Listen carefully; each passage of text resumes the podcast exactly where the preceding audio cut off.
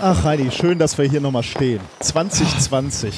Wieder ein Jahr vorbei. Wieder ein Jahr vorbei, aber auch kein schlechtes, muss man ja wirklich Nee, sagen. das Ne? rennt auch, das rennt. Ich, habe die ganze Zeit überlegt, was dieses Jahr so das Bedeutendste war, was mir passiert ist. Naja, für dich Disputation, würde ich sagen. Ne? Also du bist Doktor geworden. Ah, Ich habe noch geheiratet. Ich würde ja Ah, auch ja, sagen, stimmt. das, Das stimmt, ja, ja. Das stimmt. Ja. Das heißt, die schönsten Momente waren nicht mit mir eigentlich, ne? Ja, du warst bei beiden dabei. Ah, das stimmt, das stimmt, ja. Also, Aber was man auch sagen muss, wir verdanken natürlich auch viel unseren Hörerinnen und Hörern, oder? ja, alles eigentlich, ne? Alles. Und also da, da, da gibt es ja Sachen, also da, da gibt es was, was wollte ich schon lange loswerden. Sollen wir einfach mal Danke sagen, so? Ja, ja, ja, mehr als Danke. Es gibt da, also äh, es gibt da so Sachen, die liegen mir schon so lange Oh. auf dem Herzen, loswerden. Du, du so richtig warme Worte. Ja, nicht nur das, auch äh, es ist mehr als ein Dank, es ist eine Verbeugung. Ja, dann, dann schieß mal los. Also das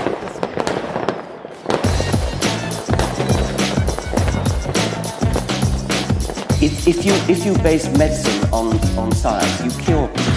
If you base the design of planes on science, they fly. Um, if you base the design of rockets on science, they reach the moon. It works, bitches. Methodisch inkorrekt Folge 157 vom 7.01.2020 direkt vom Feuerwerk der Wissenschaft. Mit mir heute wieder mein Partykracher Reinhard Remfort. Boom! Ich bin die Fehlzündung der Wissenschaft Nikolas Feuerglück auf. Hast du Feuerwerk betrieben? Nein, Ich nein auch das tue ich nicht mehr. Nein. Das tue ich nicht mehr. Aus dem Alter bin ich raus. Äh, es ist ja auch eine, es ist ja auch eine, äh, also sagen wir so, nicht an Silvester. Ähm, Was? Was? ja, sonst? Ich, lag, ich jag gern mal was in die Luft. Achso, okay, muss doch ja, ja, okay. Auf Bühnen natürlich, klar. Ja, ja, ja. Unter Zeugen Ähm, sogar. Genau, und äh, ansonsten äh, stehe ich dieser ganzen Sache ja auch ein bisschen skeptisch gegenüber. Es gibt ja diese dis große Diskussion, Feuerwerk ja oder nein. Ne? So von Feinstaubbelastung bis hin zu, sollte man das Geld dafür ausgeben. Wobei, das gibt es ja schon, ehrlich gesagt, schon ewig. Ne? Brot, Ja, ja, Brot ja, statt genau. Böller war ja auch zu unserer Kindheit schon ein großes Thema. Ja, oder? ja, ja, genau, das, das gibt's schon ewig. Und äh, ich denke dabei immer, äh, wenn da jemand Spaß dran hat, soll er dafür Geld ausgeben. Mhm. Mein Gott. Ja, meinst du, ist es äh, auch nicht so äh, mehr, Ist muss man sagen, aber Ist natürlich, äh, natürlich hat das Ganze, bevor mir jetzt irgendwie, bevor die Leute anfangen zu schimpfen in den Kommentaren, natürlich hat das Ganze noch ganz viele andere Aspekte, gerade für, äh, für Tierbesitzer in der Zeit, Ja, ja, wenn du mit einem, ne, wenn du irgendwie mit einem Hund oder so Klar. in der Stadt lebst, ist das natürlich richtig, richtig Wie, äh, apropos, wie, wie Ja. reagiert denn Luke eigentlich? Weil mein, äh, meine alte Katze Hoggle, die war äh, nicht so begeistert. Die ist dann irgendwann so gegen 18 Uhr verschwunden unterm Bett und erst am nächsten Morgen wieder rausgekommen. Äh, äh, Luke sitzt am Fenster. Ehrlich? Ja, echt? das hätte ja, ich ja, ja nicht gedacht. Ja, wir wohnen hier aber auch ein gutes Stück abseits. Ne? Also wir wohnen ja am Stadtrand quasi. Hier ist es auch echt nicht laut. Aber da leben ja Also- doch auch ein paar Leute in eurem Haus, ne? Ich, ähm, so ein Ja, paar schon, Parteien sind aber- da. Ich, ich hätte gedacht, wenn, wenn die dann böllern, also Ja, so, so hinten, also am hinteren Ende des Hauses, da ist so, ein, so eine kleine Wiese, da treffen sich so ein paar und die äh, schießen ein paar Raketen hoch oder haben so eine Mehrfachschussbatterie. Aber äh, mit Ab also bei weitem nicht mit dem zu vergleichen, was du jetzt Hm. irgendwie in einer Stadt wie Essen oder Gelsenkirchen oder so abbekommen würdest. ja, ja, also, hier, hier ist natürlich Krieg. Ja. ja, ähm, also tatsächlich nicht viel. Äh, ich kann verstehen, wenn Leute das Kacke finden, ähm, ne, mit Tieren, mit kleinen Kindern und so weiter und so weiter. Aber davon kommt jetzt auch keiner um. Äh, dass die ganze Sache sinnlos ist, darüber müssen wir nicht reden. Ne? Äh, was das für eine Belastung für die Rettungskräfte, für die Notaufnahmen und so weiter und so weiter ist keine Frage. Ja. Aber also äh, könnte man meinetwegen auch verbieten, würde mir auch nicht wehtun. Wäre ja, mir auch gut. egal. Ich bin jetzt kein großer Freund von Verbieten, aber du ja eigentlich auch nicht. Ne? Also Nee, wir müssen ja nicht Zeug verbieten, was jetzt nicht unbedingt nötig ist. Wir sind ja liberal. Ja, das, was, was ich Schönes äh, gesehen habe, ist, dass, äh, also ich habe einmal einen Tweet gesehen, wo, äh, wo die äh, Feinstaubkurven ähm, zu Silvester verglichen Mhm. wurden, unter anderem mit Schweden, ich glaube es war Schweden, die das ja seit, äh, also seit letztem Jahr verboten haben, Feuerwerk, privates Feuerwerk. Und das ist schon krass. Also es ist ein paar Größenordnungen kleiner, die Feinstaubbelastung. Fairerweise muss man an der Stelle aber auch sagen, die ist ja nur punktuell hoch. Ne? Also Und zeitlich, ne, genau, ja. Ja, ja, genau, das meine ich halt, nur für ein paar Stunden ja, und dann war's relativ schnell weg, ne? Ja. Trotzdem macht das Ganze viel Dreck, äh, ist relativ sinnlos, sind trotzdem irgendwie Leute, die das beruflich machen, sieht schön aus. In Shanghai äh, haben die es mit Drohnen gemacht. Ja, aber das war auch wieder so ein gesehen. pre-recorded Ding, ne? Also das war wieder nicht, äh, nicht live, glaube ich. Äh, aber da, ich habe es auch nur bei Twitter verfolgt. Auf Twitter Ja, ich erst auch nur da diese gesehen. schönen Drohnen gesehen und dieser, war das nicht auch wieder so ein Mensch, der da so übers, äh, über die über die Bucht lief. Also die, die Drohnen haben so einen Mensch gebildet oder Kugeln und Objekte. Ah, ja, ja, ja, das habe ich auch gesehen. Aber nachher hatte ich dann gelesen, das wäre alles pre-recorded wieder gewesen. Also war gar nicht, äh, war gar nicht live. Aber weiß ich nicht. Äh, Ich habe keine Ahnung. Wir sollten nicht über Dinge Ja. sprechen, über die wir keine Ahnung haben. Sonst machen wir da weiter, wo wir 2019 schon angefangen haben, über Dinge reden, von denen wir keine Ahnung haben. Ähm, wobei zu teilen werden wir das wahrscheinlich auch in diesem Jahr wieder machen. Das gehört ja auch hier zum, zum guten Ton. Haben uns Leute wieder unterstützt für unsere. Äh, ja, natürlich haben uns Leute unterstützt und zwar reichlich. Gerade um Weihnachten rum und so kam noch Oh, da, viel dazu. Da habt ihr euer Herz geöffnet. Ja, wie, wie man das so schön sagt. Nein, äh, von, von diesen Spenden leben wir, die erhalten das Projekt äh, am Laufen, äh, die ermöglichen uns, äh, Shows zu machen, also dass wir uns Zeit nehmen, uns mal in ein Hotel zu setzen und eine Show zu planen. Ähm, vielen, vielen Dank an dieser Stelle nochmal fürs ganze letzte Jahr und zwar für alle Formen von Spenden. Von Leuten, die über unseren Link eingekauft haben, von den 1 Euro Dauerüberweisungen äh, bis hin zu den irgendwie Leuten, die uns mal 100 Euro aufs Konto werfen, weil sie für jede Folge irgendwie einen Euro hinschmeißen oder so. Vielen, vielen Dank dafür. Deshalb lese ich jetzt ein paar davon vor. Nicht viele, aber ein paar. Äh, niemand hat vor, einen Dauerauftrag einzurichten. Von Sebastian. Ähm, ein Euro für jeden Monat Arbeit an der UDE im Auftrag, Lehrerinnen für kleine Forscherinnen fit zu machen. Hä, wo? Sag, sag das nochmal.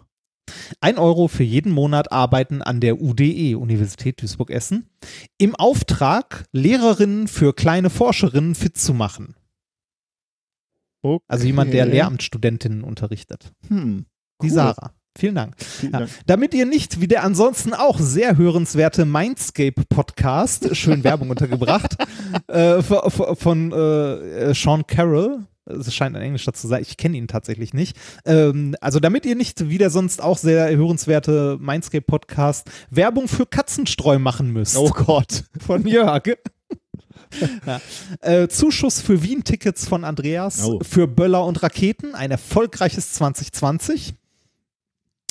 Für meinen äh, für, Kodpa- äh, für meinen Lieblingspodcast, bleibt wie ihr seid, äh, hört nie auf, Ausrufezeichen darf ich nicht, sagt die Postbank von Erik. Dauerauftrag Minkorrekt, jetzt muss ich hier äh, ständig eine TAN eingeben, nur um einen Verwendungszweck zu haben, den ihr dann mal vorlest. Das mit den Tanz geht mir auch richtig auf den Sack, aber Mhm. egal. Ähm, äh, the best defense is a good offense. Entschuldigung für die Trollerei der letzten Monate, hab grad selbst erst verteidigt von Florian. Ja.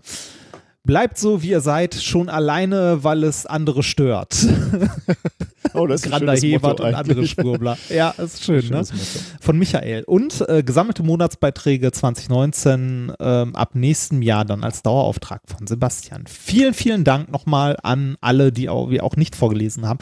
Es sind halt recht viele. Und wir Vielen wollen Dank. das halt nicht ausufern lassen. Ne? Also Nee, vielen Dank, dass ihr, Genau. Dass Ich versuche immer irgendwie wahllos welche rauszugreifen. Ich fürchte, ich wiederhole mich auch gelegentlich, weil halt Daueraufträge dabei sind, aber das äh, tut mir leid. Ist mir noch nie aufgefallen, aber äh, auch das heißt wiederum äh, Nichts. nichts. ähm, genau, dann können wir eigentlich äh, in die Sendung starten. Wie ist es uns ergangen? Äh, gut, soweit. Es äh, war viel Freizeit. Es war Weihnachten, es war Neujahr. Mein Weihnachten fing ja schon damit an, dass ich, äh, du, du hast es natürlich gesehen, weil ich es schon auf Twitter geteilt habe, aber ich habe einen Weihnachtsgruß von einem Nobelpreisträger bekommen. Und jetzt. ah, das habe ich gelesen. Ja, hier, jetzt muss ich es natürlich etwas einschränken. Äh, bei Twitter war es aufgrund der Kürze, musste ich es äh, so ähm, dramaturgische Abkürzung. In Wirklichkeit Mhm. war es etwas weniger dramatisch. Ähm, wir hatten eine Weihnachtskarte vom Institut ähm, und da wird immer mal wieder gefragt, auf eine Weihnachtskarte wollen wir halt irgendwelche Bilder aus der Wissenschaft haben und die kommen dann auf die Weihnachtskarte und werden dann rausgeschickt äh, als offizielle Weihnachtskarte des Instituts. Und ähm, diesmal, äh, zweite Jahr in Folge, war wieder ein Bild von mir drauf. Äh, Im letzten Jahr hatte ich in eine Ah. Diamantschicht einen Weihnachtsbaum geätzt, also sehr bewusst eine Struktur rein, reingesetzt.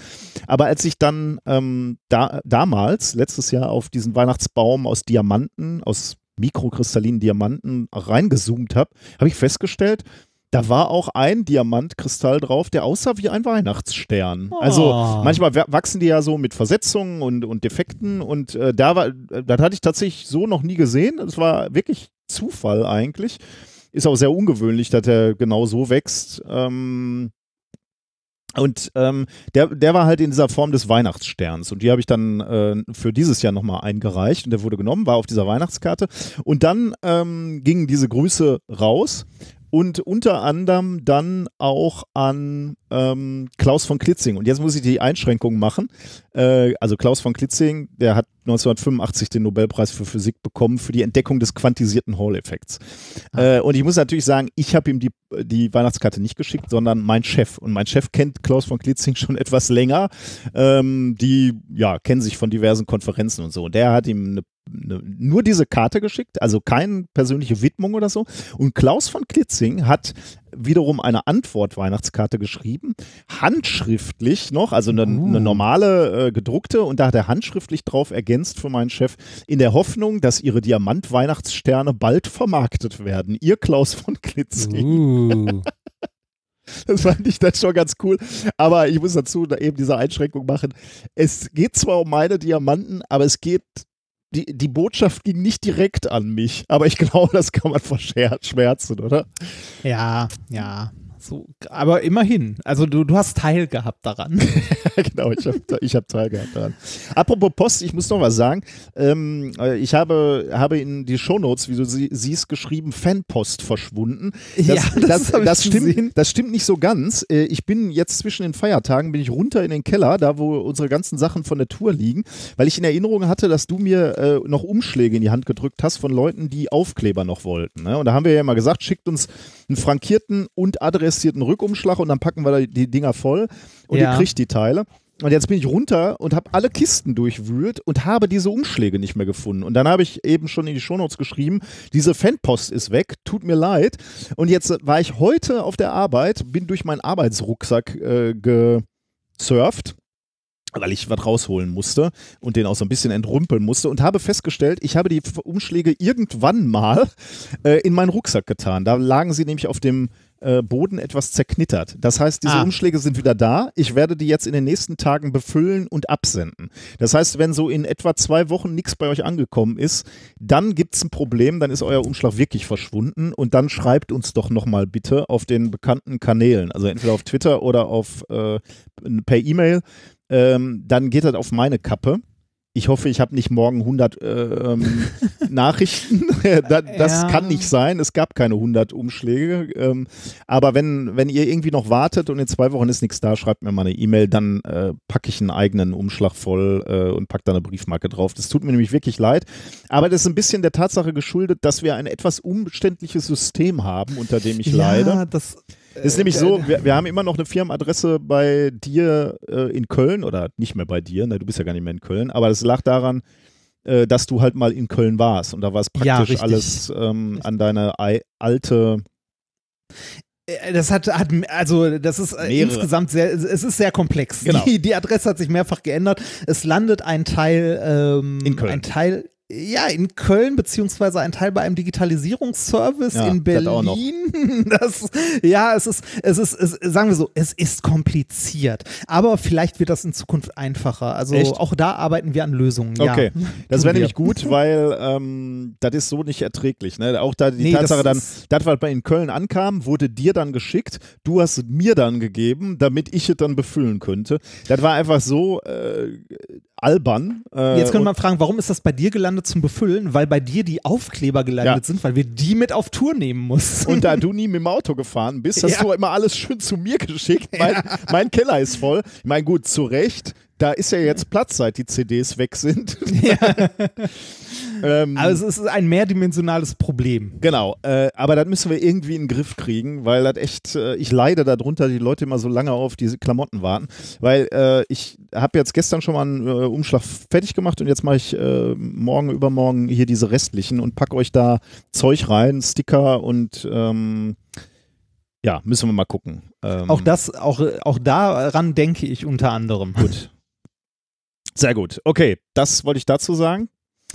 Ähm, ich war auf dem Kongress, mein lieber Padawan. Ja, ich weiß und ich beneide dich ein bisschen, weil Es war- ich war ja dieses Jahr nicht da. Es war auch sehr schön wieder, ähm, wobei ich äh, zugeben muss, ähm, ich muss das beim nächsten Mal, habe ich mir vorgenommen, muss ich das ein bisschen anders machen. Ich habe es wieder so gemacht wie immer, wir lassen uns ja ein bisschen treiben da. Ne? Also wir gehen da Ja. hin, also abgesehen davon, dass ich Engelschichten habe, also als Herald äh, auf der Bühne Vorträge ansage, ähm, lasse ich mich ein bisschen treiben. Die Leute kommen, reden mit mir, ich finde das auch super, die Gespräche, nur ich kriege so selbst nichts geschafft häufig. Ich habe ganz viel gesehen. Diesmal habe ich noch nicht mal, bin ich noch nicht mal durch alle Hallen gegangen. Und das hat mich nachher dann wirklich. Echt, du bist nicht mal durch alle Hallen ja, gegangen. lag daran, dass wir zum ersten Mal mit Marie da waren. Und Marie Ah. ist ja noch eine ausgesprochene Junghackerin, die ist vier Jahre.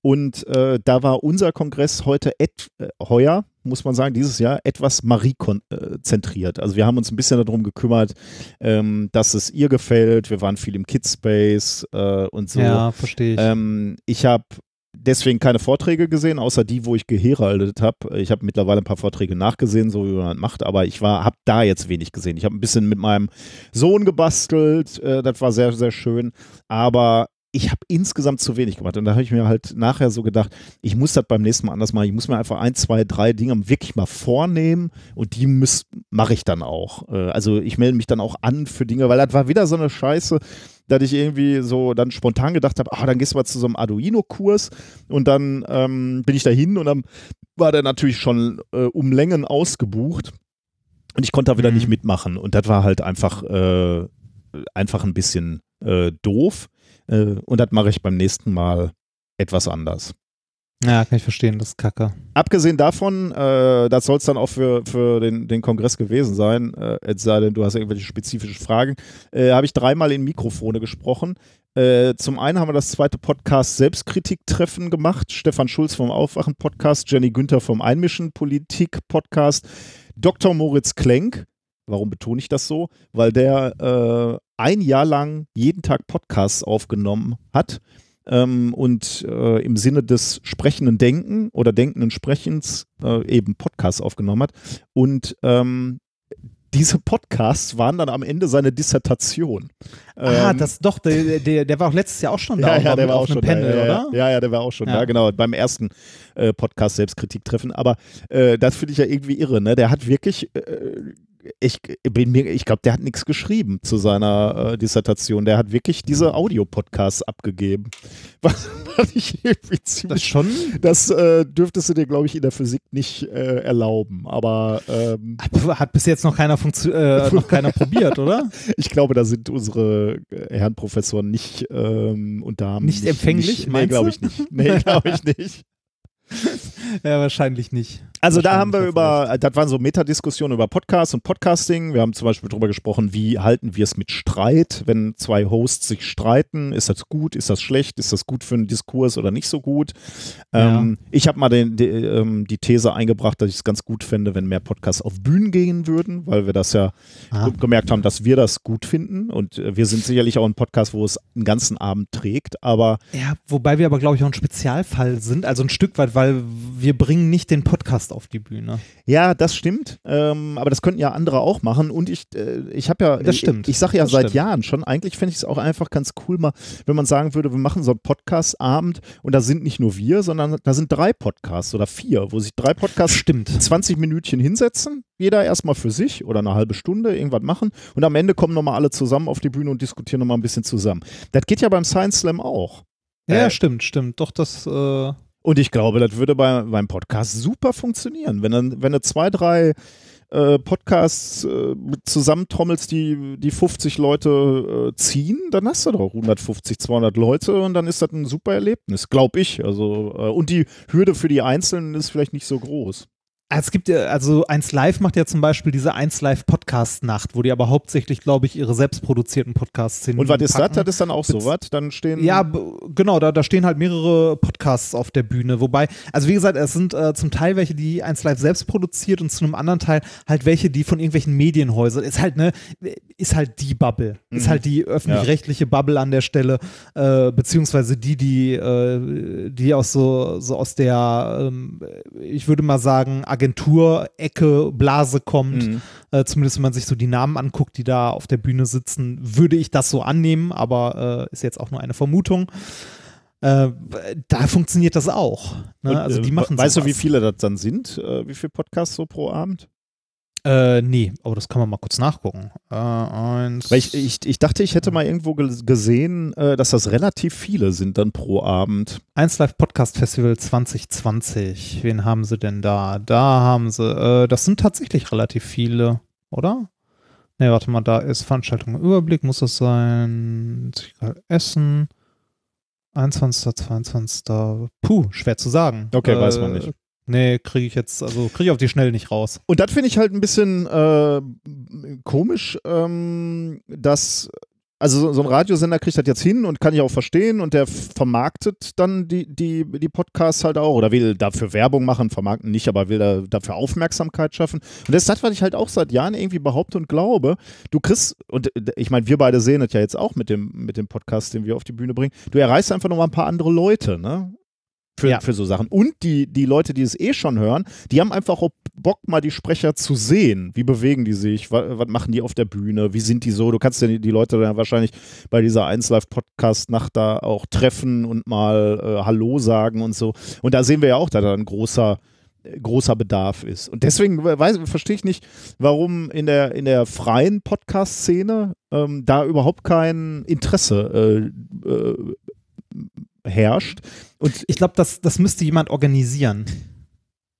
Aber selbst die Diskussion, ne? also wir saßen da jetzt und haben, wollten eigentlich auch mit dem Publikum diskutieren und irgendwie dieses, also ich äh, habe da in leere, hatte so das Gefühl, ich hätte in völlig leere Gesichter geguckt. Also Podcast auf Bühnen völlig uninteressant. Echt so? so okay, das hätte ich. Kam mir jetzt so vor, also äh, weil ich das für, aus unserer beider Sicht halt so, für so natürlich halte. Ne? Also klar soll jetzt nicht jeder oder kann nicht jeder Podcast auf, äh, auf große äh, Tournee gehen so, aber mal anfangen, insbesondere in diesen Packages. Und dann passieren ja wahrscheinlich auch ganz, ganz spannende Sachen. Ich meine, wenn wir äh, keine Ahnung, uns, äh, also mit, äh, mit Hoaxilla hatten wir ja ein Cro- Crossover oder wenn wir mit Aufwachen mal irgendwie eine Art äh, Crossover machen, wo wir ein, ähm, ein, ein Thema auch möglicherweise dann am Ende gemeinsam dann nochmal äh, beleuchten. Ne? Also sagen wir mal so die Veralterung der Gesellschaft. Das können die ja ähm, soziologisch sich angucken, wir erstmal wissenschaftlich, wo sind denn überhaupt die Daten, wie alt werden wir, was ist überhaupt Alter?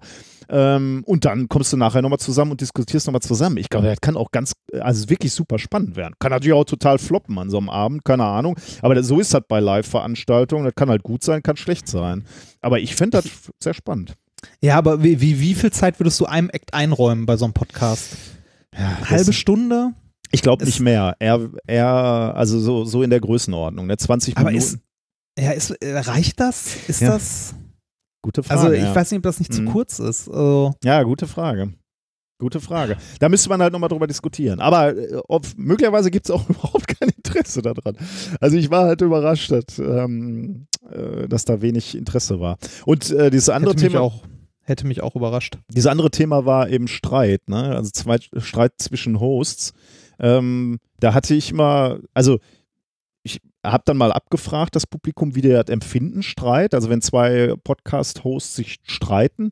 Ähm, Äh, In einer Folge. in einer also Folge. on ja. air. On air, ja.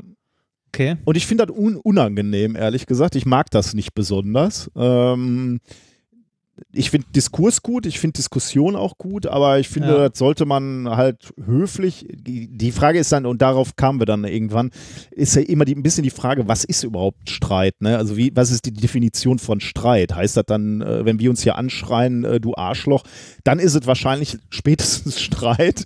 Aber wenn wir uns gerade, ob mir überhaupt einer bewusst wäre, wo ich mal einen Podcast gehört habe, wo sich Leute wirklich gestritten haben. Also reicht ja auch schon, wenn die pissig zueinander ja, sind. Ja, so sowas finde ich zum Beispiel. Also bei, wenn wir bei Aufwachen-Podcast bleiben, äh, Thilo und, und Stefan sind manchmal so ein bisschen angenervt, klingt das voneinander. Und das finde ich halt nicht so angenehm. Aber ich bin halt auch so ein bisschen harmoniebedürftig, äh, haben ja, wir dann rausgefunden. Ja. Ähm, deswegen ist das vielleicht auch mein Problem. Aber ich finde zum Beispiel, äh, äh, ähm, ich glaube, eure Neckereien, du und Basti, finde ich halt auch ein bisschen anstrengend, aber das ist jetzt so mein, mein Ding. Ne? Also ich, äh, ich hätte jetzt keinen Bock, die ganze Zeit dich so äh, zu foppen, so. Das ist einfach nicht, das ist mir zu anstrengend, so. Ja, das, das ist aber auch eine andere Nummer. Also das ist ja, äh, das ist ja nicht, äh, also wir, äh, aber ich kann es auch verstehen, dass Leute sehr, sehr witzig finden, ne? Keine Frage. So, äh. Ja, aber das ist ja kein Streit oder kein pissig sein. Also das nee, ist ja eher nee, so, nee, so, ein freundschaftliches ja, ja, ja, Du Arsch. Ja, ja, ne? ja, ja, Das ist so.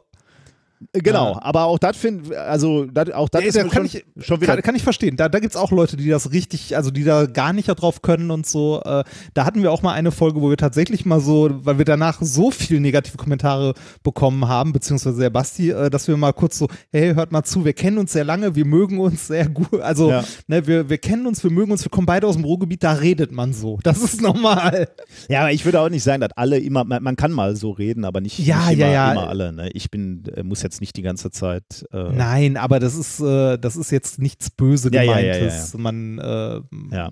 Aber darum ging es jetzt auch nicht an. bei dieser Selbstkritik-Treffen. Da ging es halt wirklich ums Streiten, ob das irgendeinen Mehrwert hat und ob man mehr streiten sollte im Podcast. Aber Was war so das Ergebnis dann davon? Kann, schwierig. Also war 50-50, würde ich sagen. Manche nervt das auch. Also die, die meisten nervt es nicht, wenn gestritten wird. Äh, war, war in der Publikumsabfrage und ähm, dann war es halt auch, äh, also wenn der Streit irgendwie was zur Diskussion oder zum Diskurs beiträgt, dann ist das durchaus okay und akzeptiert. Und wenn es äh, einfach nur natürlich belanglos ist oder einfach nur unter der Gürtellinie, dann nicht. Ist, das ist jetzt auch nicht erstaunlich, äh, ja. natürlich. Ähm, aber Streiten des Streitens Willens finde ich halt blöd. Also wenn er, wenn er das Thema weiterbringt, ähm, dann kann ich, kann ich das aushalten. Dann muss das vielleicht auch mal sein. Aber jetzt grundsätzlich zu fordern, wir müssen mehr streiten, finde ich jetzt ein bisschen, äh, ja, ein bisschen anstrengend. Also ich werde mit dir nicht streiten, weil wir einfach zu, ich respektiere einfach deine Meinung zu sehr. Von daher wird nicht, äh, selbst wenn du jetzt zu irgendeinem Thema eine völlig andere Meinung hast, dann sage ich halt, okay, ja, habe ich so noch nicht gesehen. Aber ich kann mit dir über, über das mit diesem Klimawandel müssen wir noch mal reden. Das okay, das könnte schwer werden. Das könnte natürlich dann äh, zu zer gewissen Zerwürfnissen führen. Ja. Da äh, müsste man dann vielleicht nochmal. Genau, also falls ähm, falls da irgendeiner äh, Interesse hat an so Metadiskussionen über, äh, über Podcast, kann er sich das nochmal anhören. Ähm, zweites, was ich gemacht habe, war die 36C3 Viscom Gala mit Claudia und Anna vom Zellkultur Podcast und äh, mhm. unserem Freund André vom Wirkstoffradio und mal ganz grundsätzlich. Ähm, da ging, ging es um Wissenschaftskommunikation im Allgemeinen und im Speziellen um das Grundsatzpapier des Bundesministeriums für Bildung und Forschung über Wissenschaftskommunikation. Das kam irgendwie vor zwei, drei Monaten raus und das war mal ganz interessant, sich das äh, anzugucken und darüber zu diskutieren. Die Stunde, die wir da hatten, war ein bisschen kurz. Äh, wir sind ein bisschen zu spät auf dieses ähm, Grundsatzpapier gekommen. Aber die, die Inhalte sind eigentlich ganz spannend. Und André hatte das auch wieder sehr fe mit feiner Nadel gelesen und da so ein paar Sachen rausgearbeitet, die ich zugegebenerweise überlesen hatte. In diesem Grundsatzpapier sind drei, vier Seiten, wo geschrieben wird, wie sehr sich das Bundesministerium für Bildung und Forschung Wissenschaftskommunikation wünscht. Mhm. Ähm, aber dann auch äh, immer in so Halbsätzen gerade die, die angewandte Forschung so, ne? Also das, was uns Ertrag bringt, so, ah, das, was uns, ja. äh, was, was Lösungen für aktuelle Probleme ähm, bietet. Das finde ich natürlich im Prinzip auch gut, das muss auch kommuniziert werden, aber du sollst natürlich auch nicht die Forschungsfelder vernachlässigen, die uns sagen wir mal jetzt Wissenschaft äh, oder wirtschaftlich nichts bringen. Ne? Also ja, äh, Grundlagenforschung. Ja, genau. Das war genau der, ja. der Punkt, den, den André immer wieder erwähnt hatte, was mit der Grundlagenforschung, die erstmal gar nichts bringt, aber natürlich super spannend ist und äh, möglicherweise eben auch viel Perspektive bietet für Menschen, die ja, in die Wissenschaft wollen ne, und sich da ausbilden mhm. wollen. Ähm, genau, das, das ist genau der, genau der Punkt. Oder, oder halt auch ähm, äh, Felder, die äh, nicht so populär sind. Äh, und das letzte, äh, wo ich noch gesprochen habe, ich war natürlich wieder äh, im Sendegarten, wie, wie immer bei Martin, Martin Rützler. Äh, und da ging es um Kinder mit digitalen Medien, weil Roddy war auch da, Roddy von der Freak Show und später kamen noch ähm, zwei von Chaos macht Schule dazu, äh, Manuel cool. und Christian. Und da haben wir eben so, wir kamen irgendwie so dann auf das Thema Kinder, wie soll, soll man die an die digitalen Medien ranführen? Wie sieht es da in Deutschland aus? Sind wir da gut aufgestellt? Sind wir nicht so gut aufgestellt? Ähm, das war eigentlich ganz spannend, muss ich sagen. Also als junger Vater interessiert mich das natürlich äh, ganz besonders und deswegen äh, war das ganz spannend. Äh, zu diesen drei Podcasts oder Videos haben wir ähm, äh, Links in die Shownotes gepackt, damit ihr euch das nochmal angucken könnt, wenn, wenn euch eins dieser Themen besonders interessiert. Und ein, eine Sache noch zum, äh, zum Kongress, äh, weil ähm, ich eben diesen Arduino Workshop verpasst habe. Ne? Da war ich so gefrustet dann, dass ich das wieder verbaselt habe, mich da ordentlich anzumelden, dass ich mir dann sofort da noch ein Arduino Starter Kit, Kit bestellt habe. Ähm, online, äh, was dann auch zu Hause ankam und dann haben wir nach Silvester, ich und der Sohn, wir haben angefangen Arduino zu basteln und äh, programmieren. Wie, wie war das so? Das Äh, würde mich jetzt sehr Das war interessieren. erstaunlich gut. Ich war, wusste auch so recht nicht, was uns dann da erwartet und wie sehr ich meinen Sohn mitnehmen kann, ne? weil der ist elf, beziehungsweise wird jetzt demnächst zwölf. Und in dem Ardu Arduino-Set, also ich habe mir das Original Arduino Starter-Kit geholt, ne? Ja. weil ich hatte keine Ahnung und dann habe ich, das ist wahrscheinlich ein bisschen teurer als andere, kommt aber mit einem sehr, sehr schönen Buch. Und da ist halt ein Arduino Uno drin und so ein, so ein, so ein, so ein Steckbrett und halt viele, viele Bauteile, also ein paar Widerstände, LEDs, Temperatursensor, ähm, Elektromotor und so. Und dann, ähm, ja, in diesem Buch kannst du dann halt anfangen, fängst dann erstmal an, dir Gedanken über ähm, äh, aber nicht viel, über Widerstände im Allgemeinen zu machen und elektrischen Strom, ne? Und dann geht es eigentlich los, dass du anfängst, diese, diesen Arduino anzusteuern. Äh, dann baust du bei diesen Projekten, insgesamt sind da 15 Projekte drin, baust du im Prinzip erstmal die, die Schaltung auf, ähm, lernst dabei auch Schaltkreise zu lesen und ähm, dann codest du. Dann ähm, schreibst du eben anhand von, also der Code ist abgedruckt, aber mit Erklärung, ähm, wie du beispielsweise die Ports dann öffnest oder die, weiß gar nicht, heißen die Ports, nee, aber die, die, die, ich nenne sie jetzt einfach mal Ports öffnest und ansteuerst, äh, wie du da Signale drauf sendest oder wie du die ausliest. Ähm, und das ist wirklich, also für uns äh, ideal in dieser, äh, die, die Schrittweite beim Lernen hier, weil ich natürlich so ein bisschen Grundlage habe, aber nicht viel. Also ich habe ehrlich gesagt schon lange, lange nicht mehr programmiert. Ähm, aber es reicht noch, um, ähm, um meinen Sohn noch anhand dieses Buches entlang zu führen und dann über die schwierigen äh, Stellen hinweg zu helfen.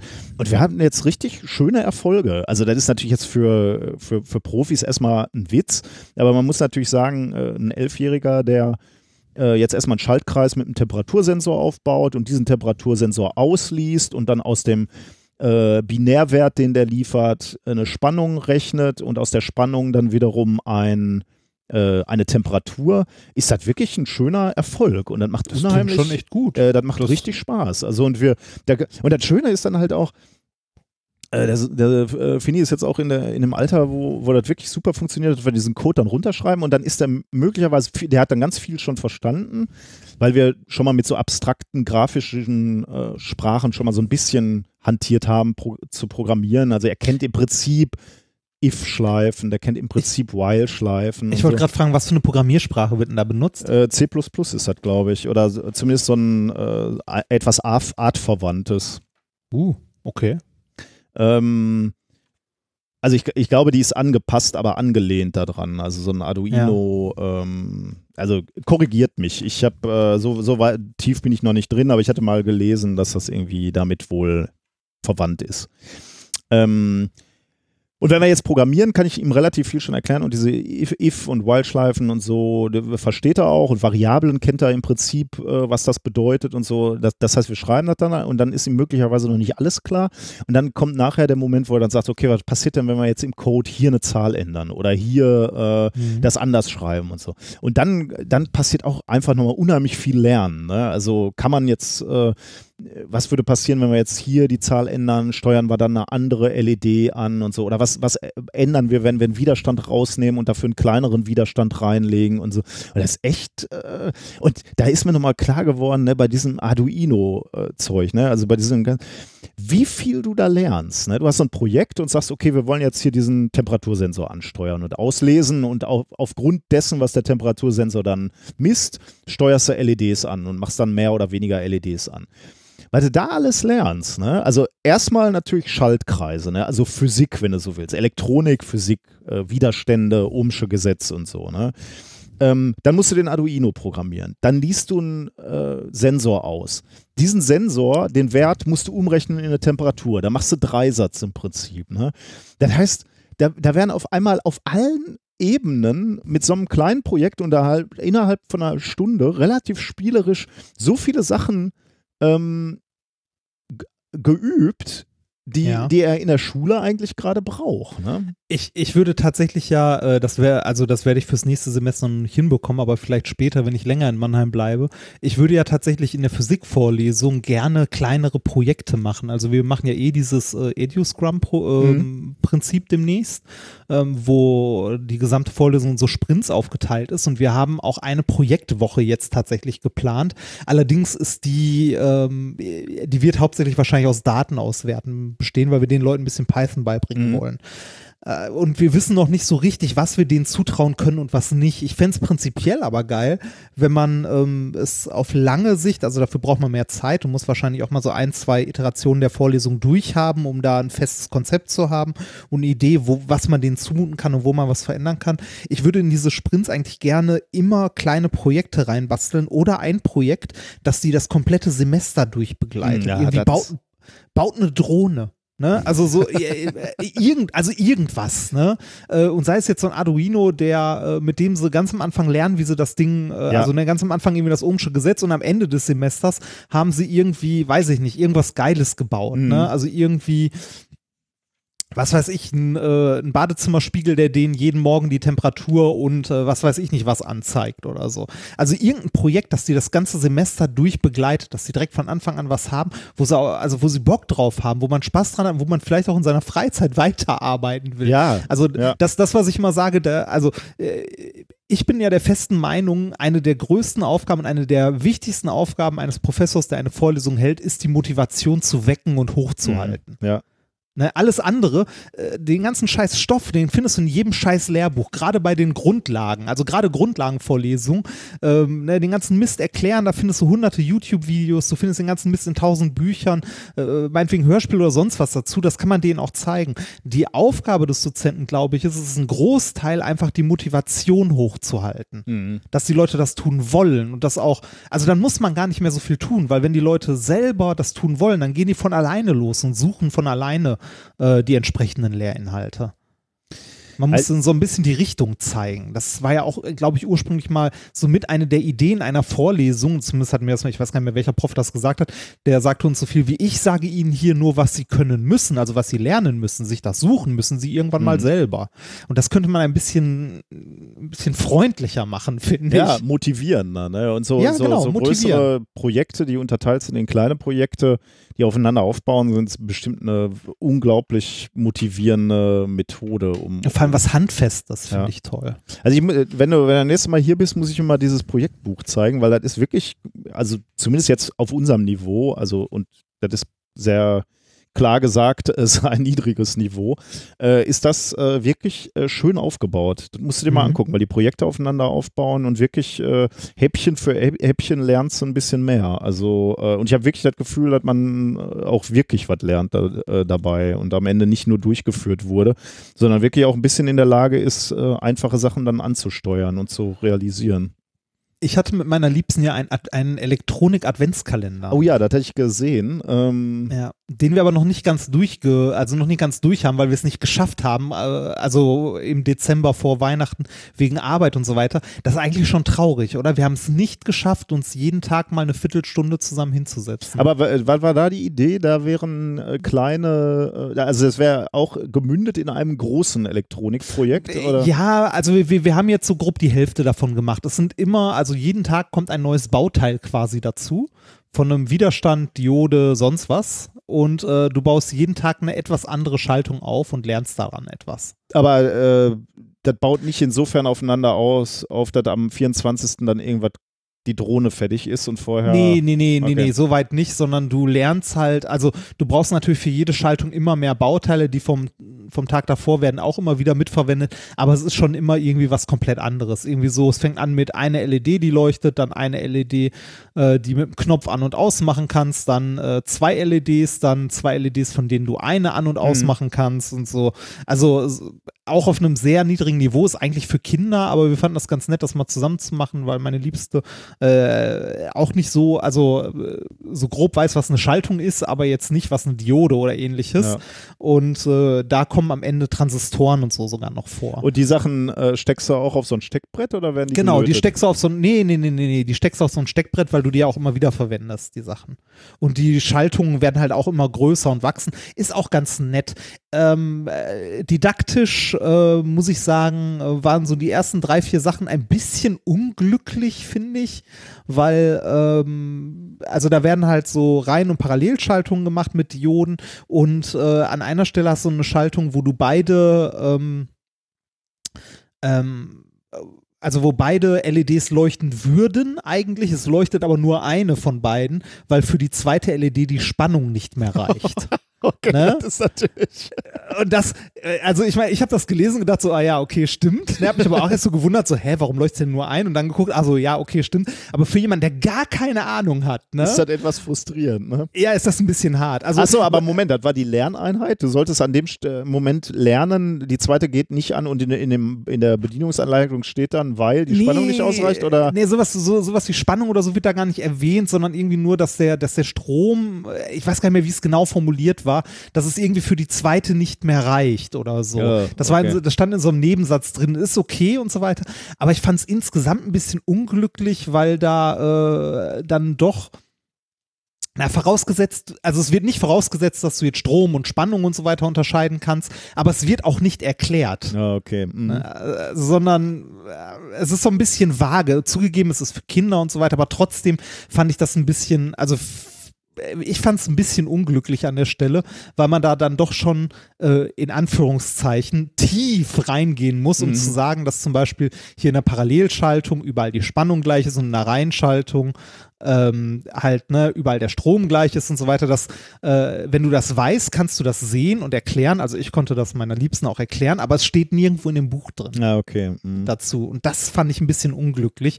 Da äh, dachte ich mir so, ah, da hätte man lieber eine andere Schaltung für aufbauen können und den Aspekt einfach mal weglassen. Ja, Ja. Weil, äh, weil die, die Dioden für jemanden, der, der gar keine Ahnung hat, das ist eine rote Diode, das andere eine grüne Diode. Ne, also Leuchtediode. Warum die jetzt nicht leuchtet, Ah, ähm, also ja, warum genau die grün, also Ja, warum ja. jetzt genau die eine nicht leuchtet, sondern die andere, ne, das äh, ist halt schwierig zu sehen. Vor allem, du hättest sie in der Schaltung auch umstecken können und es hätte natürlich trotzdem nur die eine Ja, ja, geleuchtet. ja. Und zwar immer die gleiche. Ja, ja. Weil es nicht von dem Platz in der Schaltung abhängig ist, sondern von dem Kennen, also von der Kennlinie Ja, im krass, Wesentlichen, der Diode. Und das ist halt ein bisschen, das fand ich nicht so schön. Aber an sich finde ich es trotzdem eine schöne Sache. Wir haben für nächstes Jahr äh, einen, äh, noch so einen Kalender. Ich habe nämlich direkt zwei gekauft, damit es sich mit den Versandkosten auch gelohnt hat. Nächst, nächstes Jahr haben wir einen, äh, wo man Schaltung mit einem Raspberry Pi aufbaut Oh, sehr schön, ja. Das ist und ein bisschen was steuert. Äh, das ist auch natürlich schon auch, drauf. gut. Aber dieses Arduino-Ding, äh, das musst du dir mal angucken. Ähm, Ja, sehr wenn gerne. Du, wenn du nächstes Mal da bist, weil das könnte dir wirklich gefallen. Auch äh, vom ein bisschen höher ist das Niveau dann, glaube ich, schon als in deinem Adventskalender. Und Ja, das glaube ich auch. ähm, aber ist halt äh, sch- schon fachlich okay, also wirklich gut geschrieben, muss ich sagen. Und geht in, an vielen Stellen dann über das hinaus, was meinen Sohn dann erstmal interessiert. Aber dafür bin ich dann ja da, um das zu filtern oder ihm an den Stellen, wo er dann nochmal Hilfe braucht, ähm, nochmal zusätzliche Informationen zu geben. Wie gesagt, ich finde ja so kleine Projekte auch für die Uni ganz nett. Ne? Ja. Wenn man da, also gerade an so einem Arduino kannst du ja wahrscheinlich auch relativ simpel, du sagst jetzt schon Temperatursensor, aber auch noch alles andere an Sensoren, ne? Lichtschranke oder so. Ja, ja. Ähm, und, und alles Mögliche ne? ranbauen. Ich, bin- ich, jetzt bin ich so dermaßen angefixt. Ich war äh, neu, im, vor einem Jahr oder zwei Jahren hatten wir mal für Freestyle Physics hatten wir wieder so eine Aufgabe für die Schüler, wo die irgendwelche da sollte eine Geschwindigkeit gemessen werden. Ne? Oder nicht eine Geschwindigkeit, sondern eine Zeit. Ne? Zwei Lichtschranken, also irgendwie ein Puck läuft über irgendwie so, so, eine, so eine Wettkampfbahn und du solltest messen am Ende, wo, wo der ausbleibt, äh, also wann der angekommen ist sozusagen. Und wir hatten halt äh, das mit Stoppuhren immer gemacht und dann diskutierten wir so, ja, ist ja irgendwie auch peinlich. Wir haben auch schon mal die Rückmeldung gekriegt, eigentlich müsste dafür mal ordentliche professionelle Lichtschalten geben, damit das einfach auch cooler aussieht. Und dann habe ich so gedacht, okay, dann gucke ich mal im Netz, was so was kostet. Ne? Und dann habe ich wirklich einen halben Nachmittag da rein äh, investiert, um mal zu gucken, was kosten so Lichtschranken mit einer ordentlichen großen Digitalanzeige, wo dann eine Zeit nachher steht. Ne? Und musste feststellen, die kosten ein Schweinegeld. Einfach deswegen, glaube ich, weil sie dann natürlich auch gleich sehr genau sind, weil sie dann für Sport sind und so was. Äh, aber du findest Ja. nichts, wo du mal eben für ganz kleines Geld äh, so ein Set hast, was du einfach aus der Packung holst, hinstellst, fertig läuft die Laube. Aber jetzt stelle ich natürlich fest, da kann man auch einfach super einfach bauen. da brauchst du gar nichts. Ja, ja, das. Ähm, und jetzt traue ich mir Billig. schon zu, ne, nach einer Woche oder so mit diesem Arduino traue ich mir durchaus zu, dir das so, sowas zu bauen. Ne? Und das ist einfach äh, Irrsinn. Also, dass das wirklich so einfach ist da. Äh, Oder anderes Beispiel, ich war, war neulich äh, ähm, die Lichtbogenanlage ne, in deinem alten Labor. Da war, Ja. wurde ja irgendwie über Jahre auch softwaremäßig an der Benutzeroberfläche geschraubt. Wir beide, du und ich, wir waren ja nie so richtig für diese Anlage, fühlten wir uns nicht so richtig verantwortlich, sage ich jetzt mal. Aber ja. ähm, und da wurde relativ lange was gemacht. Unter anderem wurden, wurde ein Shutter installiert. Also ein Shutter, der irgendwie was von so einer Verdampfungsanlage die Substrate abschattet. Also ähm, äh, ja, Den Teilchenstrom äh, wegblendet, Genau, wenn noch einfach- nicht beschichtet werden genau. soll. Einfach Eine dadurch, Klappe. dass man eine Klappe, genau, eine Klappe davor fährt. Ne? Ja. Und wie wurde das gemacht? Das wurde relativ umständlich gemacht mit einem äh, Windows-PC, auf dem LabVIEW lief und über LabVIEW wurde dann der Motor angesteuert und alles problematisch. Das, äh, das ist ja eh so ein bisschen, ne? LabVIEW ist so ein bisschen, also LabVIEW kann bestimmt auch richtig toll sein, aber wenn man sich dann anguckt, was man mit so einem Arduino und so machen kann, ist es auch ein bisschen die Pest, weil du einen Computer da brauchst mit einem Windows drauf. Riesen, das ist so, oh. Riesensystem. Allein schon die Tatsache, dass er einen Monitor dahin stellen muss und so, ne? Also riesig groß, kompliziert, äh, viel zu kompliziert. Irgendwie hatte der auch irgendwie äh, immer Probleme, dann den, ich, ich weiß nicht mehr, aber äh, hatte ich mich nicht Also, so richtig. Also LabVIEW ist, glaube ich, toll, wenn du ein Messgerät oder ähnliches hast äh, von irgendeinem Hersteller, der dir ein Modul mitliefert für LabVIEW. Ja. Dann hast du nämlich einen Baustein, der im Wesentlichen Genau. deinem, deinem Messgerät entspricht, wo Eingänge, Ausgänge fertig äh, hast und äh, kannst das halt, also das kann ein Idiot programmieren äh, und benutzen. Genau. Ähm, äh, Genau. Scheiße wird's, wenn du was selbstgebautes haben möchtest. Dann wird's mit Ja. LabVIEW kacke, weil dann brauchst du nämlich diese kleinen Boxen oder ähnliches oder irgendeine Schnittstelle und äh, da kannst du dir, also da wird's man, spielt, man schießt mit Kanonen auf Spatzen. Ja. Aber ich muss auch dazu sagen, ich habe vor 15 Jahren damit schon äh, Messaufbauten automatisiert und da war es wirklich auch gut und das Einzige, was ich in, in die Finger gekriegt, gekriegt hatte und deswegen war das auch im, im Moment noch so ein bisschen mein Horizont. Jetzt kam ein neuer Student rein, guckte sich das an und sagte, das ist doch scheiße, da hier diesen ganzen Rechner, das kann man doch mit dem Arduino machen. Und dann hat er das wirklich in zwei, drei Tagen hat er das hingefummelt äh, und ich war total begeistert. Ne? Äh, dass jetzt hast du da so eine Lösung mit einem Arduino, der nichts kostet, äh, da drückst du einen Knopf, das Ding geht auf, geht zu, misst sogar noch die Zeit, wie lange der Teil auf war. Alles auf diesem kleinen Arduino für, den hat er so, so, so, so ein China-Rip-Off gekauft, 5 Euro oder so. Ne? Also wirklich ein Witz so. Und ich war total begeistert. Jetzt stelle ich fest, nach einer Woche, ich bin immer noch begeistert von den Studenten, aber ich stelle fest, äh, das ist gar nicht so schwer. Mittlerweile könnte ich das auch. Und das hat mich so, also ich bin total äh, angefixt, muss ich sagen. Deswegen.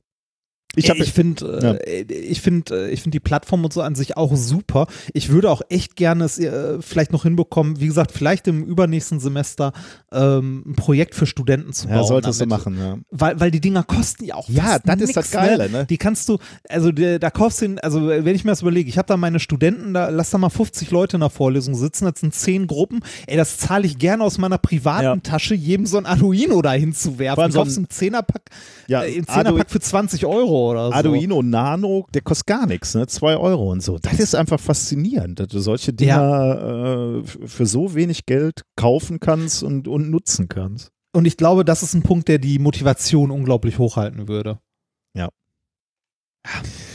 Okay, äh, da, da haben wir uns jetzt ein bisschen äh, ver verloren, das ist Ja. auch, äh, war auch äh, spannend. Ähm, ich will auf jeden Fall im nächsten Jahr ein bisschen mehr basteln. Deswegen, äh, dafür will ich mir auch wirklich bewusst Zeit nehmen, dass ich so im, im Labor ein bisschen bastel. Und ich habe halt mit dem Sohn hatte ich nur, habe ich eine super Ausrede. Ich muss mal irgendwann hier in, in die Ja, benachbarten Hackspaces gehen und dann da auch mir noch mal ein bisschen was beibringen lassen. Ich möchte das tatsächlich in die Physikvorlesung bringen. ja, gute, genau sowas. Idee, ich möchte ja. genau sowas in die Physikvorlesung bringen, weil ähm, mit also ich muss noch mal ganz kurz dazu zurück, weil mit, mit so einem Arduino, ne, so einfache Lichtschranken und Mhm. so, ne, ein Beschleunigungssensor. Ich weiß, ich weiß, es gibt auch sowas wie Firefox und so, wo man das Ganze mit dem Handy auslesen kann. Das ist noch einfacher, aber ich fänd's toll, wenn die, wenn die sowas bauen würden, eine Kleinigkeit, weil ich glaube, dass es Motivation hochhält, dass es interessant ist und ein schönes Projekt und dass man dabei auch noch viel lernt, auch für später noch, für deren weitere Studium. Das Ja, werden halt Maschinenbauer und Elektrotechniker. Ja, und Ähm, und äh, äh, man kann also so, äh, so richtig schöne Sachen machen, den hinwerfen und ich hatte ja schon mal gesagt, so eine Idee wäre, den Fadenpendel zu geben und zu sagen, so, ihr habt eine Woche Zeit, bestimmt na- mit möglichst hoher Genauigkeit die Länge von dem Ding. Mhm. Ne? So zwei Lichtschranken und das Ding ist top. Und ich meine, sowas wie Firefox ist natürlich super für schnelle Experimente und so, alles super, sollst du auch nutzen, wie du willst, aber es wird äh, in deinem Berufsleben wird passieren, dass du irgendwo selber was bauen musst und du kaufst dir einen Sensor und dann musst du einfach verstehen, was mache ich jetzt mit dem Sensor? Wie will ich den anschließen? Wie lese ich überhaupt ein Datenblatt?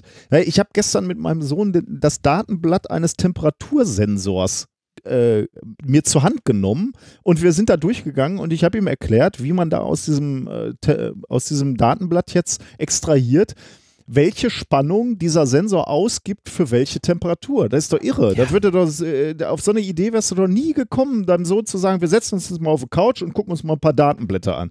Da hast ja, hast ja kein Interesse dran. Ne?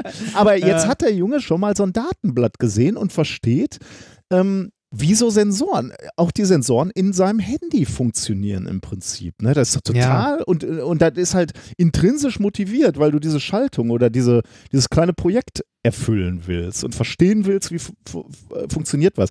Und ich äh, habe an mir beobachtet, dass ich in den letzten Jahren immer träger geworden bin und immer weniger verstehen wollte, wie Dinge funktionieren. Und das kann eigentlich nicht sein. Das ist die Pest. Ja, ich, äh, ich bin gerade sehr motiviert. Äh, vielleicht muss ich ein bisschen mehr arbeiten gehen oder härter arbeiten und das irgendwie noch dieses Semester reinhauen. Aber ich muss dieses Semester erstmal mein normales Lehrmaterial Ja. fertig kriegen und das wird schon schwer genug. Aber ich, hab, äh, ich bin sehr motiviert dazu, ähm, weil ich glaube, dass sowas Vorlesungen und so bereichert. Sehr, Ja. sehr, Ja, sehr auf jeden bereichert. Fall, ja. Gut, ähm, ich äh, wollte dir noch was zeigen, äh, we- wenn wir schon bei Spielen sind. Ähm, dann würde ich dich bitten, mal eben auf den äh, Link zu klicken, den ich in die Shownotes gelesen habe. Genau den. Energy Rapid Overview and Decision Support. Ah, das Ding habe ich schon gesehen, ja. Hast du damit auch schon rumgespielt oder hast Ja, du nur kurz ich. angeguckt? Okay, aber ja, ich, da habe ich auch schon. ich erwähne trotzdem mal ganz kurz, ähm, äh, was das ist. Also En-ROADS heißt das und ähm, En-ROADS steht für Energy Rapid Overview and Decision Support. Das ist ein Modell, mit dem Menschen ausprobieren können, mit welchen Maßnahmen wir als Welten, Weltengemeinschaft ähm, der, dem Klimawandel begegnen können, sagen wir mal. Ähm, ist irgendwie eine Simulation, die entwickelt wurde, habe ich nachgeguckt, vom US Think Tank. Ich hasse ja dieses Wort Think Tank. Think Tank. Äh, Climate Interactive zusammen mit der Sloan Management School der Massachusetts Institute of Technology und einer Softwarefirma Ventana. Ähm, funktioniert nur im, im Desktop-Browser. Ähm, wenn du das aufmachst, dann siehst du, warte mal, ich muss da auch mal eben, ah, du hast den direkten Link gemacht, sehr Ja. gut, danke dir. Ähm, wenn du, Da steht dick Beta. Ach, das sehe ich auch gerade. Wenn du, äh, wenn du Webseite aufmachst, dann hast du so eine grafische Oberfläche, sag ich jetzt mal. Ähm, da sind auf der linken oberen Seite äh, ist dargestellt, wie sich die, äh, die, die Quellen, aus denen wir Energie ziehen, sich entwickeln werden vom Jahr 2000 bis 2100. Also äh, wie viel Energie ziehen wir aus Öl beispielsweise, wie viel Energie ziehen wir aus ähm, Gas, aus Renewables, ähm, aus Bioenergie oder Nuklear. Und auf der rechten oberen Seite siehst du dann einen Temperaturverlauf. Wie entwickelt sich die Temperatur unseres, ähm, also die Durchschnittstemperatur auf der Erde äh, von 2000 bis 2100, wenn wir die die Energie genau so nutzen wird, auf der linken Seite gezeigt ist. Und der eigentliche Witz ist natürlich, und äh, so wie die Grundeinstellung ist, landen wir bei 2001 bei einer Temperaturerhöhung von plus 4,1 Grad Celsius. Ähm, und der, der eigentliche Witz dieser Webseite ist jetzt, dass man jetzt anfangen kann zu spielen. Nämlich hier unten sind so Regler.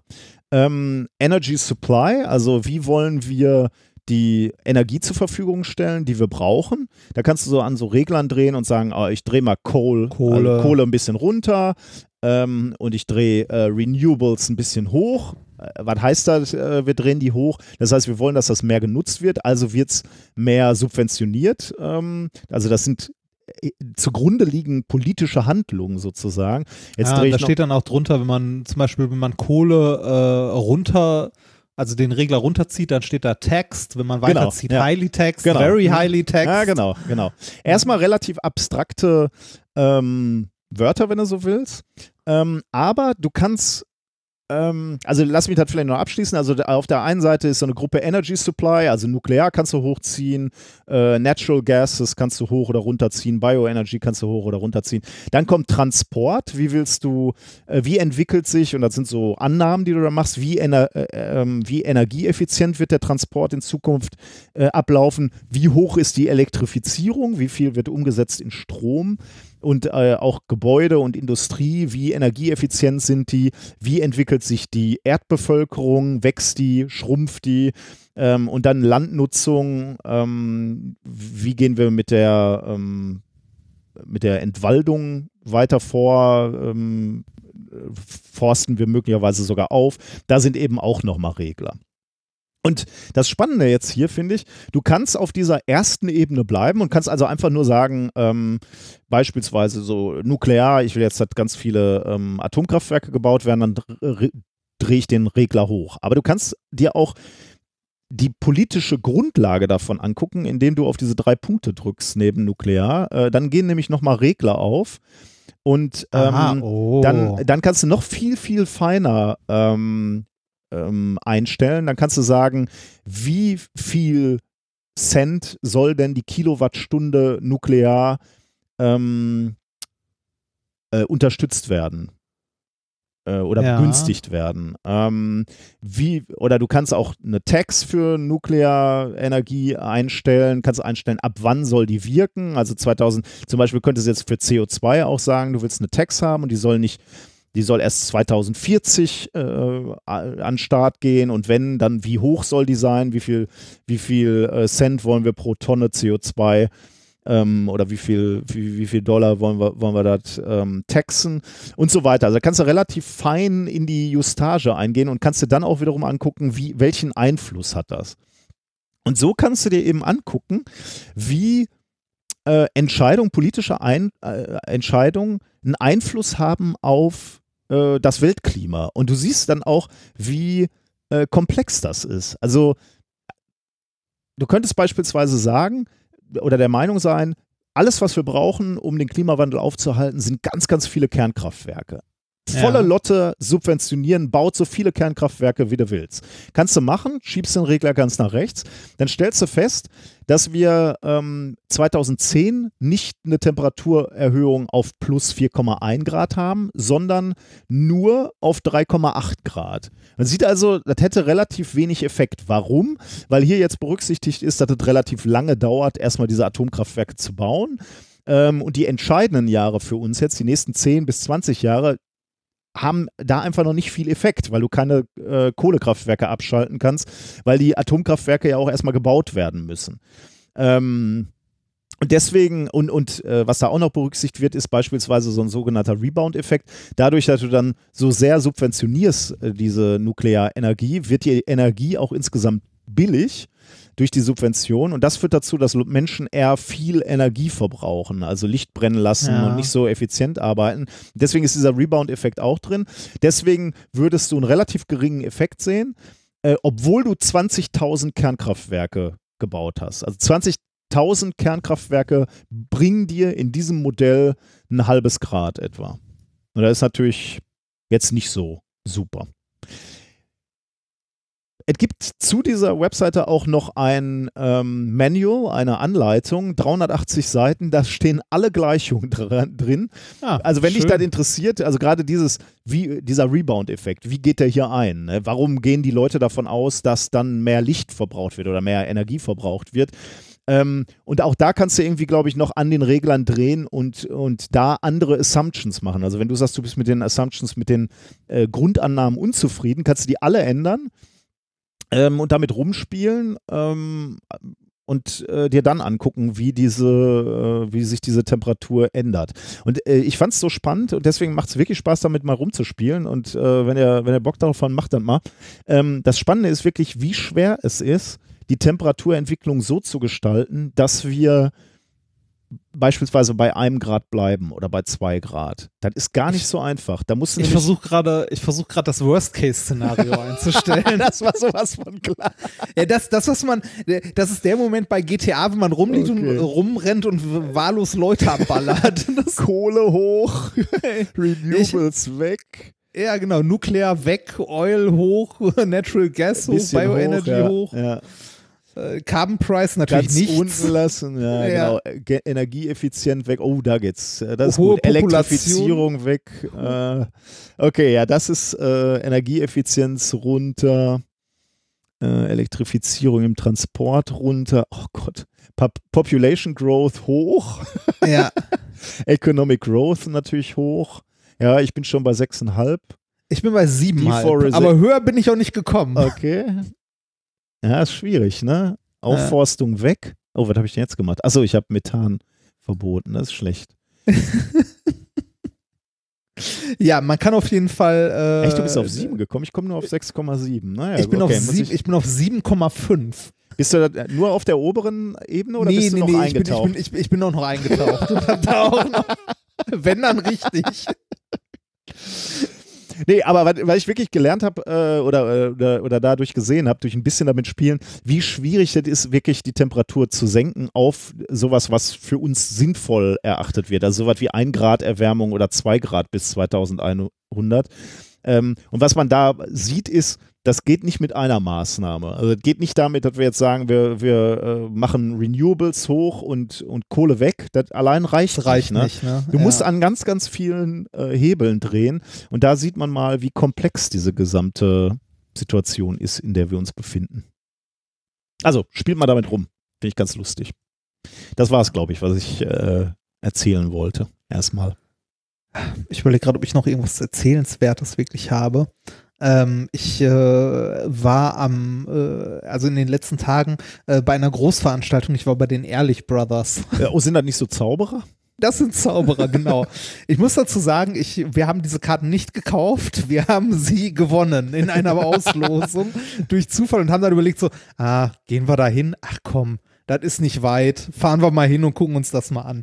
Äh, ich hätte auch nicht gedacht, dass das so groß ist oder so voll wird. Ähm, ich habe die mal gesehen, ich weiß gar nicht, äh, bei irgendeiner Fernsehshow vor Jahren oder so, dass es die gibt. Ne? Also so, ja, sind so Zauberer und habe dann gedacht so, ach komm, so eine Zaubershow können wir uns mal angucken. Hab äh, das war in, ähm, in Frankfurt. Aber waren sind schon so Zauberer mit, äh, mit so ganz viel ähm, Bühnenpräsenz auch so, ne? Und so äh, Theatralik und so. Die, die stehen doch bestimmt so vor, mit offenen Hemden vor äh, Ventilatoren, oder? Nee, so, so also anders, anders. Ich muss sagen, also äh, das, äh, ich glaube, die haben unglaublich viel Spaß auf der Bühne. Die haben mich ein bisschen an uns erinnert. Oh, echt? Ein, ein. Stück weit, ja, zum, zumindest so von, von dem Spaß, den sie hatten. Aber das Ne, heißt, also das ist nicht so durchgeskriptet, sondern die können, äh, da sind auch spontane Elemente. Ich weiß nicht, wie spontan. Äh, natürlich ist das Ding durchgeskriptet. Die liefern auf die Minute genau ab. Das sind halt Profis, ne? Muss ja beim Ähm, Zaubern auch wahrscheinlich, ne? Ja, ja, ja, genau. Äh, Also die liefern schon auf die Minute genau ab und so. Aber da sind schon, also du, du merkst, dass da hin und wieder mal Witze bei sind, die nicht unbedingt geplant sind, Mhm. glaube ich. Also die, die haben tatsächlich, zumindest an dem Tag, als wir da waren, hatten die wirklich Spaß auf der Bühne. Ich habe mich ja die ganze Zeit gefragt, wer, äh, wer ist so die Zielgruppe von so einem Kram?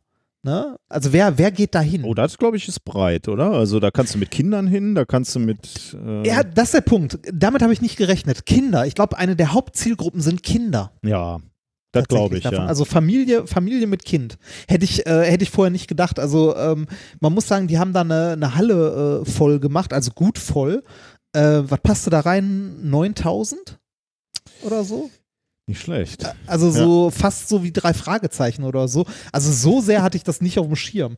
Ähm, aber der, ne, das ist auch eine, eine Größenordnung, wenn man sich überlegt, die fahren, glaube ich, mit 20 LKWs Boah. rum, die deren Equipment durch die Gegend fahren. Die haben das wahrscheinlich auch doppelt, weil äh, die haben halt eine große Bühne aufgebaut und so weiter mit dem ganzen Scheiß drum und dran.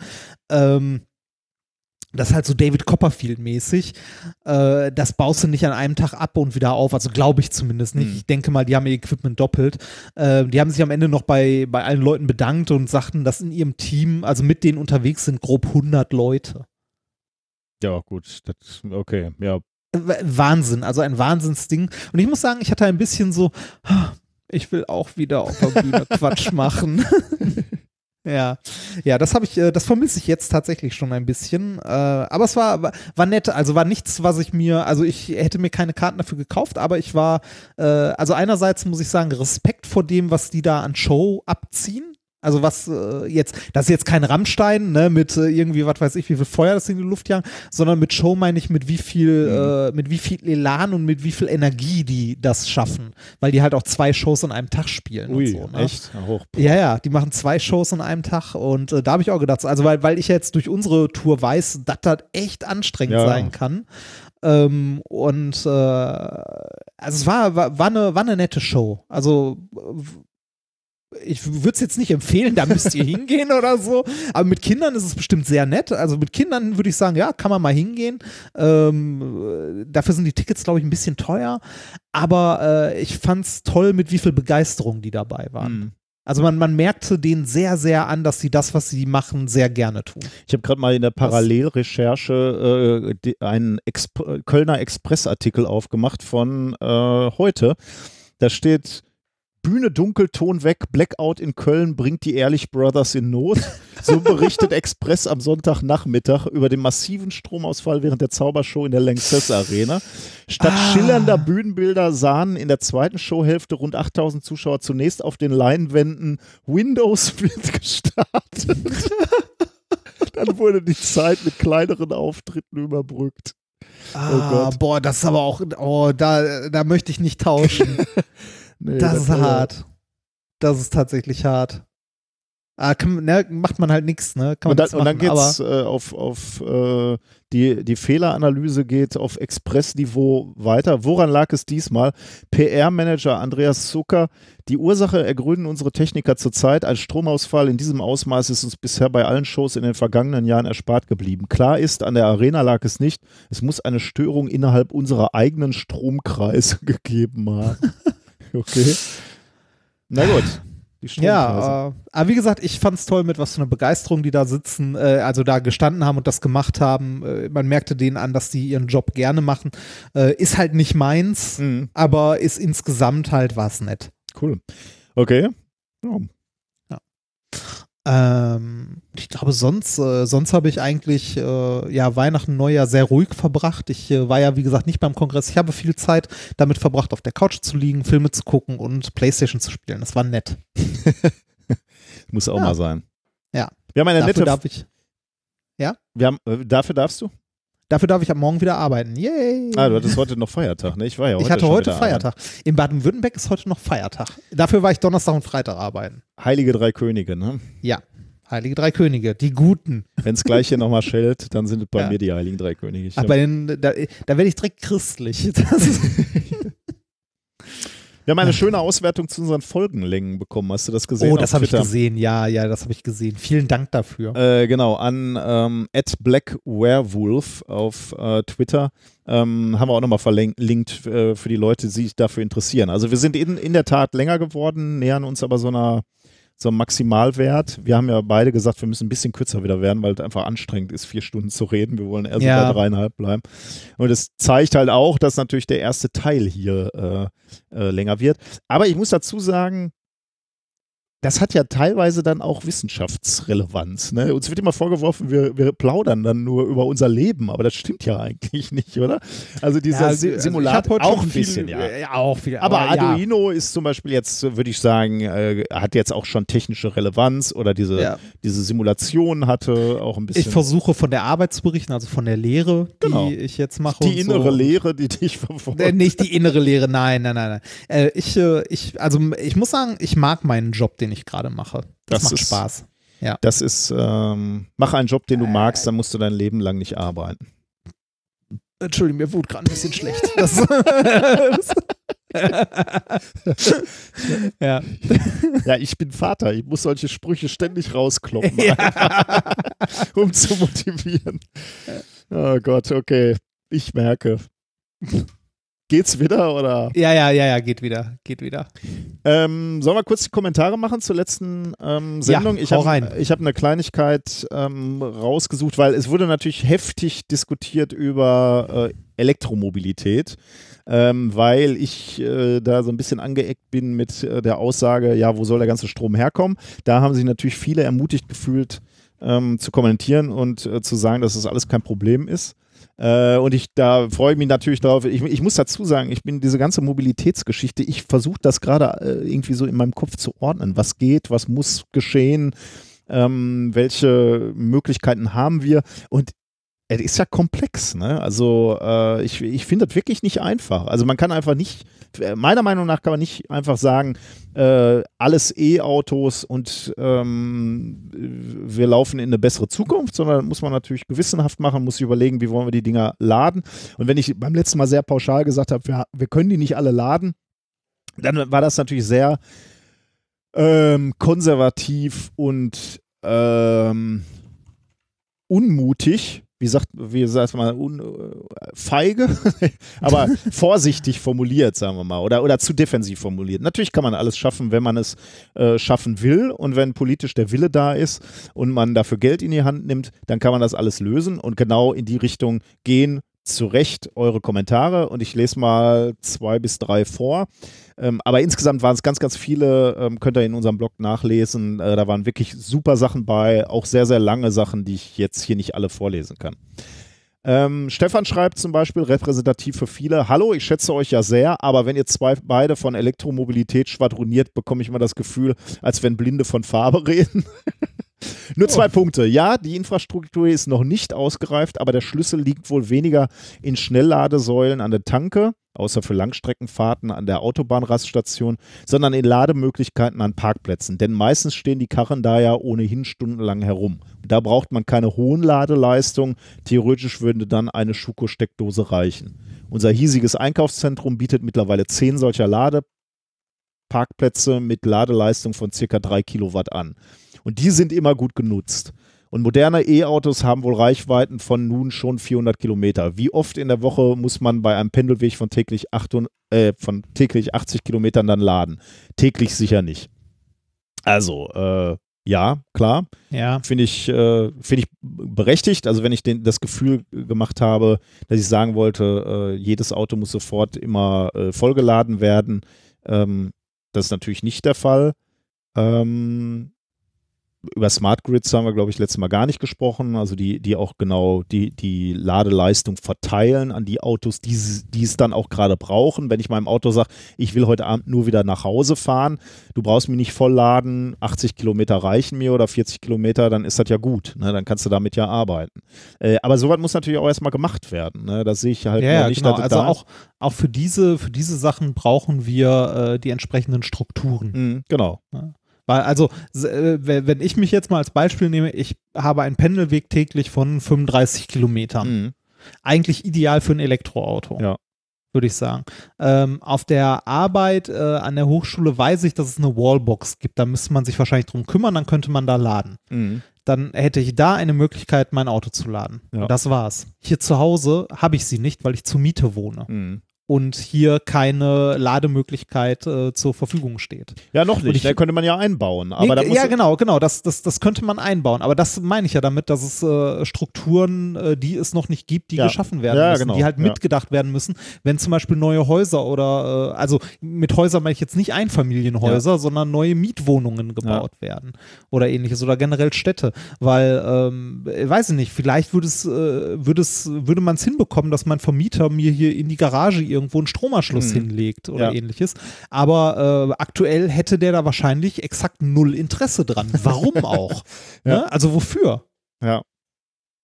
So ein bisschen in die Richtung geht ein Kommentar von Florian, der sagt, äh, guckt man sich an, dass ein üblicher Hausanschluss 14,5 Kilowatt hat, äh, hat Florian bei Wikipedia recherchiert, heißt das, dass meistens ein E-Auto nicht versorgt, äh, dass meistens ein E-Auto nicht versorgt werden können, ohne dass eine neue Zuleitung gelegt wird. Tesla hat einen Megacharger mit 1 Megawatt angekündigt. Da haben auch große Institutionen Probleme. Das Netz muss bei dem Endverbraucher massiv ausgebaut werden. Das ist auch genau das, was du auch gerade gesagt hast. Ne? Also du hättest natürlich gerne in deiner Garage da äh, Strom, gibt es aber nicht. Muss halt Ja. äh, gewährleistet sein. Und Aber selbst, selbst, selbst wenn hier äh, genug Strom liegen würde in diesem Haus, müsste immer noch mein Vermieter hingehen und Geld in die Hand nehmen, um zu meinem Mhm. Stellplatz äh, in der Garage äh, eine Leitung legen und eine Büchse an die Wand schrauben. Ja. Und wenn es nur eine scheiß Büchse an die Wand schrauben ist, ne, das kostet halt, lass es mal 1000 Euro sein oder so, äh, das muss der Vermieter halt machen. Oder ich privat und ich muss mir der für die Erlaubnis holen und so weiter. Und das wird nicht passieren. Und das muss halt auch jeder Supermarkt wollen. Ne? Das muss auch jedes Parkhaus wollen. Das muss auch jeder Arbeitsplatz äh, ermöglichen. Ja, Also und das ist ja genau das, was wir damit meinten, dass die Strukturen geschaffen Genau, werden müssen. ja. Also ich wollte, sollte, wollte nicht so klingen, dass ich sage, das ist unmöglich, sondern ich hätte eher sagen müssen, äh, das musst du dann auch wollen und äh, unterstützen. Ne? Also du musst Ja. irgendwie, dann muss, muss dein Vermieter halt auch irgendwie möglicherweise dann auch nochmal, dem muss unter die Arme gegriffen werden, damit der motiviert ist, genau das zu tun. Ähm, Tim schreibt dann noch, äh, das ist der letzte Kommentar, ähm, erstens, man lädt nicht mehr, wenn man muss, sondern wenn man kann. Zweitens, neben den beiden Standorten zu Hause und Arbeit, wo das Auto lange steht, gibt es noch das Einkaufen, Shoppen, Freizeitaktivitäten, wo Ladesäulen sinnvoll sind. Drittens, ein Elektroauto kann man auch an einer Schuko-Steckdose laden. Das Ladegerät dafür ist beim Fahrzeug dabei. Meistens gehen damit so 2,4 Kilowatt Ladeleistung.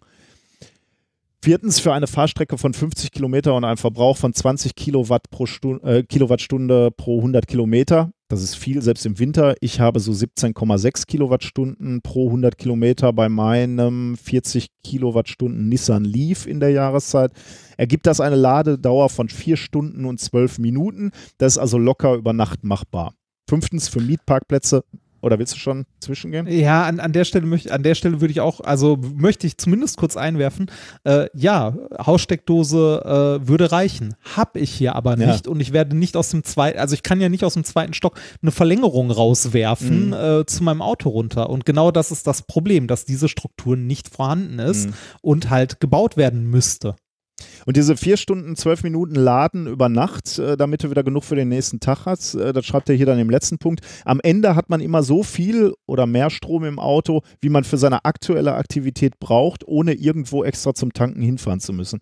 Äh, das erfordert natürlich auch ein gewisses Umdenken beim Nutzer. Ne? Also heute äh, äh, ist man so gewohnt, man tankt das Ding voll und man hat erstmal eine Woche nicht mehr sich drum zu kümmern und dann musst du möglicherweise immer aktiv gucken, wo will ich denn heute noch hin und du bist immer so ein bisschen am Limit. Ähm, Ja. Keine Ahnung, ob das äh, akzeptiert wird. Kann sein, ja. Also die, die, äh, si- sich ändern finde ich ja nicht schlimm. Also Nee, nee. Äh, ne, das finde ich auch generell sehr erstrebenswert. Ich fände es auch generell erstrebenswert, wenn wir mehr Elektromobilität hätten und so weiter. Ähm, das, äh, was ich nur sagen wollte, ist, dass man äh, das, äh, glaube ich, für die breite Masse zur Verfügung zu stellen, das muss politisch gewollt Ja, sein. genau, ja. Weil dann, dann muss halt sowas wie, wie zum Beispiel bei mir das Problem, dass ich keine Lade, also aktuell null Möglichkeit hätte, das Ding zu Hause zu laden. Ja. Dann muss es politisch in irgendeiner Form begünstigt werden, dass sagen wir mal der Vermieter äh, das absetzen kann komplett. Mhm. Wenn der irgendwie äh, einen vorhandenen Stellplatz elektrifiziert, dass er die Kosten dafür komplett von der Steuer absetzen Mhm. kann. Oder zumindest einen Teil davon, also genügend ausreichen, dass es ein Anreiz ist, dass er es tut. Ja. Ja, weil äh, man, man darf dabei einfach nicht von, der ein, von dem Einfamilienhaus ausgehen, Mhm. dass irgendwie sich eine Zuleitung nur in die Auffahrt legen müsste oder von, von dem Haus, das eine Garage hat, die einem selber gehört oder wo man machen kann, was man will oder ähnliches. Sondern es muss immer davon ausgegangen werden, äh, weil ich glaube, dass es auf einen Großteil unserer Bevölkerung zutrifft, dass man zur Miete wohnt. Mhm. Oder irre ich mich da? Ich, hab, ich weiß es ehrlich gesagt nicht. Aber das ist so meine Lebensrealität. Äh, Ich habe irgendwie immer zur Miete gewohnt und die meisten Leute, die ich kenne, wohnen irgendwo zur Miete. Äh, zumindest in großen Städten. Ähm, ich wäre jetzt davon ausgegangen, dass das immer noch die Mehrheit der Menschen ist. Etwa 72,4 Prozent der Ein-Personen-Haushalte in Deutschland leben weiterhin zur Miete. Ähm, mit rund 57 Prozent gilt dies ebenso für die Mehrheit der Deutschen insgesamt. Also Ein-Personen-Haushalte ist ja fast, also ist ja klar, dass die, zu, oder fast klar, dass die zur Miete, aber 57 Prozent aller Deutschen leben zur Miete. Also von daher äh, Ja. unterstützt das genau deine These, ja. Also ich, ich bin ja dafür, ich würde mich freuen. Äh, ich sehe Ja, ja, ich nur auch. nicht, dass das, Genau. dass das nicht ohne, also ohne politischen Willen funktioniert das Da nicht. wollte ich auch bitte sagen, äh, das sollte alles beim letzten Mal nicht so negativ klingen von mir. Äh, vor allem wollte ich damit nicht sagen, lasst uns den Technologiewechsel nicht angehen. Aber wenn man das macht, muss man das wirklich auf voller Breite machen. Also es ist nicht damit getan, dass wir jetzt alle Elektroautos kaufen, sondern wir brauchen die Infrastruktur dafür. Wir müssen sicherlich auch ÖPNV ausbauen. Wir brauchen dann natürlich regenerative Energiequellen. Wir brauchen Speicher. Wir brauchen Smart Grids. Und dann musst du dir, also das ist schon multidimensional, das Problem, würde ich sagen. Das Ja. ist schon äh, eine echte Herausforderung und komplex. Aber damit, wie gesagt, wollte ich nicht sagen, dass wir äh, E-Autos blöd finden. Aber Nee, ich, also ich, äh, wenn, äh, mein Arbeitsvertrag ist ja sehr befristet. wenn ich jetzt wüsste, dass ich äh, unbefristet auf längere Zeit diese Pendelstrecke hätte, äh, mh, ne, weil, äh, weil meine Frau halt in die andere Richtung arbeitet, ich weiß, dass wir hier wohnen und wir weder in die eine noch in die andere Richtung umziehen werden, weil es für uns keinen Sinn macht, weil wir genau zwischen zwei Arbeitsplätzen wohnen. Ähm, dann würde ich mir tatsächlich auch Gedanken machen, ob man nicht äh, das Auto mal verkauft und sich ein Elektroauto anschafft. Aber ähm, ohne zu wissen, dass sich das für die nächsten vier, fünf Jahre zumindest irgendwie lohnen würde oder sich das nicht ändern würde, äh, geht es einfach nicht. Ne? Also ich kann so ein, also ich persönlich kann mit meinem Einkommen so eine Investition nicht tätigen, ähm, ohne zu wissen, dass das mindestens für ein paar Jahre ähm, ja. halt bestehen bleibt. Und so wie es aktuell aussieht, kann sein, dass ich in einem Jahr komplett woanders arbeite. Ja.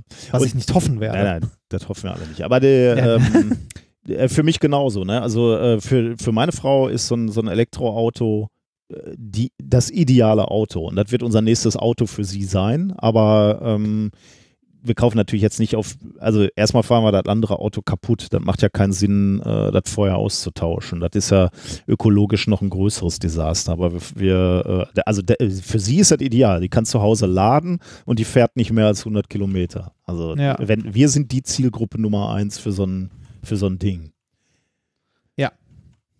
Und äh, ihr habt halt auch eine Auffahrt, wo ihr Ja, mal klar. ein, wo, Klar. ne, also äh, ein, äh, wo ihr halt das Auto hinstellt und dann mal eine, im schlimmsten Fall eine Verlängerung rauslegt. Absolut, ja. So in etwa, ja, ne? ja. Ja. Genau. Ähm, ja, dann sind wir mit den Kommentaren durch. Ja. Ähm, also abgesehen von dem gesagten, habt ihr recht, wir haben zu wenig Ahnung davon. Also ich zumindest. Ich muss da einfach noch. Aber ich, wie gesagt, ich finde das alles super spannend und das ist auch alles hochkomplex. Also Ey, Ich habe da, ich hab da auch nicht mehr Ahnung von als du. Ähm, ne, das ist nur, also soweit wie ich mich damit beschäftigt habe, wäre es für mich aktuell ähm, wünschenswert auch, aber äh, finanziell mit der Aussicht nicht machbar. Mhm. Gut, dann äh, kommen wir zum Themen der heutigen Folge. Mein erstes Thema heißt äh, CO2-Rechner. Mhm. Ähm, mein erstes Thema, äh, hatten wir das nicht gerade schon mit dem CO2? Ah, nee, das war, das, Das war ein, ein Simulator. Gleich brauchen wir noch einen Rechner, aber wir, wir beide spielen wieder interaktiv rum. sehr schön. Heute spielen schön, wir viel, wir beide. Sehr schön. Ich habe heute auch zwei schöne Themen. Äh, ich weiß nicht, ob sie kurz sind, aber sie sind schön. Ähm, äh, Thema, mein erstes Thema heißt äh, Auch du, Johnny 5? Hm. Drittes Thema Katzenmimik. Uh. Äh, Thema Nummer 4, aufs Glatteis geführt. Auch bei Katzenmimik werden wir übrigens wieder äh, spielen, wir beide. Äh, wirst- Ja, muss, ich, muss ich dafür den Kater vom Schrank holen? nee, ich glaube, wir machen es ohne den Kater. Aber wäre auch spannend. Vielleicht brauchen wir den. Mal gucken. Vielleicht interviewe ich den gleich nochmal. Das wäre ein großer Erfolg. Ähm, dann haben wir natürlich auch wieder ein Experiment der Woche und noch einen etwas ausufernden Schwurbel, aber dazu kommen wir dann nachher. Ähm, Experiment braucht ja eigentlich nichts, ist mehr so ein Gedankenexperiment. Gedankenexperiment fast. Ah, sehr ja. schön. Ja. Gucken wir mal. Ja, du, du kennst es im Prinzip, aber wir, äh, ja, schauen wir uns gleich mal an. Ja. Okay, machen wir äh, gleich weiter, oder? Thema Ja, Nummer gerne. eins. Ähm, ich habe, ich will ja, oder wir wollen bewusster und sicherlich auch CO2-neutraler leben. So im, äh, im nächsten Jahr, 2020. Äh, Ich möchte mich da stetig verbessern. Aber dafür muss man natürlich erstmal wissen, wo ist eigentlich in meinem Leben Verbesserungspotenzial. Und da habe ich festgestellt, ist so ein CO2-Rechner echt hilfreich. Ähm, denn ich war ein bisschen, Ah, ich war nämlich, äh, ja, ja. Ja sag Kann, man damit, kann man damit ausrechnen, was, äh, also äh, zeigt einem das an, ähm, was verschiedene Alltagstätigkeiten für einen CO2-Verbrauch haben? Ähm, ja, aber noch nicht so fein aufgeschlüsselt. Also Okay. äh, ich weiß nicht, ob das dich befriedigt in dem, was, ähm, äh, was du dir jetzt darunter vorstellst. Ähm, aber ich habe erstmal so grob verstanden, wo meine Baustellen sind. Ich habe ja so im letzten Jahr immer schon mal gesagt, ja, man müsste eigentlich weniger Fleisch essen. Ne? Und ja, ich sollte nicht so viel Auto fahren. Äh, und ja, Flugreise ist blöd, Urlaub so. Ne?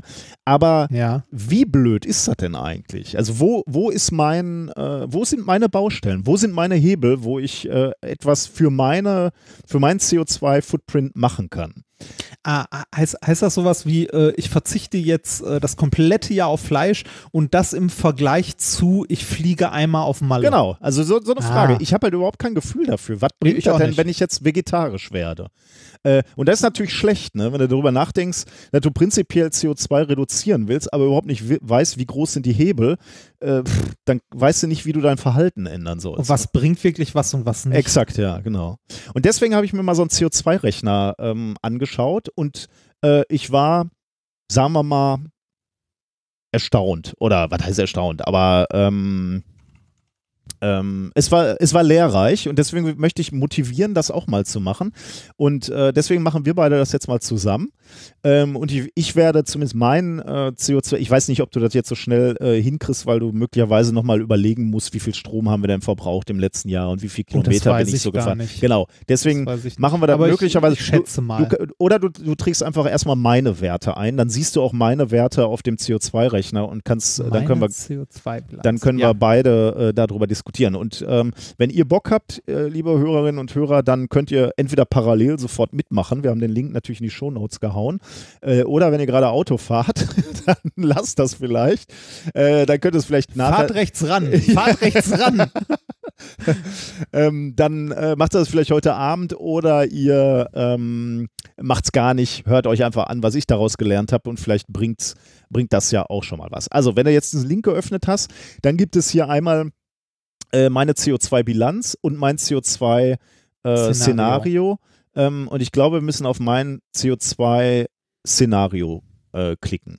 Okay. Ähm, dann steht da unten, dann geht so ein Fenster oder äh, klappt mein was aus. CO2-Szenario starten. Exakt, genau. Da drücken wir drauf. Und jetzt.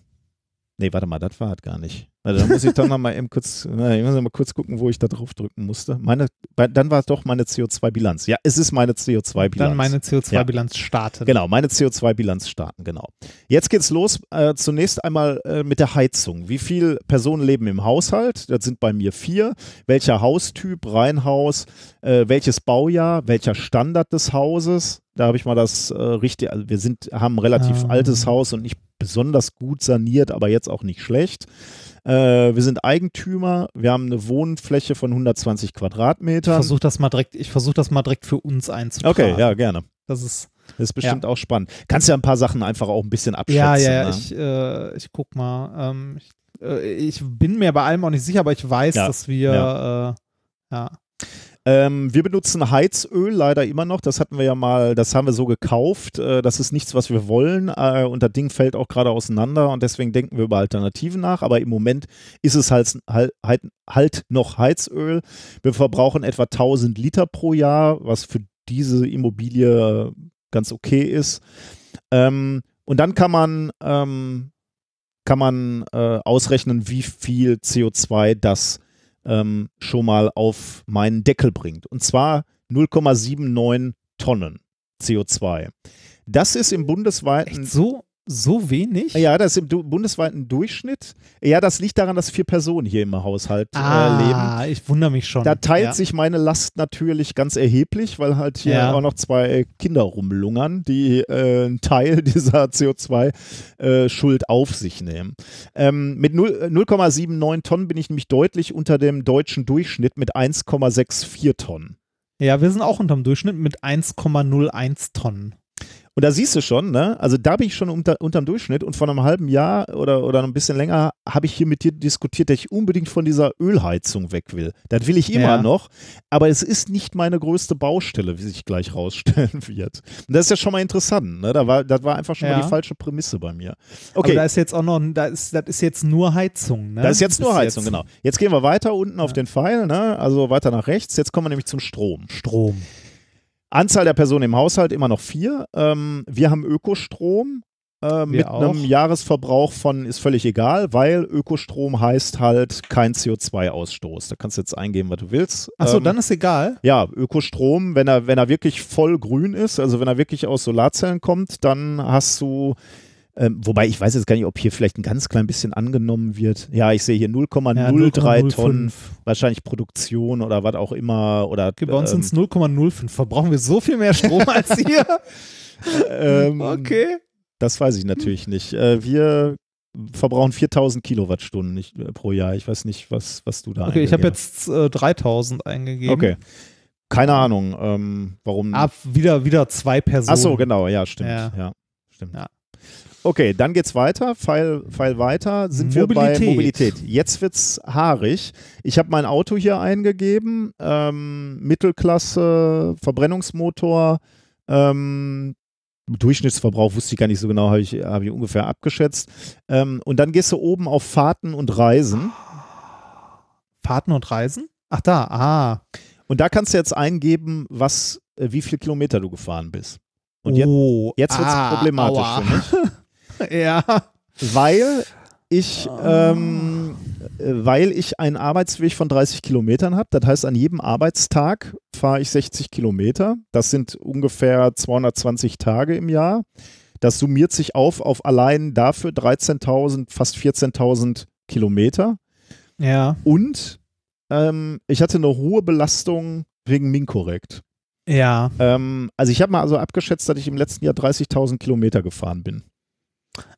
Ich weiß relativ genau, wie viel ich im letzten, äh, im letzten Jahr gefahren bin, weil ich auf den Kilometerstand geachtet habe aus verschiedenen Gründen. Und bei mir äh, waren es tatsächlich mir im letzten Jahr tatsächlich 25.000. Uh, boah, das hätte ich nicht gedacht bei dir. Aber du bist ein paar Mal noch äh, hier zwischen Ruhrgebiet und. Ja, äh, nicht nur etliche Male wegen Ja. meinen Eltern und so Mhm. auch. Äh, dat, und das ist eine ordentliche Strecke, ne? Ja. Also einmal hin und zurück sind Oh, das hätte ich bei 1000 dir gar nicht Kilometer. gedacht. Krass. Ja. Ist, ja, Also ich, ich, ich, dachte, ich dachte jetzt tatsächlich, diese Last hier, also, warum, also 30.000 Kilometer habe ich aus zwei Gründen, würde ich sagen. Eben äh, zum einen, weil ich die Last der Familie trage. Ich bin nämlich der, der pendelt. Meine Familie ist dafür sehr stationär. Also Kinder, also die Schule ist hier, sowohl die Schule meiner Frau als auch die Schule meiner, meines Sohnes. Kindergarten ist hier. Die machen alles zu Fuß, aber ich trage die Last sozusagen der Familie. Deswegen habe ich so viele gefahrene Mhm. Kilometer. Und Minkorrekt dachte ich halt auch, trage ich die Last, weil du relativ viel noch mit dem Zug gemacht hast oder dann Ja. bei mir mitgefahren bist. Ne? Und Ja, ja, genau. Das, äh, also die Fahrten habe ich jetzt gar nicht drin, sondern die oh, 25.000 krass. okay. waren so ähm, Arbeit, äh, also gelegentlich auch mal, also ne, ins Ruhrgebiet gefahren für Ja. Minkorrekt, für Uni und so weiter und so weiter. Aber äh, ich hatte im, im letzten Jahr tatsächlich ziemlich genau fast sogar äh, auf den Kilometer 25.000. Das ist Und du siehst, das knallt schon ganz schön rein. Ne? Das sind schon, ähm, also die 30.000, die ich hier angenommen habe, bringen mir 5,6 Tonnen ähm, CO2. Okay. Bei, bei was für einem Fahrzeug? Kraftstoff ist eigentlich, nee, ist. Äh, Macht, glaube ich, Diesel? kaum einen Unterschied, glaube ich. Ich habe hier mal ein bisschen rumgespielt. Ähm, Ich aktualisiere das Ganze. Ja, doch, das macht einen Unterschied, ob man zum Beispiel einen Diesel fährt oder einen Benziner, ähm, weil der einen anderen Durchschnittsverbrauch annimmt. Ah, okay. Okay, Und ich, ja. bin, äh, ich bin im letzten Jahr mit einem Benziner rumgefahren und der hat einen Durchschnittsverbrauch von 8,3 Litern. ah, Äh, damit 25.000 Kilometer bin ich bei 5,61 Tonnen. äh, ich auch. Ist ja lustig. Äh, Ja. Obwohl du ein bisschen weniger gefahren bist, ja. Ja. Und jetzt- Aber hast du einen Diesel oder einen Benziner? Die? Diesel, ja. Ja, ich habe einen Benziner. Der verbraucht halt, also höheren. Verbrauch. Äh, jetzt äh, habe ich noch eine Flugreise angegeben Aua. Äh, Ja. auf, der, auf dem nächsten Reiter. Oh, ja, da wird's dann richtig schwer. Aua. Oh Ja. Gott. Oh Gott. Da wird's, oh Ich bin Gott. ja wenigstens kurz geflogen. Du musst da ja noch. Äh, oh Gott, wie lange sind wir denn geflogen? du, ach, du bist auch noch mehr, mehrfach geflogen, ne? Stell, stell ich gerade Oh, fest. sti- oh, oh, oh, oh, stimmt. Boah, letztes Jahr war richtig schlimm. Da war ja die, die Hochzeitsreise Ja. mit bei. Ich, vielleicht machst du das Ah. mal äh, im stillen Kämmerchen. Äh, das möchte ich dir jetzt äh, nicht, nicht unbedingt antun. Nee, ich, also kann ich ja sagen, ich war halt mit, wir waren in unserer Hochzeitsreise in New York Ja, und Äh, das, äh, wir haben das, äh, wir haben das auch kompensiert, äh, aber ich weiß, dass das, äh, das nicht gut ist. Mhm. Ne? Das, Also nochmal hier, äh, ich gehe nochmal kurz zu- zurück zu den Fahrten. Das bedeutet nämlich, dass ich äh, mit meinen 5,6 Tonnen CO2 durchs Auto äh, deutlich über dem äh, deutschen Durchschnitt bin mit 1,62 Tonnen. Also das ist meine größte Baustelle. Das muss man einfach mal so sagen. was, das, das Fahrzeug? Das Fahrzeug, ja. Die Flugreise äh, ist auch blöd. Ähm, unser, unser Osterurlaub, den wir gemacht haben, hat mir 0,68 Tonnen gebracht. Das ist knapp über dem bundesdeutschen äh, Schnitt mit 0,56 Tonnen. Aber wenn man auf die dieses Jahr schon mal verzichtet, was wir machen wollen, dann ist halt schon mal eine halbe Tonne weg. Das ist natürlich schon mal super. Deswegen werden wir dieses Jahr nicht fliegen in den Urlaub. Ey, das ist krass, wenn ich mir das angucke. Unser, äh, unser einer Flug ne, in die Mhm. USA ähm, hat mehr, also deutlich mehr CO2 produziert als das Rumfahren mit dem Auto im Echt? ganzen Jahr. oh Ja. Gott. Oh Gott. Ich habe jetzt mal, ich Boah, mal auf was kommst du denn dann für. Boah, dann bin ich gleich mal auf dein CO2. Ich, ich habe mal, ich, äh, also ich habe, ich, ich habe als, ich habe als Flugzeit, ich weiß nicht mehr, wie lange wir wirklich geflogen sind. Waren da zwölf Stunden? Und das ist nur ein Oder Flug, ne? Du musst ja hier. Ja, ja, ich weiß, ich weiß, ich weiß. Wie, wie lang, wie lang fliegt man nach New York? Ich dachte Zwölf weniger. Stunden? Ist das nicht viel kürzer? nicht neun? Ich, ich komme da mit der Zeitverschiebung und so. Ich dachte, das ist ein relativ Kette. kurzer Flug. Ich hätte Warte jetzt gesagt, mal, mit ich- acht müsstest du eigentlich hinkommen, aber vielleicht Ich guck mal mich. kurz. Äh, aber selbst dann ist es, glaube ich, immer noch schlimm. Ähm, müsste ich das nicht irgendwo auf den Tickets oder so sehen? Ich weiß es nicht. Ist, äh, äh, wir können ja mal neun Stunden annehmen, Ja. dann wären es in Summe 18. Ja. Ne? Ähm,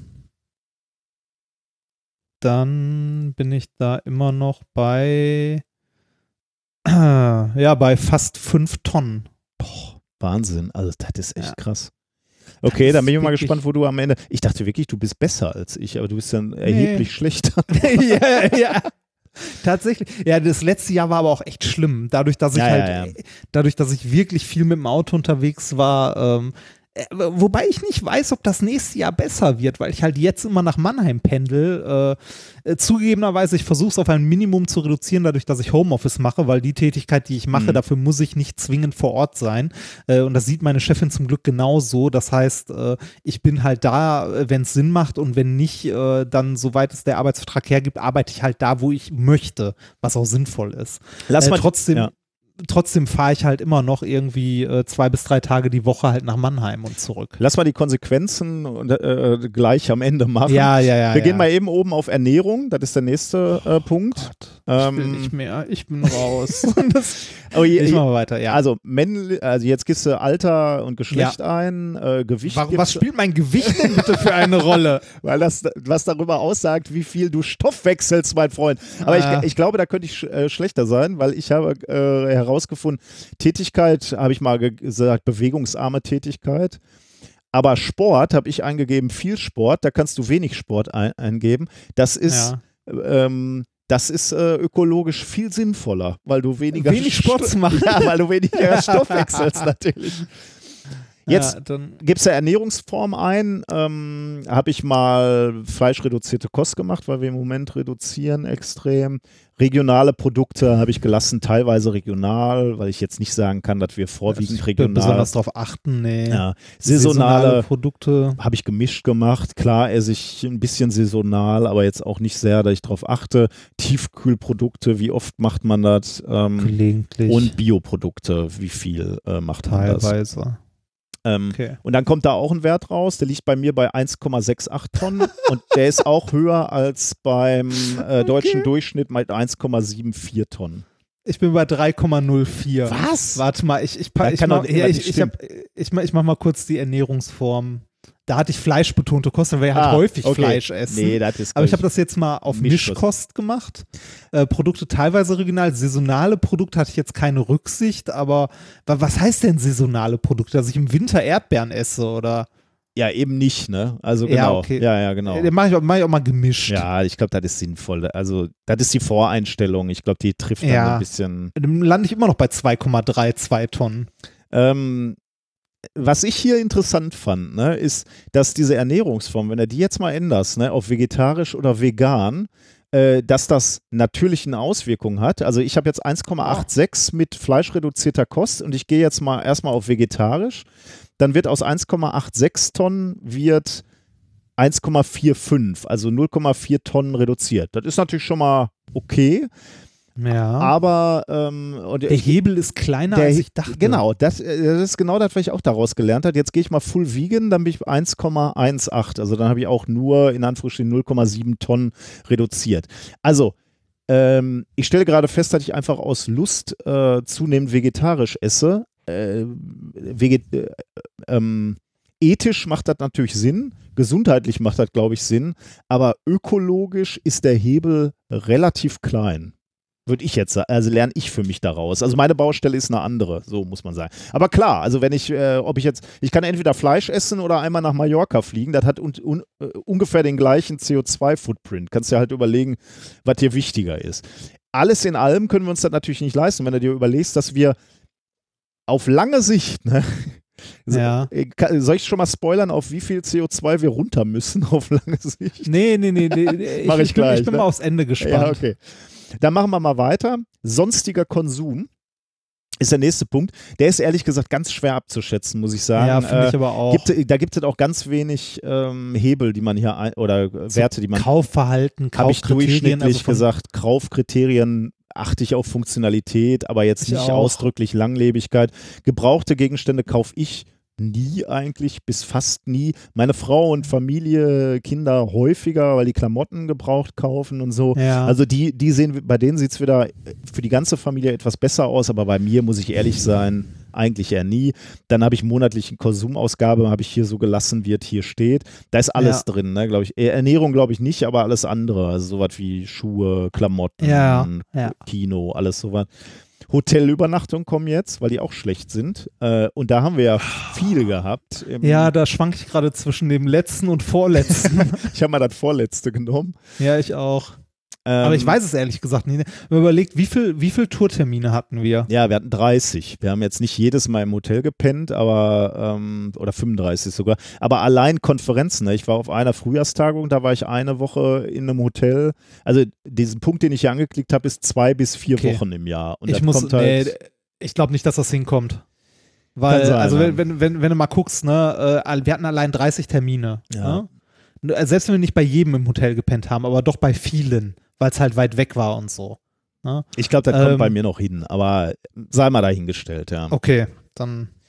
Ähm, okay, äh, dann gibt es noch klimafreundliche Geldanlagen. Habe ich nicht. Kompensation von CO2 lassen wir jetzt mal weg. Also ich habe, du hast ja auch deinen Flug kompensiert, Ja. aber lassen wir jetzt erstmal weg, können wir ja gleich äh, einrechnen. Dann kommen wir jetzt zum Ergebnis. Auf wie viel kommst du da? Ich komme insgesamt Konsum? auf vier. Nee, Achso, bei- beim äh, beim sonstigen Konsum ähm, komme ich auf 4,42 Tonnen und das ist ein klein bisschen weniger. Oh, das ist sogar noch weniger als äh, der deutsche Durchschnitt. Der liegt nämlich bei 4,56 Tonnen. Ja, ich gucke gerade mal. Wieso hast du denn da weniger? Kaufverhalten durchschnittlich, Mhm. Kriterien funktional, gebrauchte Ja. Gegenstände nie. äh, monatliche Konsumausgaben pro Person gelassen, wie sie sind, ne? Mhm. Und Hotelübernachtungen zwei bis vier Wochen im Jahr. Kann ich ja eigentlich nicht mehr oder, weniger haben als du, ne? Ich habe 5,03. Vielleicht haben sie wieder mit eingerechnet, dass du schwerer bist. Ja, ja, wer weiß. Also, Also weiß ich wirklich nicht. Also äh, wir haben ja auf der Folie davor eingegeben, wie, Ja. wie, wie alt mit Ernährung und so weiter. ne? Also, okay, dann äh, bezieht sich das mit den, mit den Sachen davor wahrscheinlich Vielleicht, schon. ja. Ne? Ihr jungen Leute Ja. gebt ja auch mehr Geld aus. Ja, ja. Wenn wir mehr Geld hätten. ja, genau. Und jetzt So, kommen wir am Ende auf mein Ergebnis. Ähm, und dann, ähm, also der bundesdeutsche Durchschnitt liegt bei 11,61 Tonnen CO2. und ich liege, Oh ich liege bei 14,13. Okay. Ich will nicht sagen, wo ich liege. Ich weiß, Okay, nein, doch, doch, ich kann sagen, wo ich liege. Es ist, es ist erschreckend viel und zwar 20,78. Alter. Den, ja, Moment, den Löwenanteil, den mit Ja, ja. Abstand größten dabei, macht die Mobilität. Ja, ja. Und das liegt halt daran, äh, dass ich, also wahrscheinlich ist es sogar noch mehr, weil ich bin letztes Jahr zweimal recht lange Mhm. geflogen. Ähm, Wahrscheinlich ist es, äh, wenn ich äh, wenn ich es mal wirklich ordentlich Ja. eintrage, ist es wahrscheinlich bin ich sogar eher bei irgendwas zwischen 25 und 30 Tonnen Ja. ähm, im letzten Jahr, was aber auch eine absolute Ausnahme war. Ich muss dazu zu meiner Verteidigung sagen, ich bin bis zu meinem 24. Lebensjahr, glaube ich, gar nicht geflogen. äh, ja, aber äh, ja, äh, aber man, man sieht mal hier, was für ein krasser Hebel Fliegen ist. Ja, Fliegen und Mobilität an Alter. sich, ne? Also ja, Mobilität. Eigentlich dieses Pendeln, ne, das ist ja bei mir halt auch schon mal viel, ne? Das sind ja bei mir auch drei Tonnen. Ähm, das ist einfach brutal, ne? Also das kannst du eigentlich nie machen. Also was lerne ich jetzt daraus? Also 14,13 Tonnen im Vergleich zu 11,61 bundesdeutscher Durchschnitt. Was lerne ich daraus? Ähm, zum, zu, zum einen haben wir als Familie schon mal entschieden, dass wir nicht fliegen in 2020. Ähm, dann äh, habe ich halt gesehen, der Arbeitsweg ist sehr lang und ich habe viele Kilometer für Minkorrekt gefahren. Deswegen würde ich äh, schon mal vorschlagen, dass wir diese drei bis vier Tonnen CO2 für Minkorrekt kompensieren. Also sowohl für die letzte Tour als auch für die, äh, für die nächste. Mhm. Ähm, das sind etwa 100 Euro. Ich weiß, kompensieren kann man gut finden, kann man schlecht finden, äh, aber ist halt das Beste, was man machen kann, wenn, wenn das Kind im Brunnen gefallen ist. Deswegen äh, würde ich morgen mal diese vier Tonnen CO2 kompensieren. Dann bin ich irgendwo äh, im bundesdeutschen Durchschnitt oder knapp darunter. Was ich mir jetzt für das nächste Mal vornehme, fürs nächste Jahr, dass ich ein bisschen häufiger mit dem Fahrrad wieder zur Arbeit fahre. Wenn, wenn mir das gelingen würde, einmal pro Woche zur Arbeit mit dem Fahrrad zu fahren, schaffe ich natürlich nicht im Winter, aber dafür vielleicht im Sommer ein bisschen mehr, habe ich mal so überschlagen, könnte ich irgendwie so 3000 Kilometer, wenn ich gut drauf bin, könnte ich mit dem Fahrrad schaffen vielleicht. Das wäre dann auch nochmal eine gute halbe Tonne, die ich übers Fahrradfahren kompensiere. Nee, warte mal, das muss. Dann machst du aber wieder mehr Sport. Ah, richtig, ja, dann habe ich noch nicht eingerechnet. Ja, das stimmt. Ähm, ich habe mir vorgenommen, bisschen häufiger, äh, also äh, mit dem Fahrrad fahren und möglicherweise auch mal mit dem Zug, wenn ich die Zeit habe und die Familie mich hier nicht erwartet oder die Arbeit mich nicht so ganz pünktlich braucht, ähm, so dass ich im nächsten Jahr und dann können wir das wieder zu Beginn des Jahres machen, dass ich dann möglicherweise auf 9 Tonnen komme. Das versuche ich. Von, von 14 runter auf 9 Tonnen. Allerdings fürchte ich, kommt da Minkorrekt wieder dabei, wenn wir da mit, äh, mit dem Auto rumfahren und die Experimente transportieren. Weil dann muss man ja dazu sagen, wir haben kaum Alternativen. Ne? Man kann Ja, jetzt das nicht sagen, wir fahren jetzt äh, mit dem Zug zu den Veranstaltungen, weil wir halt Experimente transportieren. Und eigentlich muss man mit einem Auto unterwegs sein. Und mit mehr Autos waren wir selten bis nie unterwegs. Also, dass du mit dem Auto unterwegs warst und ich auch, ist eigentlich fast nie vorgekommen, außer wenn es gar nicht anders ging beruflich. Genau, Ne? das, ich glaube, das haben wir im Wesentlichen nur zweimal Ja. gemacht und da ging es auch gar nicht anders. Äh, war natürlich ärgerlicherweise für mich direkt die weiteste Ja, Strecke, ja. die möglich war. Das so, ich weiß nicht, ich glaube, äh, Neustadt Lübeck waren irgendwie 800 Kilometer oder so. Das, Also, 600 No, nee, Nochmal, also weit, meine, dicken, weit. meine dicken Baustellen sind Mobilität und Konsum, wobei Konsum für mich leider etwas wenig greifbar ist. Deswegen weiß ich so recht nicht, was ich daraus mache und wie ich meine Handlung da anpasse, außer dass ich natürlich versuche, ein bisschen weniger Scheiß zu kaufen und ähm, ja, auf Langlebigkeit achte oder vielleicht auch mal was Gebrauchtes repariere, anstatt neu zu kaufen oder so. Aber das, das sind die großen Baustellen bei mir. Krass. Ja, bei mir ist es auf jeden Fall auch die Mobilität. Äh, vor allem, also das, das Fliegen war, Ja. äh, hat böse, böse reingehauen, aber selbst ohne das, ich bin halt, und ich hatte nicht mal einen Pendelweg Mhm. ne, bis September. Ich habe den ja erst seit September. Äh, davor hatte ich nicht mal einen Pendelweg Das ist krass, Und- ja. Ich hätte das nicht gedacht, dass du so viele Kilometer abgespult bist. und bin trotzdem, ja, das, doch, leider. Leider schon. Aber äh, gibst du, äh, sagst du auch, ne, das ist schon mal interessant, sowas mal einzugeben, um zu sehen, wo man, also eigentlich müsste, müssten alle Leute das mal machen, ne, um zu sehen, weil du hast überhaupt kein Gefühl, wo du CO2 produzierst. Also natürlich hättest du mir heute Morgen auch gesagt, das Fliegen ist nicht gut, ne? Aber ja, wie Fliegen scheiße. weiß man. Fliegen weiß man, dass das Kacke ist, aber wie Kacke, das. Ja, das. Also am, geilsten finde ich ja noch wirklich unnötige Flüge. Ne? Ich meine, ja, okay, unsere Hochzeitsreise war auch unnötig. Ne? Nicht wirklich, aber äh, es, es gibt ja auch so beruf, beruflich unnötige Flüge, ne? zum Beispiel innerdeutsch. Mm, Ja, okay, das kannst Das- du gar nicht machen. Ne? Ich habe Nee. äh, tatsächlich, ich habe äh, zwei Einladungen gehabt, wirklich Einladungen zu Konferenzen, ne, wo, äh, wo mir alles erstattet worden wäre. Das wären aber Flugreisen gewesen. Und äh, die sage ich beide ab. Weil ich, dat, äh, also weil ich, weil ich einfach das Gefühl habe, ich würde es machen, damit es auf meinem Lebenslauf steht und damit mein Ego gepampert ist, so, ne, dass ich sagen kann, Ja. so, ah geil, eingeladener Weile Talk. Vortrag. Aber et, der Nutzen ist nicht groß genug, um, um diese Flugreisen zu machen. Äh, und deswegen. Und es geht nicht, geht nicht mit Zug. Nee, nee, ist, äh, also, äh, nee, die sind zu weit. Okay. Aber äh, die sind innerdeutsch? Nee, nee. Äh, Ach so, ah, okay. Nicht mal, Nicht mal äh, innereuropa. ich überlege gerade, wie der politische Status gerade von dem einen Land ist. Äh, nee, er ist, glaube ich, noch Europa, aber äh, im, im Osten ein Land. Ähm, und da ähm, werde ich absagen, weil er mir einfach nicht wert ist, tatsächlich, die, äh, den Flug. Und der ist, äh, unter anderem, weil ich jetzt gesehen habe, was das einfach bedeutet hier. Ja. Das- Ja, also ich, äh, das hat mich sehr schockiert und ich versuche auf neun Tonnen ähm, im nächsten Jahr zu oder in diesem Jahr jetzt zu kommen irgendwie. Und das werde ich mal so im Auge behalten, wie viel Kilometer ich mache und äh, wo ich denn was sparen kann, wo ich unnötig fahre. Und da versuche ich insgesamt ähm, besser zu werden. Also ich muss mal gucken, ich werde alleine auf jeden Fall schon mal nicht fliegen. Das ist schon mal Das ist schon mal ein Punkt. Ja. Und äh, sollte ich äh, eine längerfristige Anstellung in, äh, ins Auge sehen, werde ich mich auch mal um ein Elektrofahrzeug kümmern, aber nicht, äh, nicht in einem befristeten nee, nee. Arbeitsverhältnis. Ja. Leider. Genau, das war äh, Thema, Nummer eins. Also falls ihr da Bock drauf habt, macht auch mal so einen CO2-Rechner, weil das wirklich interessant ist, was dabei rauskommt. Ja. Ich frage mich bei, bei solchen Sachen ja, ähm, wenn man jetzt so, so Kram zum Beispiel aus China bestellt, ne? Mhm.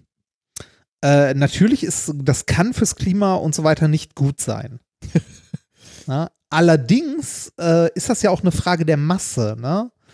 Ähm, regional heißt ja nicht zwingend immer klimafreundlicher. Wenn du irgendwie äh, so das, äh, ich glaube, da gab es mal so ein ganz klassisches Beispiel, irgendwie Äpfel aus Neuseeland, ähm, was total hirnrissig ist, aber äh, rein CO2-bilanzmäßig sind die, glaube ich, äh, klimafreundlicher als regional. Weil die da wirklich wachsen und hier im Gewächshaus gezogen werden Nee, müssen? Oder? äh, nee, weil die da äh, halt containerweise auf einem großen Schiff über den Ozean geschippert werden, während irgendwie äh, regional verarbeitete von 30.000 LKWs äh, von verschiedensten Kleinbetrieben in einen großen Sammelbetrieb gefahren werden. Irgendwie Hm. so. Das war auch schon ewig her, dass ich das mal irgendwo gelesen hatte. Das ist aber auch schon sehr, sehr lange her. Sehr, sehr dünnes Eis. Ähm, also, äh, das heißt nicht, dass äh, Obst aus Übersee klimafreundlich ist, ähm, aber die Rechnung ist nicht ganz so einfach, wie man im ersten Moment glaubt. Weil man immer äh, bei sowas immer einen Blick auf die Masse haben muss, auch die transportiert wird. Ja, das ist so ähnlich wie, äh, wie, wie diese, dieses Thema, was wir mal hatten. Äh, ist es jetzt gut oder schlecht, wenn man bei äh, einem Versandhändler bestellt? Ne? Und dann, Ja, dann kommt es ja, ja, ganz, genau. ganz stark auf de, aufs Produkt an. Ne? Natürlich ist es, äh, oder nee, so, so natürlich ist es gar nicht. Äh, es kommt natürlich ganz stark darauf an, ob du mit dem Fahrrad in die Stadt fährst und dir Schuhe kaufst oder ob du da mit dem Auto hinfährst, äh, weil dann ist es scheiße, wenn du individuell dahin fährst. Da ist natürlich so ein Briefträger, so ein Post-DHL-Auto, hat irgendwie äh, 100 oder 1000 Pakete in einer Tour ausliefert, deutlich besser. Ähm, Allerdings, wenn du mit dem Fahrrad fährst oder zu Fuß oder mit dem Bus, ist es dann wieder möglicherweise was anderes. Kommt aber dann auch irgendwie nochmal aufs Produkt an. Ne? Es gibt halt welche, Ja. ein, ein Fernseher ist, glaube ich, immer scheiße aus dem, aus dem Mediamarkt kaufen, weil die einfach riesige Ladenflächen haben, wo diese Elektrogeräte die ganze Zeit betrieben werden und einen Scheiß-Footprint haben, während die bei äh, im Versandhändler halt da irgendwo in der Kiste lagern und keinen Strom fressen. Und dann, Ja, und es ist natürlich auch klar, dass jetzt, wenn ich, weiß nicht, hier äh, auf dem Arbeitsweg nach Hause bei so einem Hofladen anhalte, mir da ein Kilo Äpfel hole, ist das natürlich auch super. Ja. Äh, Ja. Das, also, ja. Aber äh, wie immer ist, äh, gibt es keine einfachen Antworten, sondern es ist immer so ein mehrdimensionales Problem. Äh, möglicherweise gibt es natürlich auch CO2-Rechner. Ich habe jetzt den rausgesucht, weil der hatte für mich eine schöne, ähm, eine schöne ähm, sch- Tiefe, sagen wir mal. Ich konnte das Der jetzt ist vom schnell. Umweltbundesamt. Ja, er- erstens das, die Quelle fand ich jetzt erstmal ähm, vertrauenswürdig und er ging halt schnell. Ne? Wenn der so komplex ist, dass du zu viele Stellschrauben hast, äh, wo, Ja. du, wo du erstmal dein Ver Ver Verhalten grob analysieren musst, dann wird es halt auch irgendwann, dann machst du das einfach nicht mehr. Und hier hast du halt, in zehn Minuten hast du da ja was zusammengeklickt und siehst zumindest schon mal, wo deine größte Baustelle ist. Hm. Ja, äh, bei mir ist es genau wie bei dir ganz eindeutig die Mobilität. Ich möchte mich bessern und werde Rechenschaft äh, ablegen. Hoffentlich kriegen wir jetzt keinen Ärger, weil wir uns hier so nackig gemacht haben. Was? Wofür? Jo, komm. Jetzt Weil wir wissen so alle, was böse. wir für Arschgeigen sind. Ich guck mal, wie, wenn ich mal, wenn ich die Flugreisen komplett rausnehmen würde bei mir, wie schlimm es dann noch ist, dann bin ich, oh Gott, dann bin ich immer noch, immer noch ein, ein schlimmer. Ich glaube, alleine ein Auto zu haben, dann bist Ja, du schon ja. schlimm, oder? Au- Auto ist scheiße. Und, äh, achso, das wollte ich eigentlich noch sagen. Äh, wo müssen wir denn hin? Langfristig, glaube ich, ist das Ziel, jeden Menschen, also ja, wahrscheinlich jeden Menschen, auf zwei Tonnen zu bekommen. Ähm, warte mal. Okay, krass. Ich, ich guck mal. Und, und da kannst du dir überlegen, wie radikal das dein Leben ändern wird. Ne? Zwei Tonnen. Da, das, das reicht nicht für deinen Konsum, den du jetzt gerade hast. Das reicht nicht für deine Mobilität. Also alleine den Konsum, nicht alleine Ja. für deine Mobilität, nicht alleine für dein, äh, was haben wir da jetzt noch gehabt? Ähm, was hatten wir denn noch hier? Hier, das Ernährung ist bei mir fast zwei Tonnen. Ne? Also äh, das ist einfach Wahnsinn. Und da, da, da siehst du dann einfach mal, wie radikal sich unsere Gesellschaft ändern muss, um auf absehbarer Zeit auf zwei Tonnen CO2 zu kommen. Ich guck mal gerade. Ähm, Meinst du, das ist schaffbar? tja. Also ich, ich sehe das gerade ehrlich nicht so. Also das heißt nicht, dass man resignieren und die Flinte ins Korn werfen sollte, aber das ist schon krass, ne? Also ich, ich weiß auch nicht, wie das gehen soll. Also äh, man, man, selbst wenn ich jetzt irgendwie sagen würde, ähm, also hier, warte mal, ich lese mal eben diesen Satz vor, den habe ich jetzt gerade mal ähm, na, aus dem Internet.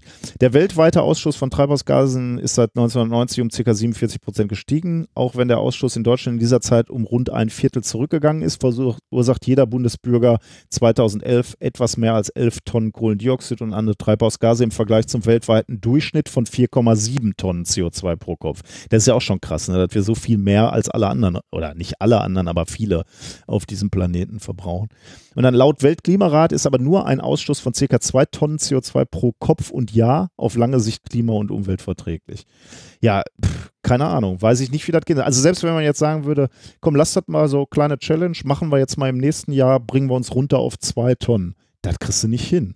Glaube ich nicht. Nee, das ist, Also- also die. Heizung. Ja, die, Heiz Heizung macht die Heizung schon. hat fast eine Tonne, ja. Das, Heizung und öffentliche Emissionen. Was sind denn öffentliche Emissionen? wo hast du denn öffentliche Emissionen her? Das ist Ach, da. bei, äh, bei der Zusammenfassung. Ist das, wenn man draußen ist und. Also nee, das ist äh, was, was Verwaltung, Organisation des Genau. Sozialwesens. Ja, also wenn du halt äh, die, Bildung.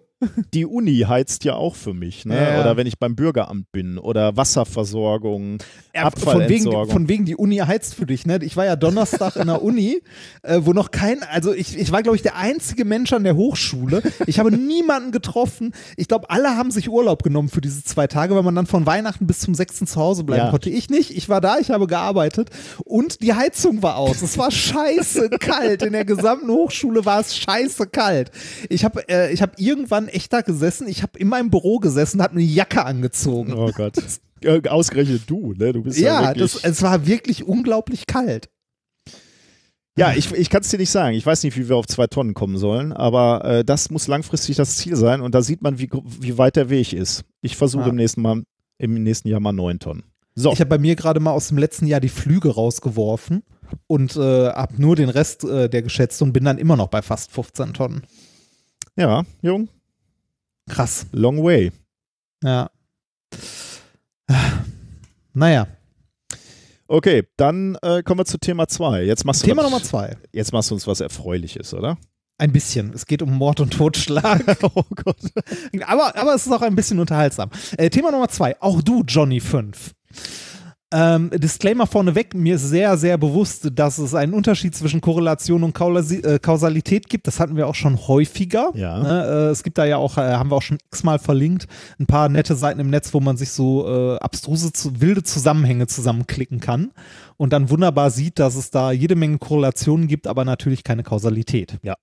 Ne, äh, beispielsweise irgendwie sowas wie äh, Anzahl der gekauften Fernseher und äh, gerodete Waldfläche Genau, oder so. ja. Ne, das, äh, was total Quatsch ist, aber zufällig halt äh, eine Korrelation sein Da kann. gibt's, aber gab halt es auch keine diese wunderschöne äh, Webseite, ne, die solche Sachen darstellt. Ja, genau, genau, die meinte ich ja. Ich, ich weiß sie jetzt nicht mehr, ich habe es auch Ja, ja. nicht mehr geschafft, die rauszusuchen, aber wenn man ein bisschen googelt, findet man die, die haben wir auch schon ein paar Mal verlinkt gehabt. Ja.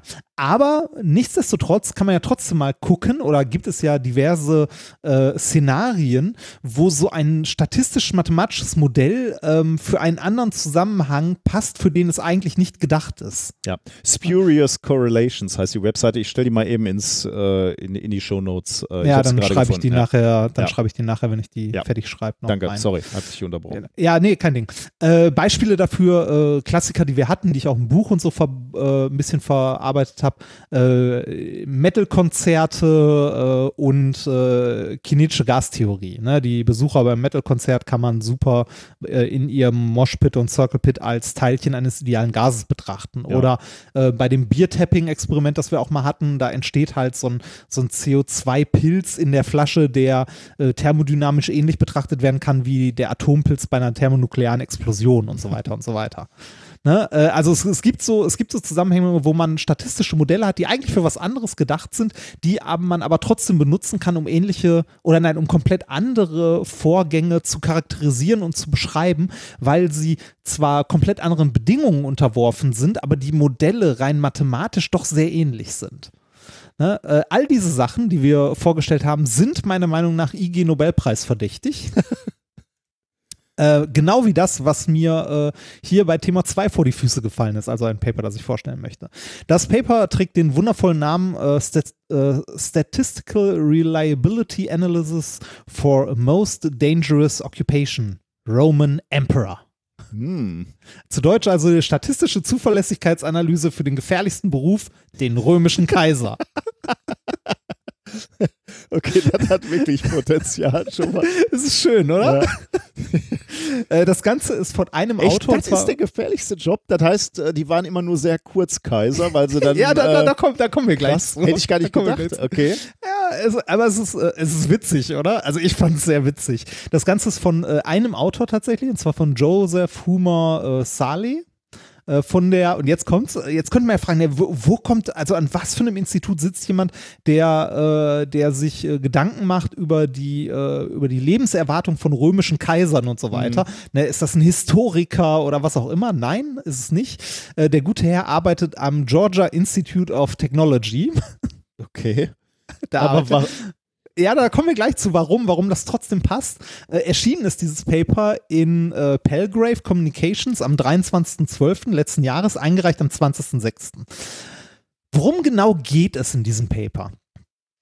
Äh, der Autor hat sich äh, das statistische Risiko angesehen, ähm, für einen römischen Kaiser an einem gewaltsamen Tod zu sterben. Also wie wahrscheinlich ist es für einen römischen Kaiser gewesen, dass er ermordet wird zum Beispiel oder generell einen gewaltsamen Tod erleidet? ähm, und als er sich das angeguckt hat, ist ihm ein interessanter Zusammenhang aufgefallen. Und zwar ein anderes statistisches Modell, das ihm sehr gut bekannt ist, äh, das hier sehr gut passt. Aber äh, fangen wir mal der Reihe nach an. Du hast ja gerade schon gefragt, ne, ist es wirklich so gefährlich, römischer Kaiser zu sein? Oder war es so gefährlich? Hätte ich gar nicht gedacht, Äh, wenn du mir jetzt gesagt hättest, so angeboten hättest, hier kannst du auch römischer Kaiser sein, dann hätte ich gedacht, der hatte bestimmt ein geiles Leben gehabt eigentlich. Aber ja, off offensichtlich ein kurzes. Ja, offensichtlich. Äh, Und zwar, ähm, römischer Kaiser war damals wirklich ein ziemlich gefährlicher Job. Und zwar äh, in dem Zeitraum, den er jetzt hier betrachtet hat, von Augustus, das, äh, also von Augustus 14 nach Christus, also schon im späteren Rom, ne? Ja. äh, bis Theodosius 395 nach Christus. In diesem Zeitraum ähm, gab es insgesamt 69 Kaiser Oh, okay. von denen 62 Prozent einen gewaltsamen Tod gestorben sind. Also Oh über die Gott. Hälfte. Von diesen 62 Prozent, äh, es waren glaube ich 43 insgesamt, dann die gestorben sind, wurden 79 Prozent ermordet, Oh Gott. 12 Prozent fielen im Krieg und 9 Prozent haben Selbstmord begangen. Ob, da, äh, ob dann, weiß man da was zu, ob, äh, wenn die dann, äh, äh, ne, wurden die gewählt eigentlich? Ja, te- teilweise wurden die auch gewählt, ne? Aber Ja, wahrscheinlich genau. haben die so- sich auch hochgeputscht. Also wahrscheinlich waren die die Mörder von den Vorgängern quasi. Äh, Ja, so, so eine Politik halt, ne? Ja, Politik mit ein bisschen mehr, mit ein bisschen mehr äh, Brutalität damals. Aber das, das heißt, äh, so richtig gefreut hast du dich dann nicht, wenn du, ähm, wenn, wenn du Kaiser geworden bist, weil ab da wusstest du, dass deine Zeit abläuft. Äh, Ja, also denen, äh, denen wurde das im Laufe der Jahre tatsächlich immer bewusster, was dazu geführt hat, dass äh, es gab irgend in dem Paper stand ein Kaiser, der dann eingeführt hat, dass, äh, dass er mehr Wachen zu seinem Personenschutz Ja. hatte und so weiter und so weiter. Äh, aber wenn man sich das mal anguckt, ne, 62 Prozent von denen sind ermordet, also 62 Prozent ähm, sind einen gewaltsamen Tod gestorben und davon sind 79 Prozent ermordet worden. Das willst du nicht machen, ne? Der Autor, äh, ich, ich möchte an dieser Stelle mal kurz äh, aus dem Paper zitieren. Der Autor beschreibt das nämlich, also es ist jetzt eins zu eins, der Satz steht so im Paper, beschreibt das wunderschön. Äh, The odds of survival for a Roman emperor were roughly equivalent to playing the Russian roulette with a six-chambered revolver. In which the participant places not one but four bullets, spins the cylinder uh, to randomize the outcome, and then pulls the trigger with the muzzle against his head. Also du nimmst einen Sechskammern-Revolver, packst vier Patronen ein, okay, da ist einmal gegen die Trommel und, und sehr- hältst sie dann an den Kopf. Eine sehr blumige Beschreibung von 60% Wahrscheinlichkeit. Ne? Ähm, Ja, aber äh, steht so im Paper drin tatsächlich. Fand ich sehr witzig. Wie, wie heißt das Journal, wo das veröffentlicht wurde? Äh, das Journal heißt Palgrave Communications. Wolltest du mal kurz gucken, was das für ein, für ein Impact-Faktor oder so hat? Oder Ja, kann wozu ich- das gehört? Kann ich Es mal ist, machen, open, ja. es ist Open Access tatsächlich Weil auch gewesen. Ich, ich kann mir gar nicht.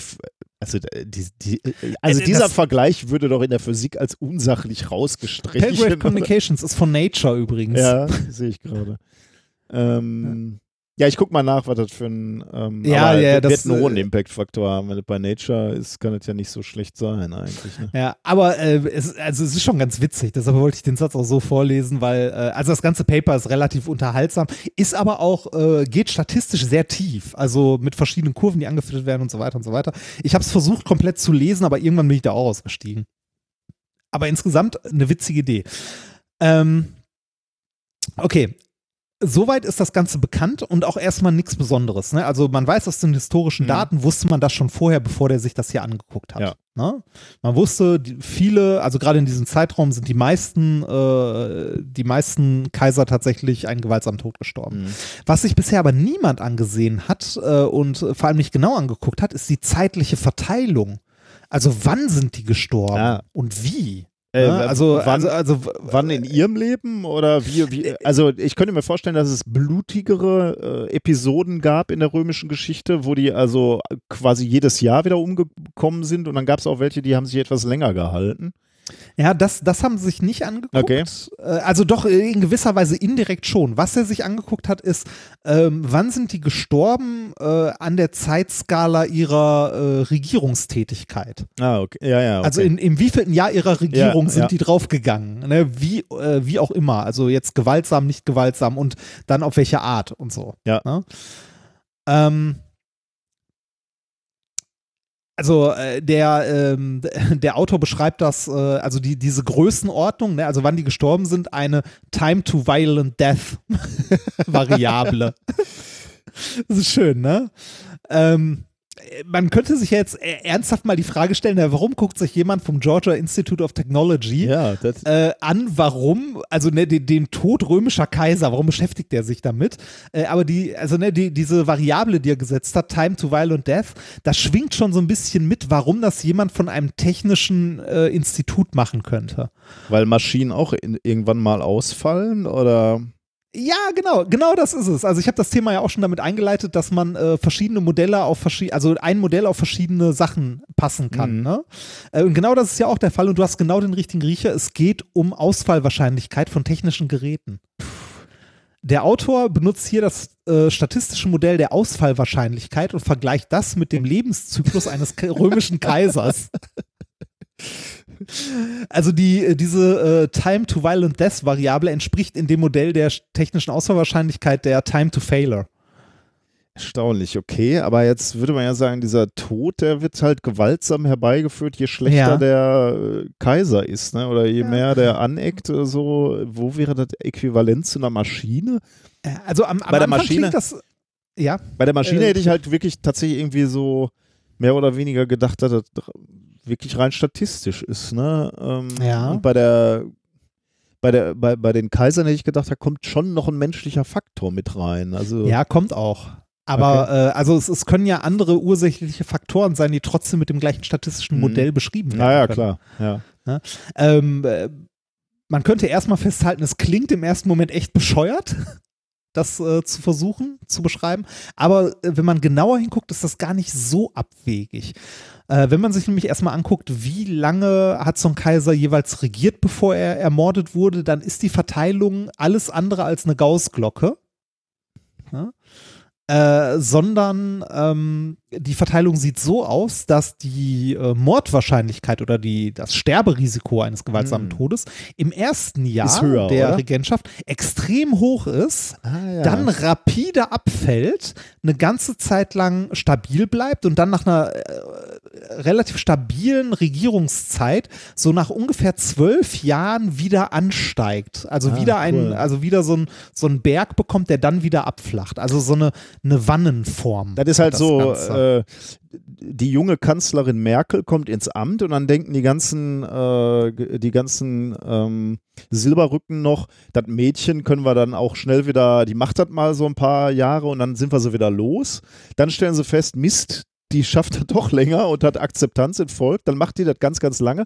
Und am Ende stellst du wieder fest, wird so eine Kanzlerin schwach oder der Kaiser dann halt, äh, träge, zu lange im Amt, alt und dann kannst du, äh, äh, merkst du so, äh, die Schwäche kannst du ausnutzen und kannst sie wieder rausputschen oder, oder sogar umbringen und dann äh, bist du wieder im Rennen. Äh, das äh, kann man sich vorstellen, dass der Verlauf so ist, ne?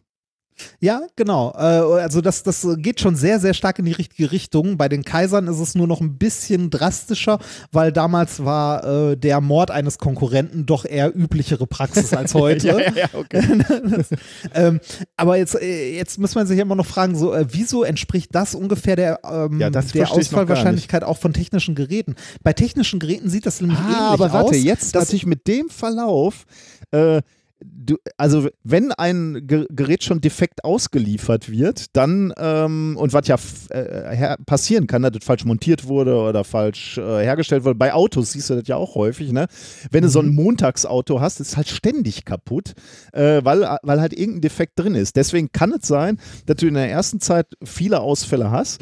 Wenn das Auto aber erstmal ein Jahr, zwei zuverlässig läuft, dann läuft es relativ lange zuverlässig, bis es alt wird und dann wieder aus Altersgründen ausfällt. Ja, der Zusammenhang ist gar nicht so schlecht. Ja, eigentlich. richtig. Das, das ist fast komplett richtig.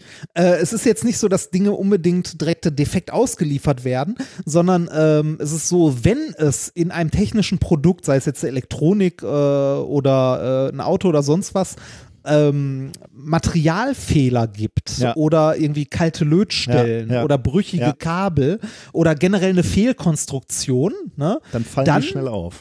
dann fallen die schnell auf. Genau, auch im ersten Jahr ist die Ausfallwahrscheinlichkeit sehr hoch. Ne, also wenn etwas ausfällt, äh, auf verschiedene Jahre, also auf so eine Zeitskala aufgetragen, dann ist die Wahrscheinlichkeitskurve genau die gleiche. Mhm. Es ist nämlich am Anfang enorm hoch. Wenn es aber das erste Jahr überlebt hat, dann ist äh, mit hoher Wahrscheinlichkeit so eine Fehlkonstruktion oder ein schwaches Bauteil oder ähnliches nicht vorhanden. Dann lebt es relativ lange, bis irgendwann der Verschleiß einsetzt Mhm. äh, und halt zuschlägt und dann fällt es halt aus. Ah, ja, ja. Das kennt man auch so von, wenn man sich selber irgendwelche Produkte kauft und dann feststellt, ah, die mucken so ein ganz klein bisschen. Noch nicht so sehr, dass du sagst, muss ich umtauschen, aber du hast so ein schlechtes Gefühl. Dann habe ich Ja. schon immer gedacht, ah, wenn da schon so eine, so eine kleine Macke drin ist, das ist schon nicht gut. Das ist kein gutes Zeichen. Ja, kann man sich vorstellen, dass man dann Ja. darauf kommt, äh, gleiche Modelle zu benutzen äh, für technische Geräte und die Kaiser. Irre, ja. Ja, bei, bei römischen Kaisern sieht das nämlich, also nicht nur von der Kurve, also von der Kurve her sieht das sehr ähnlich aus. Und da hast du ja auch schon angefangen, so grob zu überlegen, warum. Ja. Ne? Ähm, und bei denen ist es tatsächlich so, dass äh, ja auch im ersten Jahr ihrer Herrschaft die Wahrscheinlichkeit, ermordet zu werden, super hoch ist. Der Grund dafür sind, äh, wie du schon gerade äh, auch ein Stück weit schon mit der Kanzlerin so ähnlich hattest, äh, die sind halt gerade neu im Amt. Ne? Die Macht ist noch nicht gefestigt. Äh, die konkurrierenden Kandidaten oder Gruppen sind noch sehr aktiv, sind noch da. Ähm, und äh, wenn, äh, also wenn die sich formieren und zum Gegenschlag ausholen, dann im ersten Jahr, wenn noch alles frisch ist, ne, dann sind die noch stark. Wenn der Kaiser einmal das erste Jahr quasi überlebt hat, dann zerfallen diese Gruppen, der Widerstand wird kleiner, äh, die Gruppen werden schwächer und er festigt seine Macht Mhm, sozusagen. ja. Ne? Ähm, es kann auch sein, dass er äh, bei dem Kaiser, dass er einfach in widrige Umstände äh, reingewählt wurde, sozusagen. Dass er Kaiser geworden ist, weil zum Beispiel der erste gerade im Krieg gefallen ist. Ja. Ne? Also der Vorgänger ist im Krieg gefallen, dann wird der neue Kaiser, ist, befindet sich aber immer noch im Krieg und fällt auch direkt. Ja. Ne? Also äußere Umstände spielen auch so ein Stückchen eine Rolle. Das ist bei technischen Produkten aber auch ähnlich. Wenn die in eine Umgebung kommen, für die sie nicht gedacht sind, Mhm. fallen sie auch sehr schnell aus. Ne? Äh, Beispiel, äh, weil ich letztens noch die erste Folge von dieser wundervollen Serie äh, Tschernobyl gesehen habe. Oh, Ähm, die ist sehr, sehr gut. Wenn du die noch nicht gesehen wo hast, kann man die denn gucken im Moment? Äh, die, wo lief die denn? Die lief, im, äh, die ist von der BBC. Ähm, die gibt's auf Blu-ray. Ich weiß gar nicht, ob die irgendwo gestreamt wird. Hm, okay. Mein Nachbar hat mir die geliehen, Ah, ja, ja, okay. Ja, das ist, war bisher mein Problem, dass ich da noch nicht so rangekommen bin. Ich kann ihn mal fragen, ob er dir die leihen würde. Ja, irgendwann wird hier doch bestimmt auch irgendwo mal. Ja, wahrscheinlich, ne? wahrscheinlich schon. Ähm, äh, auf jeden Fall war das da auch so, ähm, dass die äh, damals zum Aufräumen irgendwie einen, äh, einen Roboter aus Deutschland, glaube ich, hatten.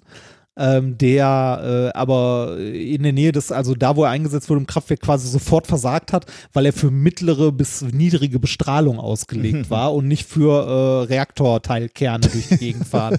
Äh, also äh, das ist halt auch so ein Grund, ne? Also ein frisch, äh, ein frisch gebackener Kaiser kann direkt draufgehen, wenn er sich gerade zufällig im Krieg befindet. Ja, ne? ne, okay, klar. Also äh, äußere Umstände spielen auch eine Rolle. Also äh, Ah, kurz ja, zusammengefasst, die Sterbewahrscheinlichkeit im ersten Jahr für frische äh, Kaiser ist sehr hoch, weil ähm, ne, die Umgebungs, äh, also die Umgebungsvariablen könnten schlecht sein, aber auch die konkurrierenden Gruppen und Kandidaten sind noch sehr stark. Ja. Ja.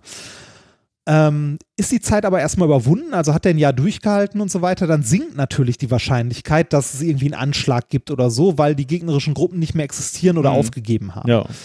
Ähm, trotzdem, also ähm, das, das wäre jetzt quasi die Variante, das Gerät hat das erste Jahr überlebt und es gibt keine offensichtlichen Fehler. Mhm. Beim Gerät kommt jetzt nach zwölf Jahren oder so, so grob irgendwann auch mal der Verschleiß. Und genau den gibt es im Grunde, also so ein Äquivalent zum Verschleiß, gibt es auch beim, äh, bei dem Herrscher, weil mit zunehmender Zeit steigt natürlich zum Beispiel die Wahrscheinlichkeit für äußere Konflikte wie Krieg oder ähnliches, aber auch ähm, konkurrierende Gruppen, also Ja. äh, neu, also neu entstandene Gegner, die sich irgendwie formieren, organisieren äh, und halt rebellieren. Ja, du, du hast ja einfach ne? Entscheidungen gemacht, die auch für manche Gruppen unpopulär sind. Ne? Das Ja, heißt, genau. über so eine Amtszeit äh, häufst du Menschen an, denen du auf den Sack gegangen bist. Genau, genau. Und damit äh, steigt natürlich die Wahrscheinlichkeit wieder, dass es irgendwie Leute gibt, die dagegen was unternehmen wollen. Ja. Also Revolution. Ja, ja. Ja. Und äh, erstaunlicherweise passt dieses Modell, also dieses statistische Modell der Lebenszeit von technischen Geräten, äh, sehr, sehr gut zu der äh, Lebenserwartung von römischen Kaisern in dieser Zeit. Und äh, da, also die Frage ist, wie viel wir daraus lernen. Ja, das wäre jetzt Äh, meine Frage gewesen. Was lernen wir denn da jetzt eigentlich raus? Außer Also die, so- die reine Beobachtung, aber Also direkt etwas lernen ähm, über die, äh, also jetzt über die römischen Kaiser und so weiter tun wir zum Beispiel nicht. Äh, aber wir lernen daraus, ähm, dass es äh, statistische Modelle zum Beispiel aus den Ingenieurwissenschaften gibt, die auch äh, von Historikern mal äh, in Betracht gezogen werden können. Also dass es auch Sinn macht, sich mal äh, Mhm. komplett fachfremde Welten mit den eigenen Werkzeugen anzugucken. Mhm. Also äh, die Studie zeigt, dass Wissenschaftler mit ihren Werkzeugen auch sehr gerne mal äh, über den Tellerrand hinaus gucken sollten, weil man da interessante Sachen finden kann.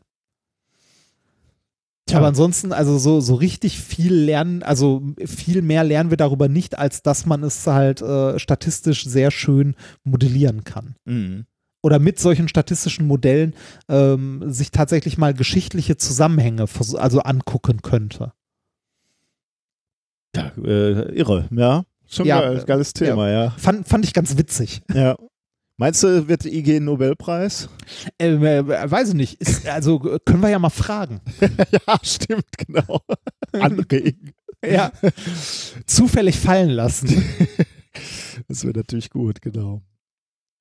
Okay, dann ähm, sind wir mit den ersten beiden Themen durch und wir kommen zum Experiment, ne?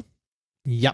Wobei das äh, Experiment ist heute mehr so ein Gedankenexperiment, aber tatsächlich kann man es und sollte man es eigentlich auch machen, wobei es eher zugegebenerweise etwas für Kinder ist, aber dann ähm, beeindruckend, aber ich glaube auch für Erwachsene beeindruckend. Also diese, diese Größenverhältnisse kann man mal im, ähm, im Hinterkopf behalten, denn es geht um Abstände und Größenverhältnisse im Sonnensystem. Das ist etwas, was wir beide schon, lieber Ah, Padawan, gemacht ja. haben auf, ähm, auf diversen Kinderveranstaltungen, wo wir einfach mal ja, Gegenstände, Bälle in die Hand genommen haben und haben äh, die Kinder eben gefragt, wie, wie weit glaubt ihr in diesem Modell Basketball, Tennisball beispielsweise, ist der Mond von der Erde weg? Warum komme ich da überhaupt drauf?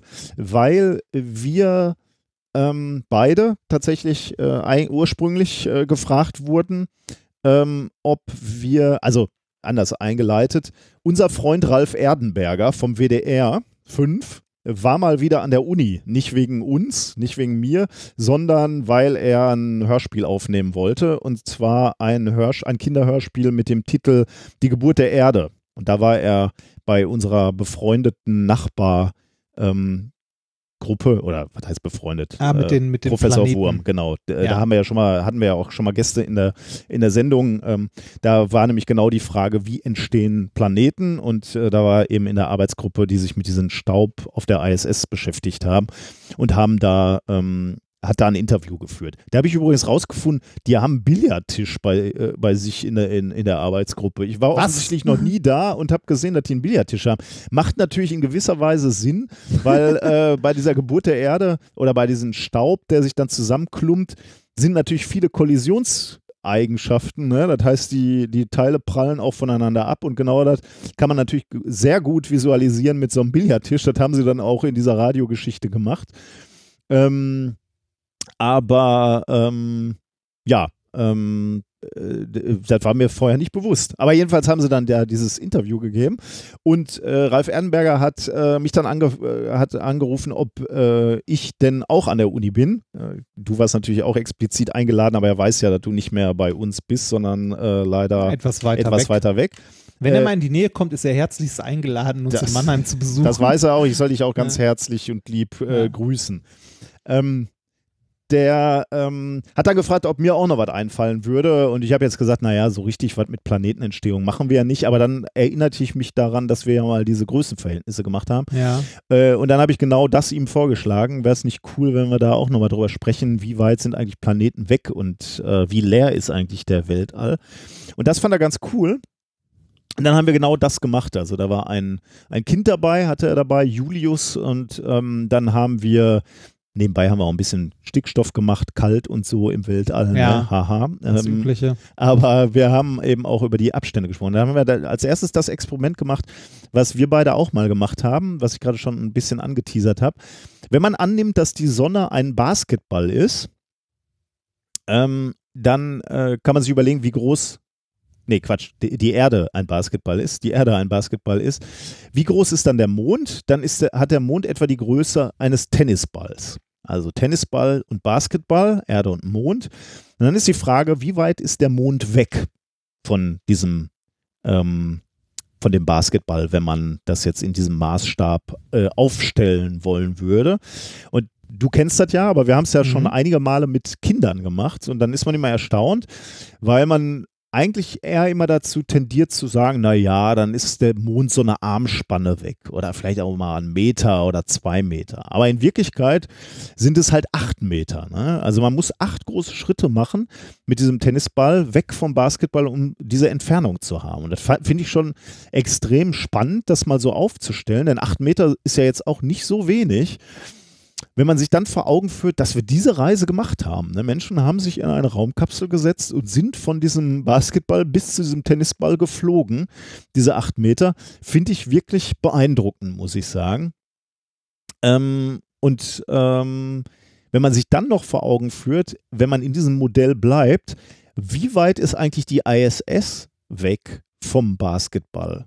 Äh, die ISS fliegt ja ungefähr auf 400 Kilometer Höhe. Dann ist das in dem Modell weniger als ein Zentimeter, also so was wie 0,75 Zentimeter über dem Basketball. Also die kreist wirklich Wahnsinn, ne? minimal über diesem Basketball.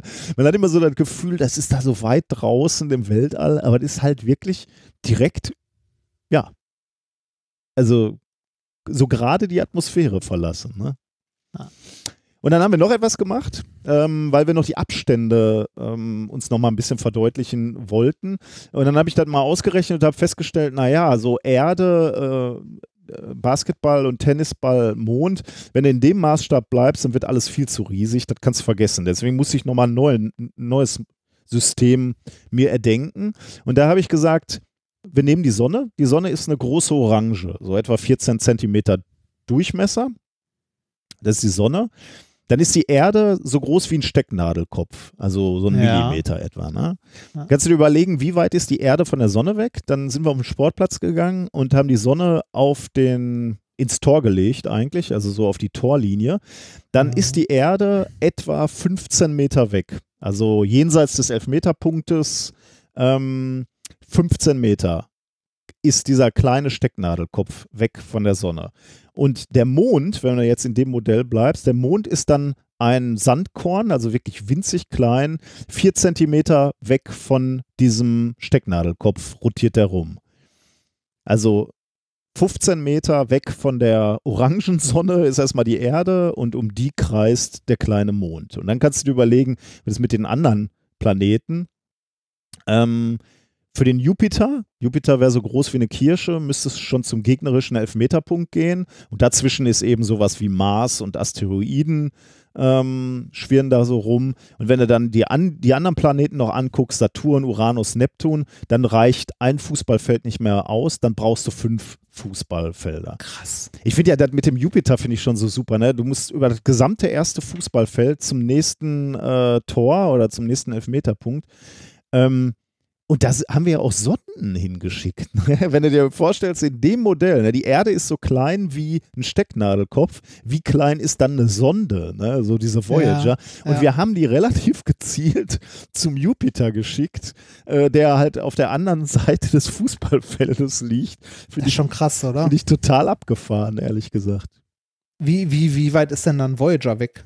So. Ja, Saarland? Voyager, äh, das ist eine gute Frage. Das habe ich mir gar nicht angeguckt. Ähm, ist ja deutlich aus dem Sonnensystem raus. Ja, müsst, ich weiß gar nicht, wo der im Moment ist. Ähm, wahrscheinlich irgendwo innerhalb von Deutschland könnte sein. Ja, was ich mir noch angeguckt habe als allerletzten Wert ist, wo ist denn der nächste Nachbarstern? Also wir stehen immer noch Ah, Campus. Campus Duisburg in unserem Fußballtor, da liegt unsere Sonne, unsere, ähm, unsere Orangensonne. Wo ist der nächste Stern? Der nächste Stern ist Alpha Centauri, 4,2 Lichtjahre weg. in dem Modell, wo ist diese zweite Orange, die nächste Orange? Ähm, das sind ungefähr 4000 Kilometer. Das heißt, das ist Boah. gut und gerne außerhalb von Europas. Ich habe mal so nach, nachgeguckt, nachgeguckt, weil ich wollte den Kindern Moskau? irgendwas. Äh, Moskau ist, glaube ich, ein bisschen zu weit. Ähm, aber äh, Ägypten ist nicht so schlecht. Aber Kairo ist auch noch zu nah. Äh, Ägypten ist ja so lang gezogen in Afrika rein nach Süden. Äh, Kairo sind 3200 Kilometer, glaube ich, etwa. Ähm, das heißt, du musst noch satt in die Wüste reingehen und da irgendwo wäre der nächste Stern, also der, die nächste Orange. Und dazwischen ist nix.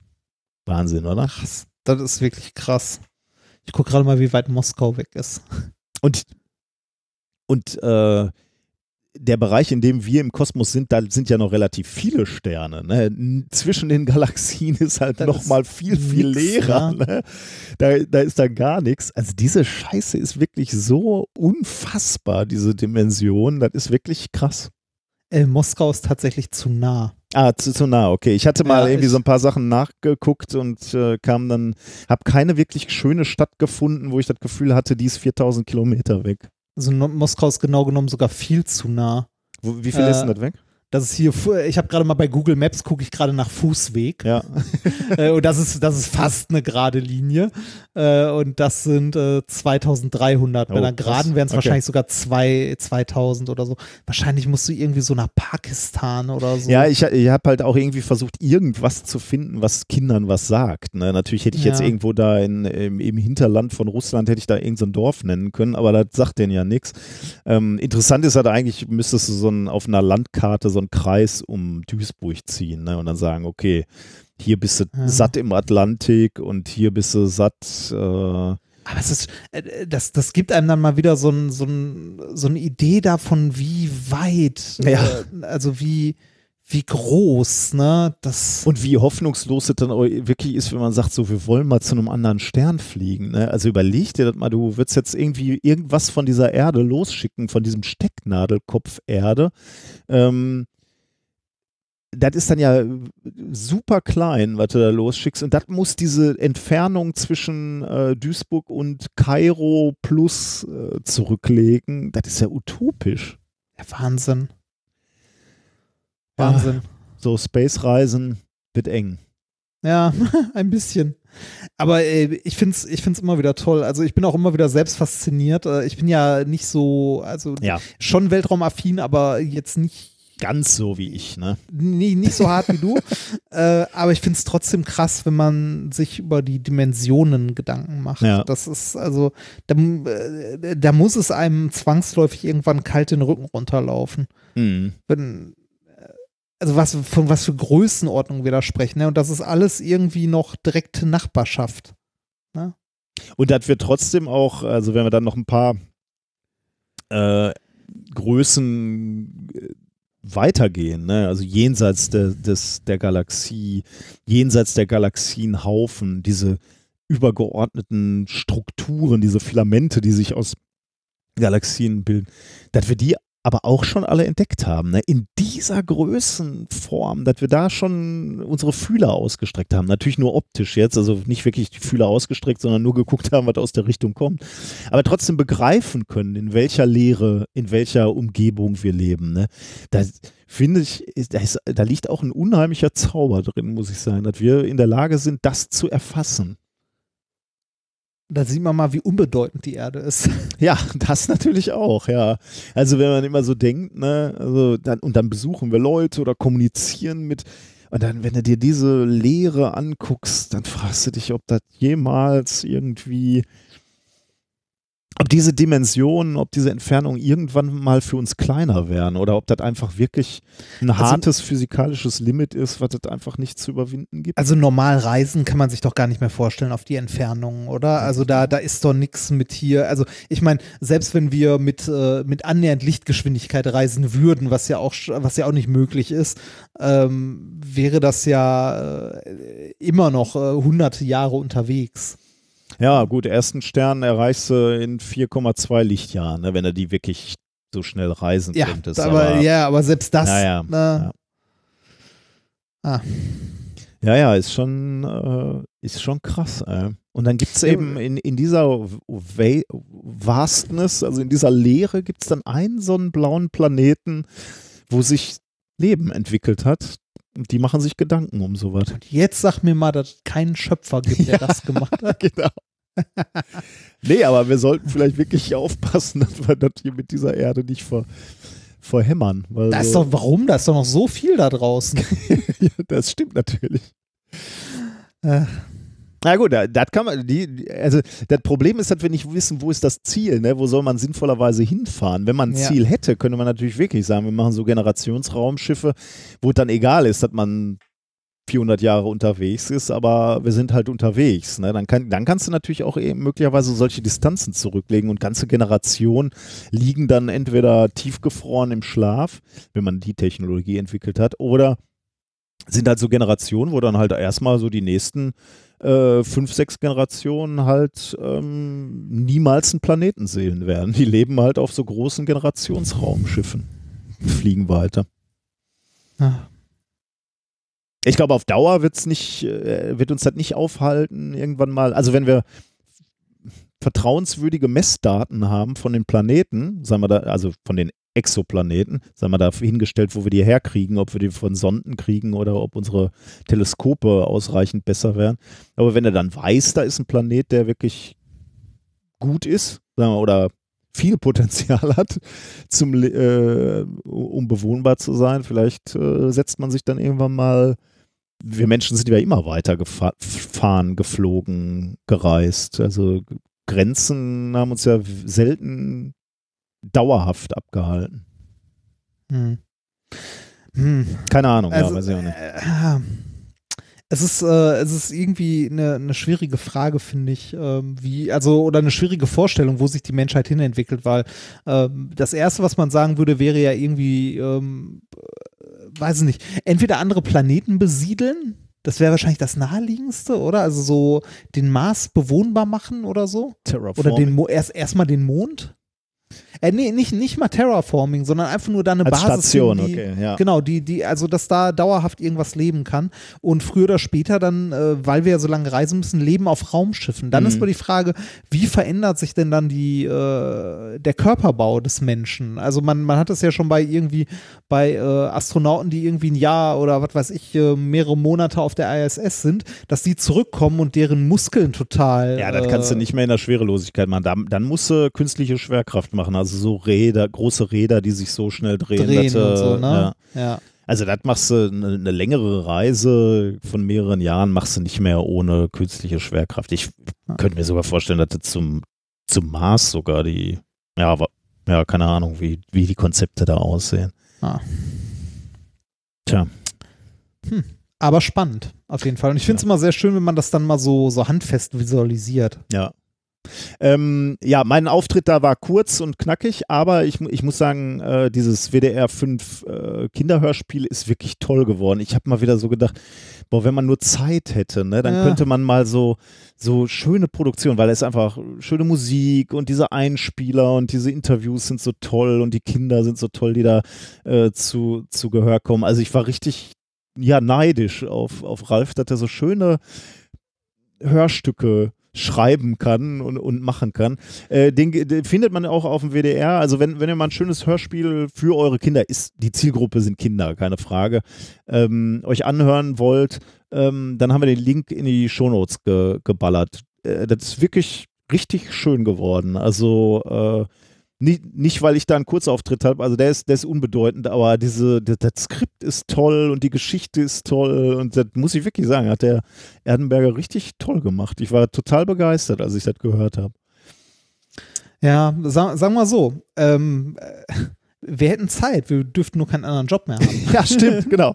Wenn ihr wollt, dass wir Kinderhörspiele designen, ja, da, da hätte ich schon richtig Bock drauf eigentlich. Das macht auch, also ja, ich war so richtig Aber da, da, sind wir, da sind wir wieder an dem alten Problem, äh, du müsstest einen sicheren Job aufgeben Ja, für ja, eine unsichere natürlich, Selbstständigkeit genau. Ja. mit einer Familie im Rücken.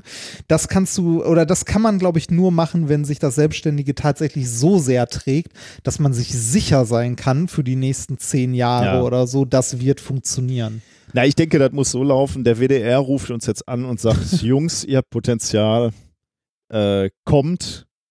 Wir machen hier dicke Verträge, Dauerverträge und ihr macht nur noch schöne Hörstücke und Ja. Hörspiele. Genau. Ach, Ja, ja, okay. machen wir lieber mit der schlimmen Musik weiter, oder?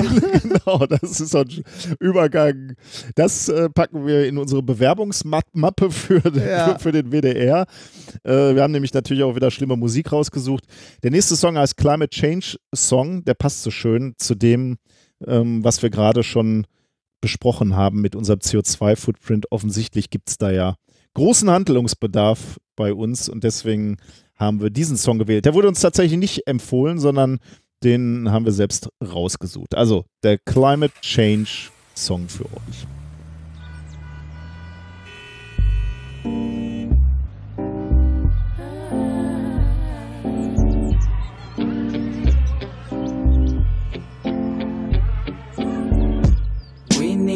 Let.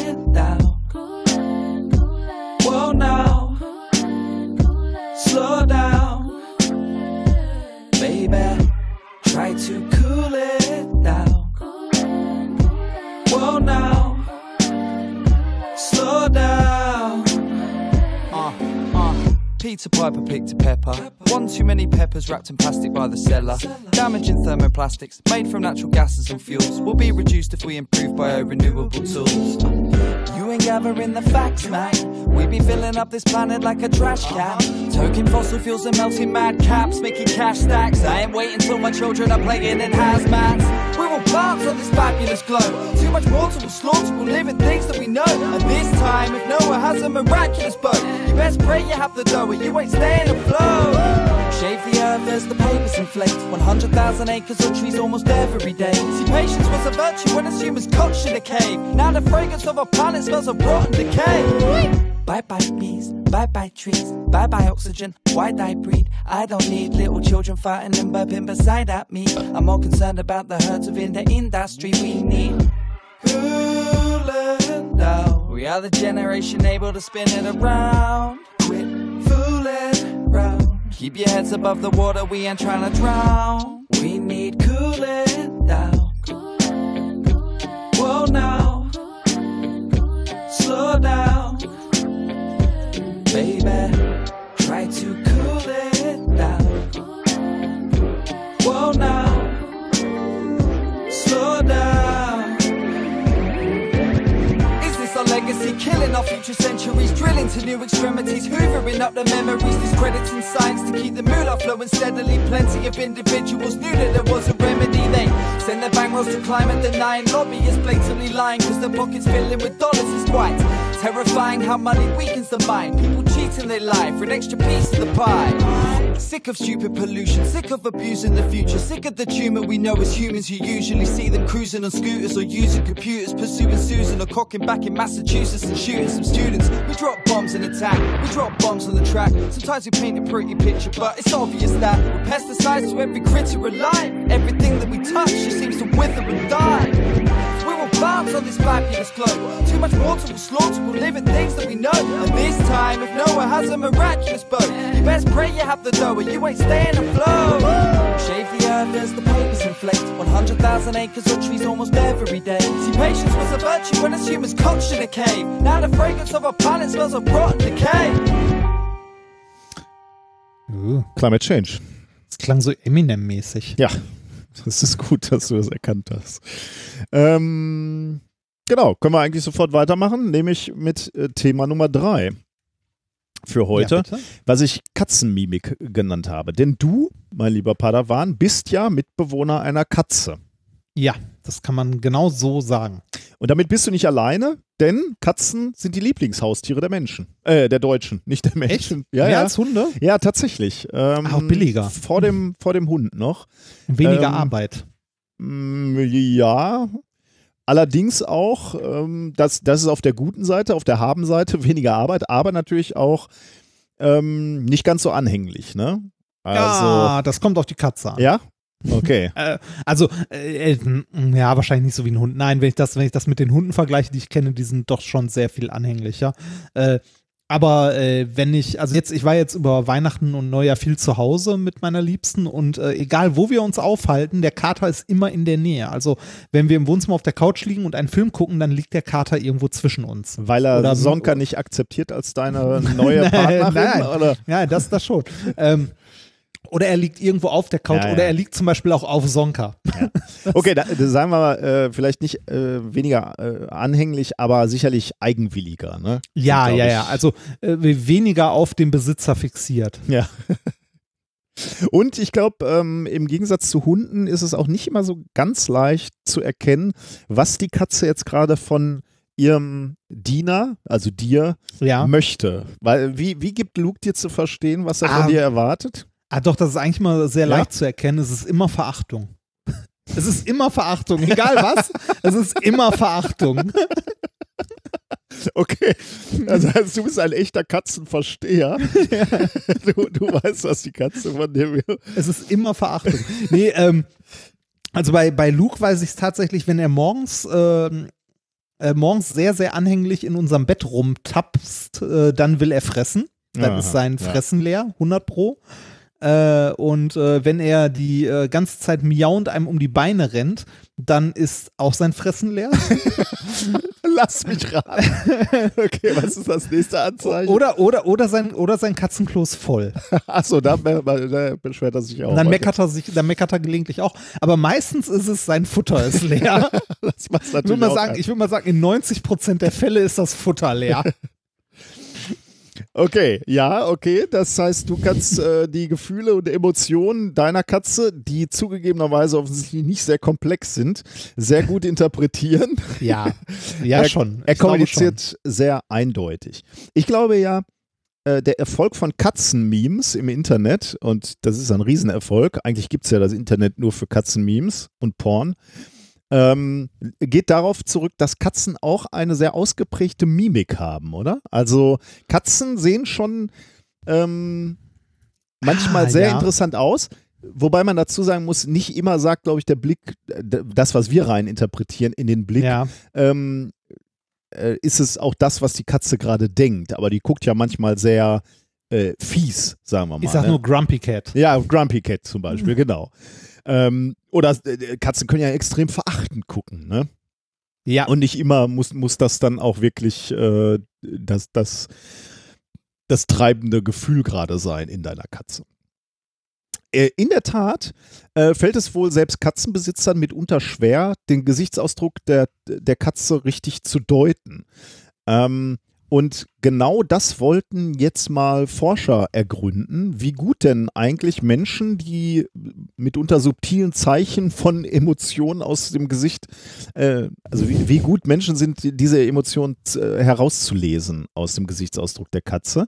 Und äh, dazu haben sie eine Studie gemacht, und zwar ähm, Forscher von einer kanadischen Un Universität, äh, eine Studie mit dem Namen, oder das Paper heißt so, Humans can identify cats' affective states from subtle facial expressions.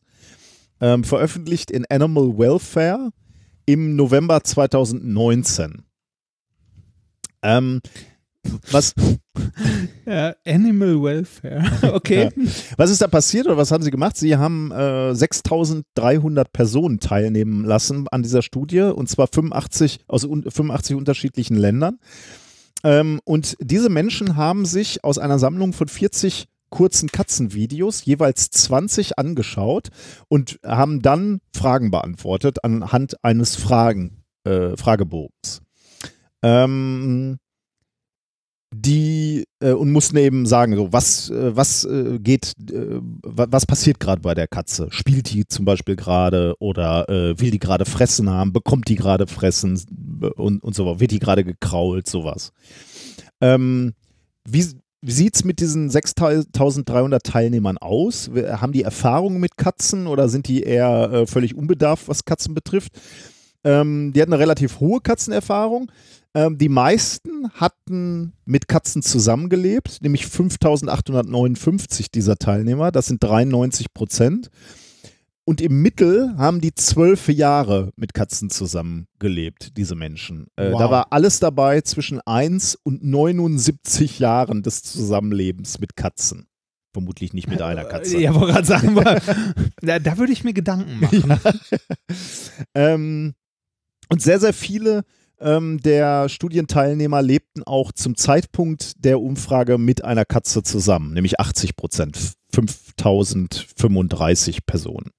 War das eine Online-Umfrage oder? Ähm, nicht, äh, ja, ich glaube schon. Äh, ich glaube, die war online bei 6300. Ah, okay. Ja. äh, das weiß ich ehrlich gesagt gar nicht. Das, äh, Okay.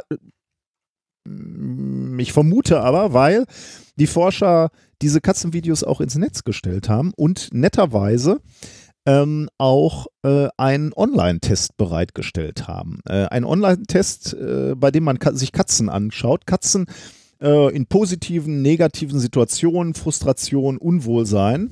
Und dabei, Äh, kurze, also ganz, ganz kurze Frage. Ähm, wie machen die das fest? Also woran? Äh, das ist eine gute Frage. Das können wir uns äh, mal an. Äh, also, ich glaube, die haben die halt in sehr ähm, spezifischen Situationen gefilmt, wo dann halt äh, gezeigt, äh, gesagt wurde, äh, okay, das, das, die Katze bekommt ihr Spielzeug und spielt damit. Und dann kannst du halt Ah. sagen, okay, die ist gerade gl- glücklich oder hat da Spaß dran. Vielleicht hasst sie ja auch. Das kann Spielzeug. natürlich sein, ja, das weiß ich. Ich habe ehrlich gesagt den Test nur ein, zwei, drei äh, Videos mir mal angeguckt. Den wollte ich nämlich nochmal mit dir machen. Ah, Wir drücken, äh, ich, ich will natürlich herausfinden, wie gut du in diesem Test bist. Äh, wir machen den aber parallel.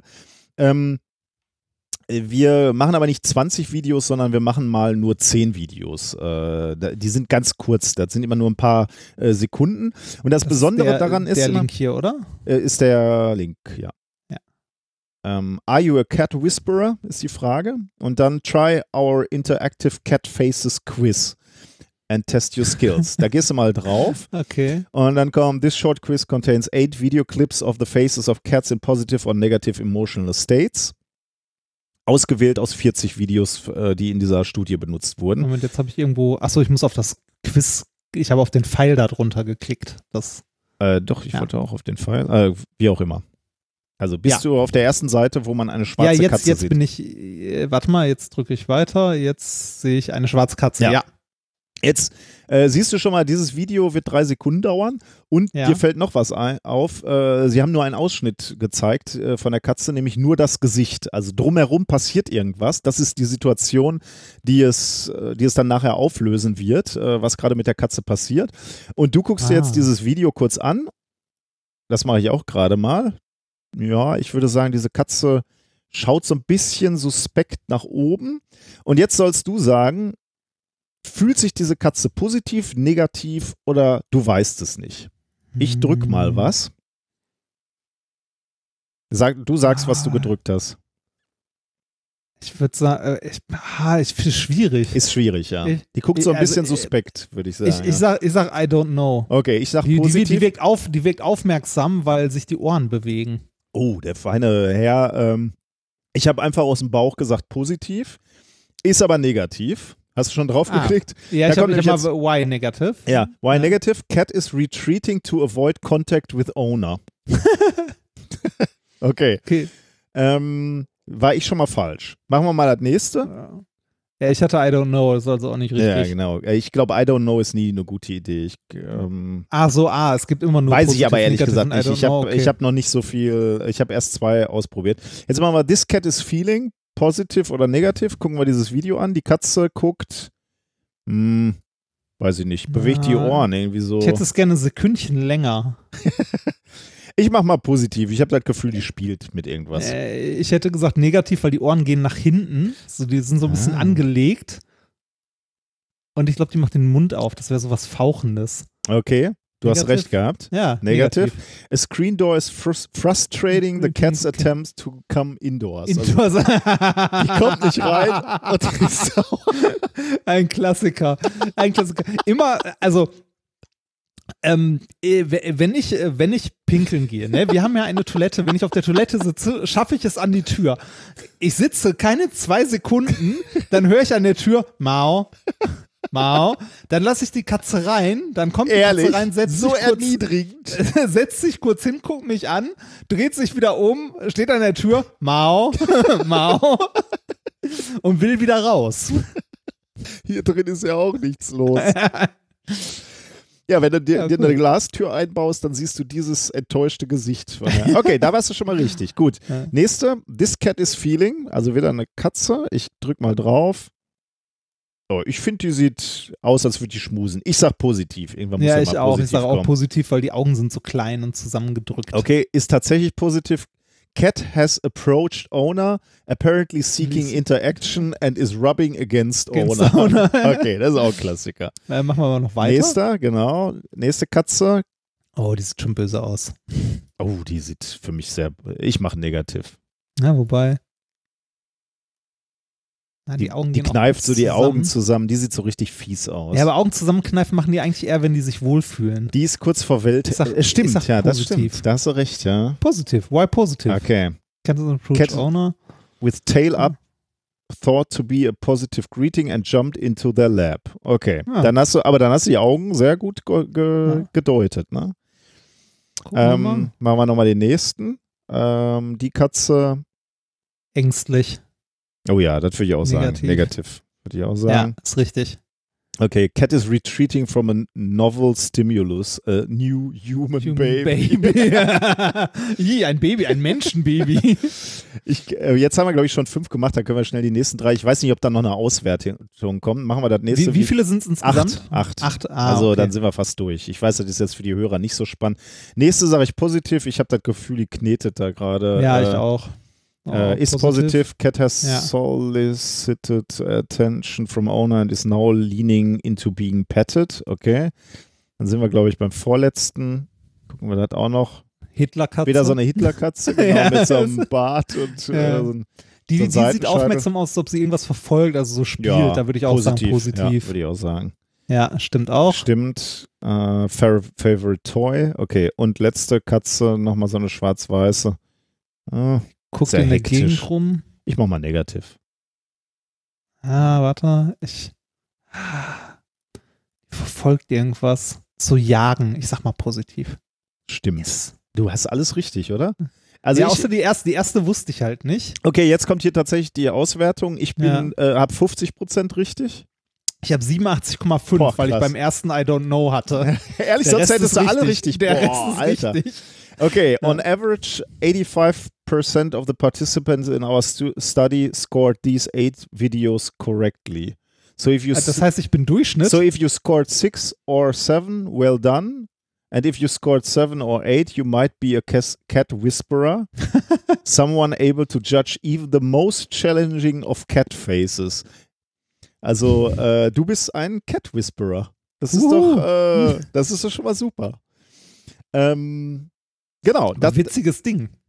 Das war also- der Test. Jetzt wollen wir natürlich auch noch wissen, ähm, was denn äh, das Paper wirklich äh, ähm, Rausgefunden raus, hat. rausgefunden Ja. hat. Ähm, wobei das Spannende waren tatsächlich diese Videos. Ähm, also, äh, wir, wir haben jetzt diese Probanden abgeschnitten. Ich erinnere noch mal dran, ne? die meisten hatten Katzenerfahrung ne? und gar nicht, Ja. gar nicht mal so wenig. Äh, ne? Viele Jahre, 93 Prozent hatten irgendwelche Katzenerfahrung, 80 Prozent haben sogar zum Zeitpunkt ähm, mit, mit den Katzen zusammen ähm, äh, gelebt. Trotzdem kam raus, äh, dass die meisten von ihnen eher schlecht als recht einschätzen konnten, äh, was die Katzen empfinden, ob die in einem positiven oder in einem negativen Zustand sind. Also genau das, was du jetzt gemacht hast. Ähm, in, Im Schnitt lagen, äh, lagen nämlich die Probanden nur bei 12 von 20 Fällen richtig. Also knapp über 50 Knapp die Prozent. Also so ungefähr das, was ich äh, auch geschafft habe. Ein bisschen besser. Also kaum besser als die Zufallsquote, obwohl sie so viel Erfahrung mit, äh, mit Katzen haben. Doch es gab, gab Ausnahmen. Ähm, es gab 13 Prozent der Studienteilnehmer, die überdurchschnittlich gut waren. Äh, und die nannten sie dann auch in dieser Studie Cat Whisperer, also genau das, was du gerade erreicht hast. Äh, als Cat Whisperer wurden die genannt, äh, sobald sie 15 von den 20 gezeigten ähm, Videos korrekt eingeschätzt haben. Zu dieser Gruppe gehörten besonders viele junge Menschen und Personen mit Erfahrungen im tierärztlichen Bereich. Ähm, zudem waren diese Cat Whisperer häufig weiblich, also überdurchschnittlich oft weiblich. Also weiblich irgendwelche Erfahrungen im beruflichen Bereich mit Tieren äh, und verhältnismäßig jung. Die, das passt wohl auch zu Studien, die es vorher schon mal gab, auf die sich beziehen. Die habe ich mir jetzt nicht angeguckt, aber ähm, die, äh, die referenzieren ein paar Paper, äh, wo sie eben sagen, auch da wurde gezeigt, dass das weibliche Geschlecht ähm, äh, nonverbale Zeichen von Emotionen besser verstehen können als männliche Personen. Hm. Ähm, auch in anderen äh, Experimenten, wo es mit Mitmenschen gemacht wurde oder mit Hunden gemacht wurde, auch da äh, haben Frauen ähm, häufig signifikant besser ähm, abgeschnitten. Ähm, ja. ja. Äh, ich gucke gerade nochmal, ob hier noch, ähm, äh, ob hier noch äh, weitere, ja, zwei Sachen habe ich mir noch aufgeschrieben, aber das ist auch, also nur weil jemand in diesem Quiz, da wurden die Leute auch noch befragt zu ihren, zu ihrer Selbsteinschätzung ähm, und äh, da zeigt sich jetzt keine Abhängigkeit, wenn, wenn die Leute sich selbst als Katzenliebhaber bezeichnet haben, weil ich jetzt schon ein bisschen komisch finde, wenn die da alle mit Katzen zusammenleben, wenn ich jetzt irgendwie bedenklich wenn die sich nicht selber als Katzenliebhaber bezeichnen würden. Aber die Studie ergibt jetzt keine Korrelation äh, zwischen den Menschen, die sagen, ja, ich bin Katzenliebhaber, auf die Testergebnisse. Also du siehst nicht, dass jetzt die Katzenliebhaber besonders gut abschneiden. Umgekehrt ähm, gibt es auch Katzenflüsterer bei Personen, die überhaupt keine Beziehung zu Katzen haben. Also die weder eine haben noch mit einer zusammengelebt haben, aber eben diese, diese subtilen Zeichen, äh, ja, äh, warum auch immer ganz gut ähm, deuten können. Was lernen wir jetzt aus dem Paper oder was, was sagen die äh, Autoren, was man aus diesem Paper lernt? Ähm, sie sagen, man könnte überlegen, ob man die, das Verhältnis zwischen Haustieren oder in diesem Fall Katzen und ihren Menschen äh, dadurch stärken kann, dass man mal ein wenig trainiert, diese, diese Mimik zu lesen, um, ähm, ja, um das gegenseitige Verständnis zu verbessern. Ähm, ich hätte dir jetzt am Ende dieses Themas angeboten, ob wir mal crowdfunden, ob wir eine Verständnistherapie für dich und Luke an, anbieten. wir Aber, verstehen uns, wie man, ja, wie man sieht, offensichtlich. Es ist nicht gut. nötig, ja. Du hast mich schwer beeindruckt. Ähm, ich habe diesen kleinen Kater auch, äh, als er noch so, also als ich ihn bekommen habe, war er so groß, dass er mit seiner Schwester zusammen in eine Hand passte. Du hast ihn schon lange, ne? Kann man nicht anders sagen. Äh, ich weiß gar nicht, wie, äh, acht Jahre jetzt oder so? Also ich, ich habe den tatsächlich, seitdem er ein kleines Baby ist. Am Anfang waren also so die Pfötchen, die waren am Anfang so groß wie, wie, so ein, wie, so ein, wie so ein Zweier Lego-Stein. Winzig. Winzig. Und jetzt ist das so ein fettes, faules, großes Katzentier. Aber ein niedliches. Ja, Pärchen und äh, Tier passen sich halt häufig an, ne? Moment, Moment, Moment. Ich habe mit dem ersten ersten wieder mit dem Lauftraining angefangen. Oh, ehrlich, du warst Laufen? Habe ich auf Strava gar nicht gesehen. Machst du das jetzt heimlich oder? Nein, äh, ich war in einem, äh, in einem Fitnessstudio ah, beim okay. Laufband laufen. Ah ja, das ist blöd, ja. Ja, das, das ja, kann man halt nicht, so, nicht blöd im Sinne von, äh, also es ist gut, dass du laufen warst, aber äh, ja, ist, ist, nicht halt gut tatsächlich abzu kalt ja. draußen. Ja, ich laufe trotzdem draußen, aber. Ja, das, du, aber ich, das, ja, ich. Ich habe tatsächlich wieder ein bisschen mit dem Laufen angefangen. Äh, ich war erstaunt, dass ich immer noch ein ganz, ganz klein wenig Kondition habe von dem, wo ich mal angefangen habe zu laufen. Aber ich habe jetzt ein Ziel vor Augen, äh, den Mai. Da ist ja der 10-Kilometer-Lauf für den man sich übrigens immer noch anmelden kann. Auch für den, du läufst da ja einen Halbmarathon. Ich laufe einen Halbmarathon und es ist nicht mein Saisonhöhepunkt. Wow. Okay, das. Äh das ist nur ein Trainingslauf. Ah, äh, ja, das. weißt du, ich, ich trainiere, damit ich 10 Kilometer überlebe. Ach, Quatsch, überleben tust du das auch so. Ich, ich habe ja immer noch die These, äh, 10 Kilometer ist für euch beide einfach zu wenig eine Herausforderung. So weit überlebt man einfach. Das kann man auch im Zweifelsfall gehen. Deswegen ist das einfach nicht Motivation genug. Das müsste eine Aufgabe sein, die dir so die, den Angstschweiß in die ähm, auf, auf die Stirn wirft, dass du jetzt einfach schon aus purem äh, aus, aus purer Todesangst trainieren würdest. Aber das tu, genau das tue ich. ich trainiere dreimal die Woche. Seit dem ersten ersten oder was? Ja. aber bis jetzt habe oh hab ich das durchgezogen. Oh Gott. Nee, ich, ähm, Warte mal, ich, wenn du sagst, du trainierst, heute ist der sechste, wir nehmen am sechsten auf. Wenn du sagst, du trainierst dreimal die Woche, heißt das, du warst schon zweimal laufen oder warst du tatsächlich schon dreimal? Warte, ich muss mal kurz in meinen Kalender gucken. äh, das, ähm, ähm, Du hast echt schon extrapoliert für die Woche. Nein, ich, ähm, ich war tatsächlich, warte mal, ich war in diesem Jahr, reden wir über was anderes. Nein, aber ich, ich bin, äh, ich bin hochmotiviert und, äh, und werde, hallo, kannst du bitte aufhören, meine Motivation zu zerstören? bin voll bei dir. Das, äh, ne, also ich, äh, mein Ziel ist es ja tatsächlich. Warst um, du jetzt äh, zweimal oder dreimal laufen? Äh, ich müsste, warte mal, kann ich das von hier? Ich, ich habe einen Kalender, wo ich das eintrage, einen Wandkalender, um eine Übersicht zu haben. Ähm, warte mal, ich war heute laufen, ich war am Freitag laufen und ich war, ich glaube, ich, nee, dreimal. Ich Okay. war dreimal. Na, okay. Jetzt schon. Dreimal. Ähm, äh, für dich klingt das so lächerlich und du sagst, das schafft Nein, nein, lächerlich. Nein, Laufen ich finde so. ich find's ja super, aber äh, ich, ich habe halt wirklich Sorge, weil du jetzt einfach die letzten Monate wieder nichts gemacht hast, dass Ja, richtig. dir das einfach nicht Angst genug macht. Das ist Doch, das keine Herausforderung. gen- Doch, das macht mir Angst genug. Aber du sollst mich doch gut genug kennen, dass ich genau dann anfange, wenn ich muss. und kein siehe Tag Buch, früher. siehe Dissertation, siehe irgendwas anderes. Das stimmt, ja. Ähm, äh, ich habe gemerkt, ich muss jetzt wirklich anfangen. Ich habe ähm, also äh, durch ähm, äh, durch äh, Arbeit und ähnliches, also dadurch, dass ich viel, viel im Büro äh, gesessen habe und so weiter, tatsächlich in den letzten drei Monaten äh, nochmal gut zugenommen und habe deshalb äh, jetzt auch angefangen, mit Anfang des Jahres meine, ähm, meine Ernährung wieder umzustellen und mal wieder auf, ähm, ähm, auf ähnliches. Warte mal ganz kurz. Würdest du die Türe bitte schließen? Danke. Ich, das, so. Es hat mit Zeichensprache nicht funktioniert. Naja. Darf sie nicht hören, dass du deine, Na äh, dass du deine Ernährung äh, änderst? Oder? Äh, doch, doch, doch, doch, doch. Sie ist ja, sie ist ja voll mit dabei, Ja, ja, aber ähm, ja, genau. Ich habe, äh, wo wir jetzt gerade über Ernährung sprechen, hatte, da habe ich gerade schon mal kurz erwähnt.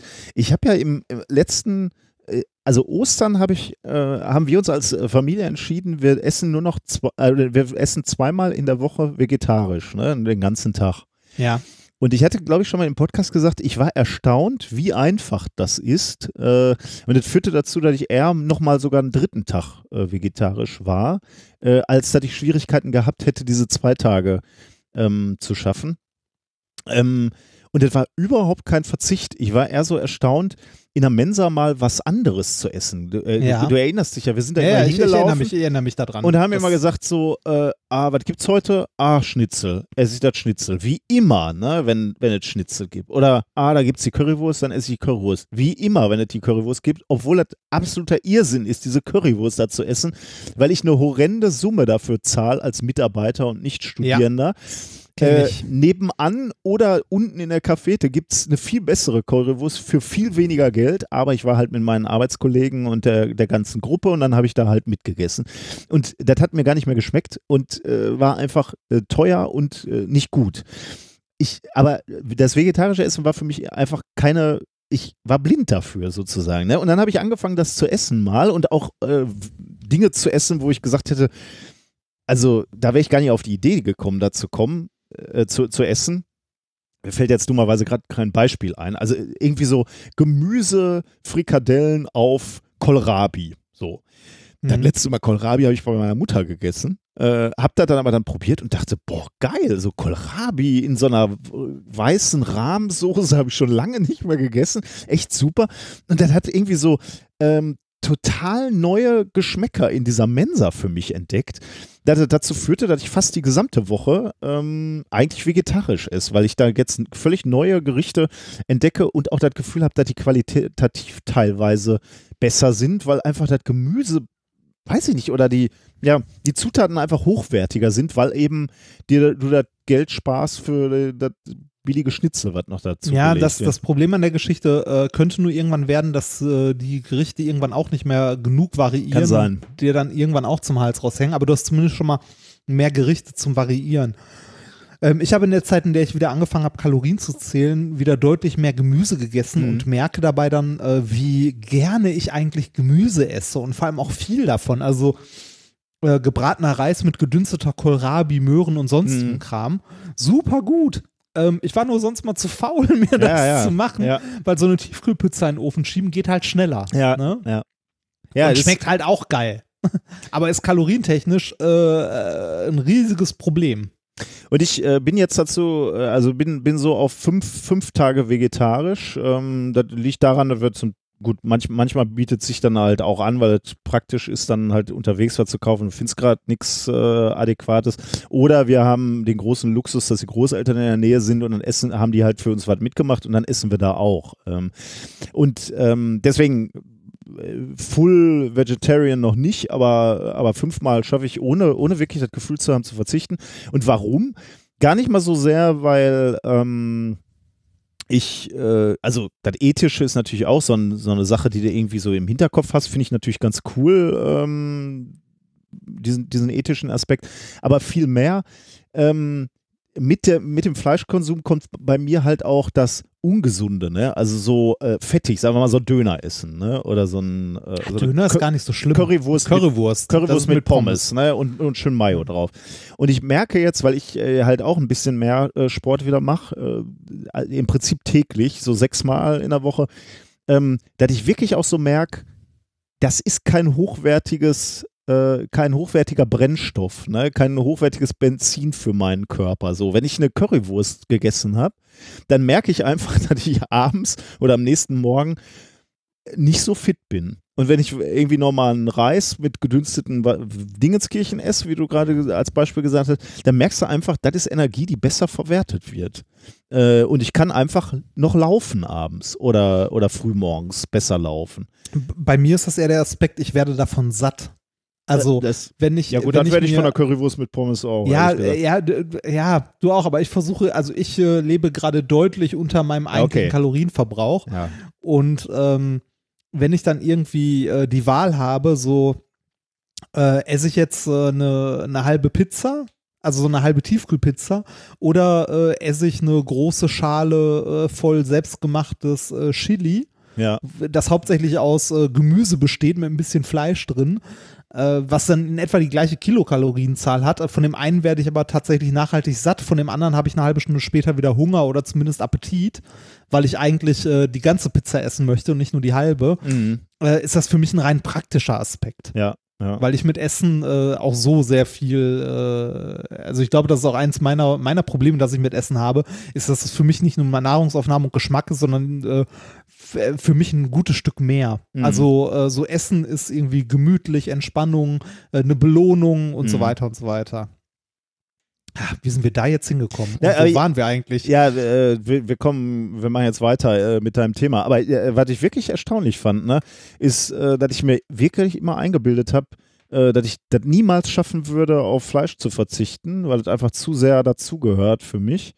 Äh, und ich einfach mal ausprobiert habe und ich wirklich, also ganz selten merkt man ja im Leben, dass irgendwas einfacher ist als gedacht, oder?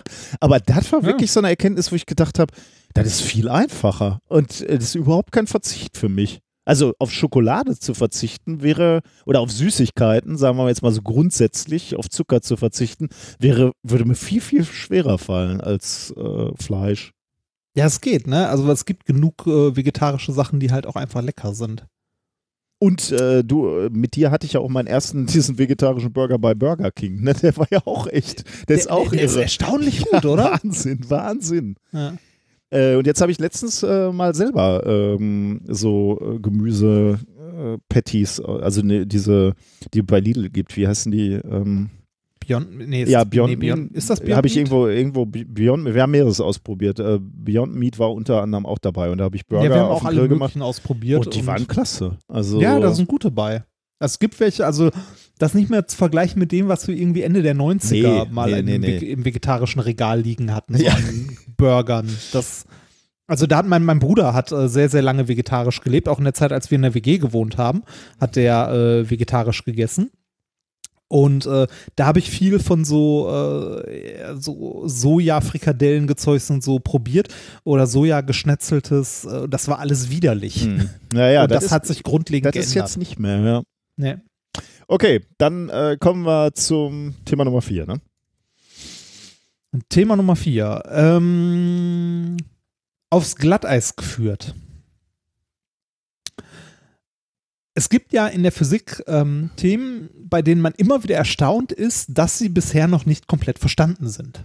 Geht's um, um Schlittschuhlaufen? Ja, zum Beispiel. Äh, Wie zum Also. Beispiel? Also, ja, ja, ja, es geht, es geht, es geht darum, warum glatt, warum, äh, also die, die, es geht um die simple Frage, warum ist Eis glatt? Hattest du das nicht schon mal als, äh, als Thema? Also, aber vor Jahren. Also wahrscheinlich kam jetzt wieder was Neues raus und ich habe es auch noch nicht gelesen. Ich bin gespannt. Ähm, aber ich dachte, du hättest so ein Thema schon mal Echt, gehabt. hatte ich das? Ah, Hatte nee, ich sowas schon mal? Aber wenn, dann ist das vier Jahre her und dann war das auf jeden Fall was anderes. Ich bin gespannt. Also das Thema jetzt nicht, weil das Paper halt relativ Ja. neu ist, ne? Ähm, aber echt, hatte ich das mal? Warum Eis glatt? Ich weiß, dass wir mal drüber geredet haben. Also vielleicht, äh, Aber- vielleicht haben wir auch aus einem anderen Grund drüber geredet, ja. Also ich, ähm, ich fang mal an, ich wollte den Open da nicht kaputt machen. Nee, ach, alles, alles, alles gut. Also äh, ne, es geht äh, generell äh, geht es auch hier darum, also äh, um Sachen, die noch nicht noch nicht ausreichend verstanden sind.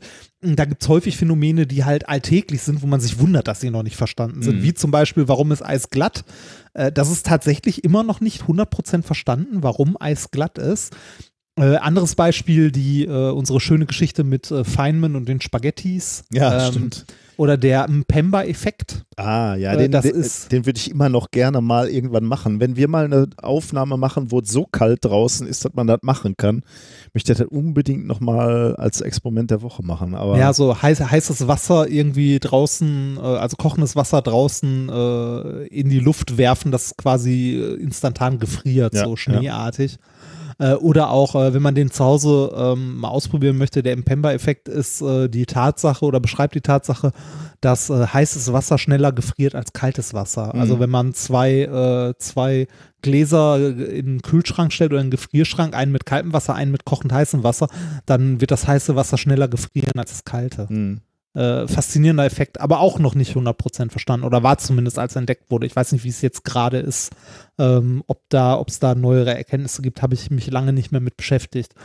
Ähm, aber egal, das Rätsel, worum es heute gibt, ist eins, das auch schon, äh, also ne, warum, also heute hast du ja schon erraten, es geht darum, warum Eis glatt ist. Ist auch ein Rätsel, das äh, schon seit über 100 Jahren untersucht wird. Hm. Die erste wissenschaftliche Veröffentlichung zu dem Thema stammt übrigens von Faraday. Ach, echt? Krass. Wäre ist witzig, ne? Ähm, und zwar war das äh, on the, nee, on Regulation and Conservation of Force im philosophischen Magazin Hm. 1859. Fand ich faszinierend. Ähm, wie ist es? Also, wir sind uns ja einig, dass äh, das Eis glatt ist, dass man ausrutscht. Ne? Da sind wir uns einig, ja. Und ähm, man ist sich auch, äh, auch in der wissenschaftlichen Community soweit einig, dass äh, es einen dünnen Wasserfilm gibt, Ja. der äh, die Reibung, ver also für die geringe Reibung irgendwie verantwortlich Das ist. wäre jetzt mal, so weit geht mein Wissen, würde ich sagen. Deswegen, ja, rutschen wir aus auf, äh, auf Ja, wo, wobei das äh, eigentlich äh, verwunderlich ist. Warum, komme ich gleich nochmal zu. Ähm, dieser Wasserfilm ist Schätzungen nach, ähm, je nach Temperatur zwischen einem und 100 Nanometer dick. Nimmt man zumindest an. So richtig gemessen hat das noch niemand, tatsächlich. Ähm, wie genau dieser Wasserfilm entsteht, ist auch noch nicht wirklich geklärt oder untersucht. Also warum Okay. es diesen Wasserfilm gibt, der halt fürs Rutschen verantwortlich ist. Ähm, in dem Paper, äh, das ich jetzt vorstelle, werden an der Stelle zwei Arbeiten zitiert, äh, die sich mit der Entstehung dieses Wasserfilms beschäftigen und die sind von 2016, 2017. Also selbst das ist noch aktuelle Forschung, warum, ähm, warum da ein Wasserfilm äh, äh, entsteht beim, also beim Rutschen über Eis. Okay. Ich dachte, Eine das wäre halt Reibung und deswegen Wärme und dann entsteht ein Wasserfilm, aber Ja, ist, äh, das stimmt auch ein Stück weit. Das wäre auch der aktuelle Stand. Ähm, eine Möglichkeit, was man auch vorher angenommen hat, ist, dass es der Druck ist, also dass durch den Druck Hm, okay. äh, halt. Ähm, Ach so, okay, Man, man ja. kennt ja Phasendiagramm, ne, dass durch den Druck auf das Eis ein dünner Wasserfilm entsteht, dass das Eis anschmilzt. Äh, das kann man sich ja gerade bei Schlittschuhen zum Beispiel gut vorstellen, dass die dünne Kufe viel Druck erzeugt und so. Äh, Habe ich ehrlich gesagt auch lange gedacht, aber ne, wie du immer so schön sagst, wir lernen hier am meisten. ähm, Untersuchungen aus den 50er und 80ern haben allerdings gezeigt, dass äh, das mit dem Druck, äh, also das passt nicht. Das Mhm. kann es nicht sein. Ähm, wahrscheinlicher und besser passt ein Modell, das äh, von der Temperaturerhöhung durch viskose Reibung ausgeht. Also du hast, äh, du hast die äh, im Eis halt Verschiebungen, die äh, also durch Reibung dann Wärme erzeugen, was die Temperatur anhebt und das Eis schmelzen lässt, wodurch ein dünner, ein dünner Wasserfilm entsteht. Hm. Ähm, dieser Wasserfilm ist, äh, wie wir ja schon angenommen haben, ähm, für, die, für das Gleiten auf Eis verantwortlich. Ne? Also man hat das Eis, einen dünnen Wasserfilm und darauf gleiten wir. Ähm, warum dieser Wasserfilm jetzt für so eine geringe Reibung sorgt, ist allerdings auch wieder eine, eine berechtigte Frage und eigentlich genau genommen auch irgendwie ein Paradoxon, weil ähm, Wasser an sich ist erstmal ein beschissenes Schmiermittel. Weil äh, jetzt weiß ich nicht, wenn irgendwo eine Pfütze draußen ist, darauf rutschst du ja auch nicht aus. Wenn die Pfütze gefroren ist, dann rutschst du da drauf aus. Mhm. Ja, stimmt. Ja. Also Wasser an sich ist eigentlich ein beschissenes Schmiermittel, ähm, weil es eine viel zu geringe Viskosität Mhm. hat. ja. Also es ist viel Im- zu viel zu flüssig. Im Gegensatz zu Öl, ne? Öl Ja, genau, im Gegensatz höhere- zum Beispiel zu ja. Öl. Ja. Das, äh, also äh, man sieht, das ist ein alltägliches Phänomen. Man ist sich soweit einig, dass sich ein Wasserfilm bildet, aber warum der Mhm. jetzt genau glatt ist, weiß man immer noch nicht so wirklich. Und äh, das wurde auch noch nie so richtig untersucht. Und warum nicht? Weil es tatsächlich gar nicht so leicht ist, diesen Wasserfilm tatsächlich mal zu untersuchen.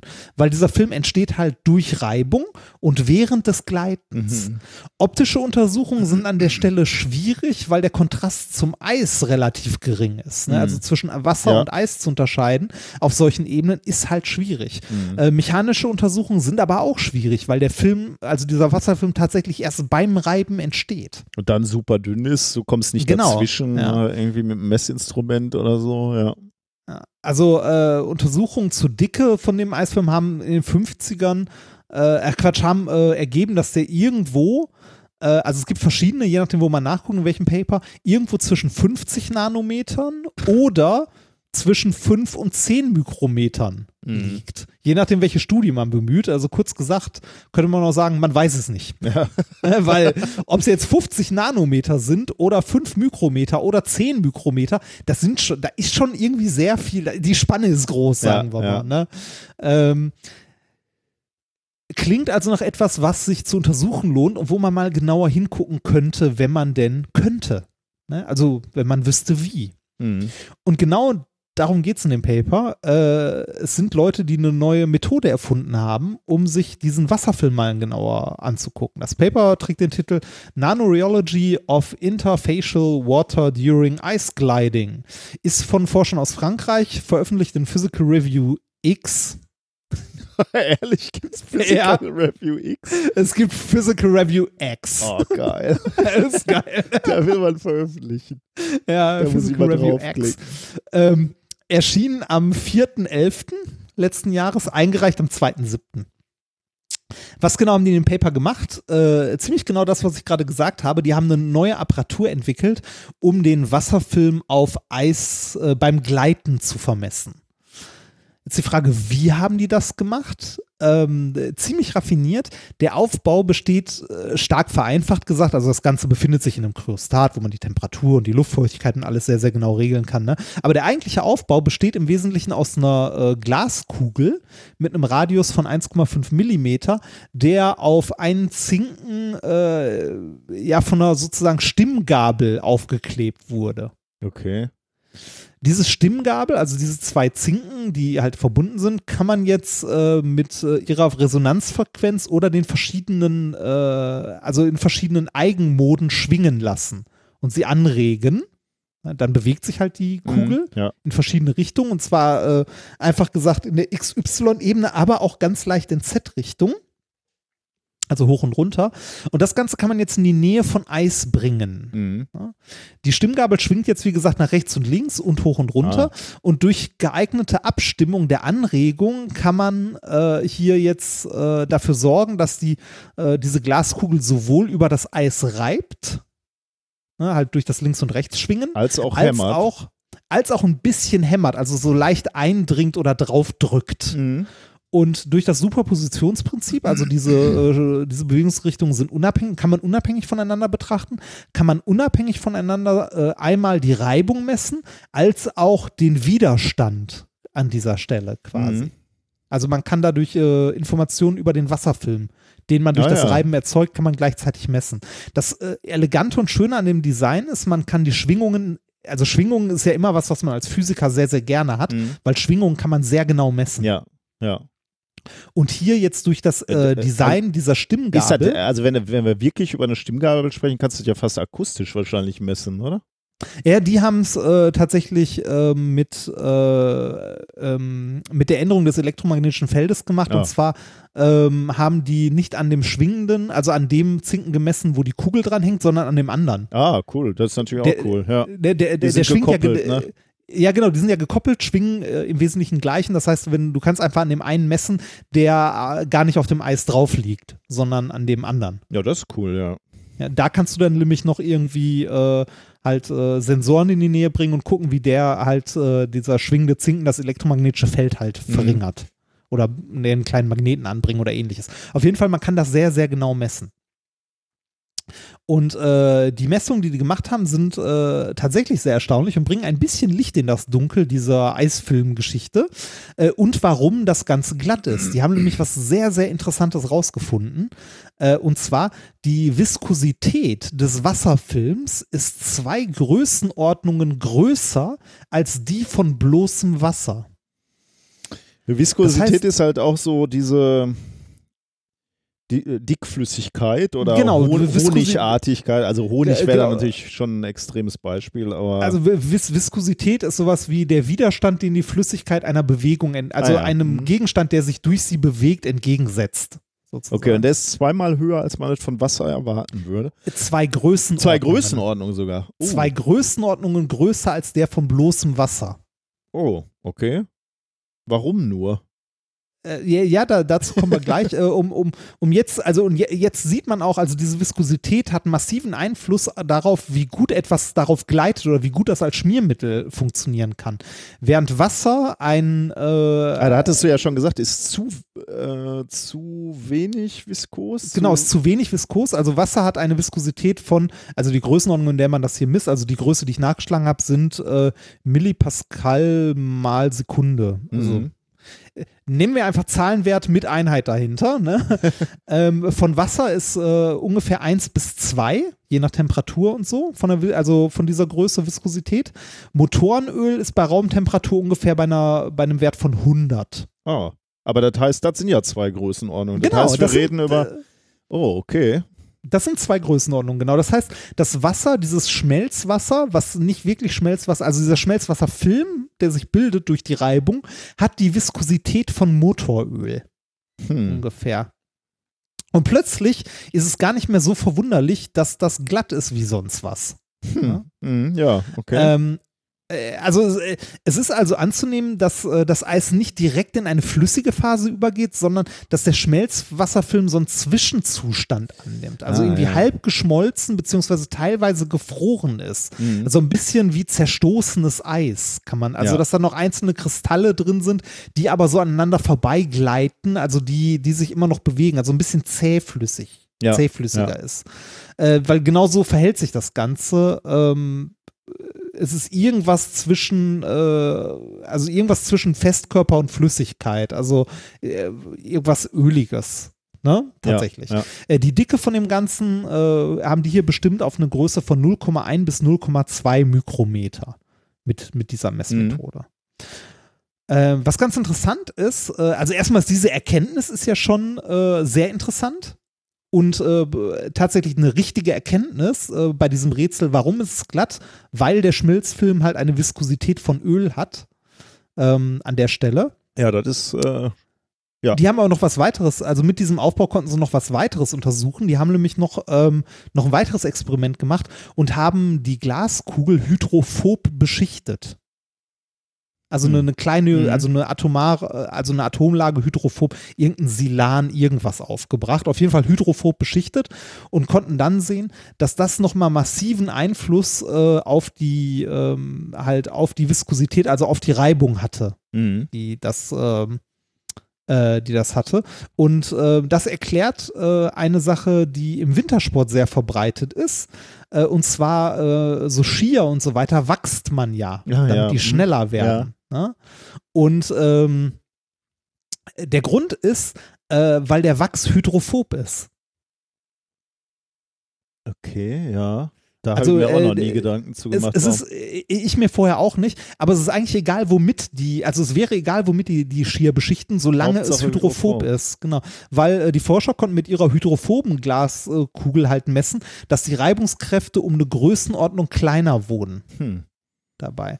Also der Schlüsseleffekt äh, bei dem, bei dem äh, Wachsen scheint tatsächlich zu sein, dass es hydrophob ist und dass das die Reibung nochmal verringert.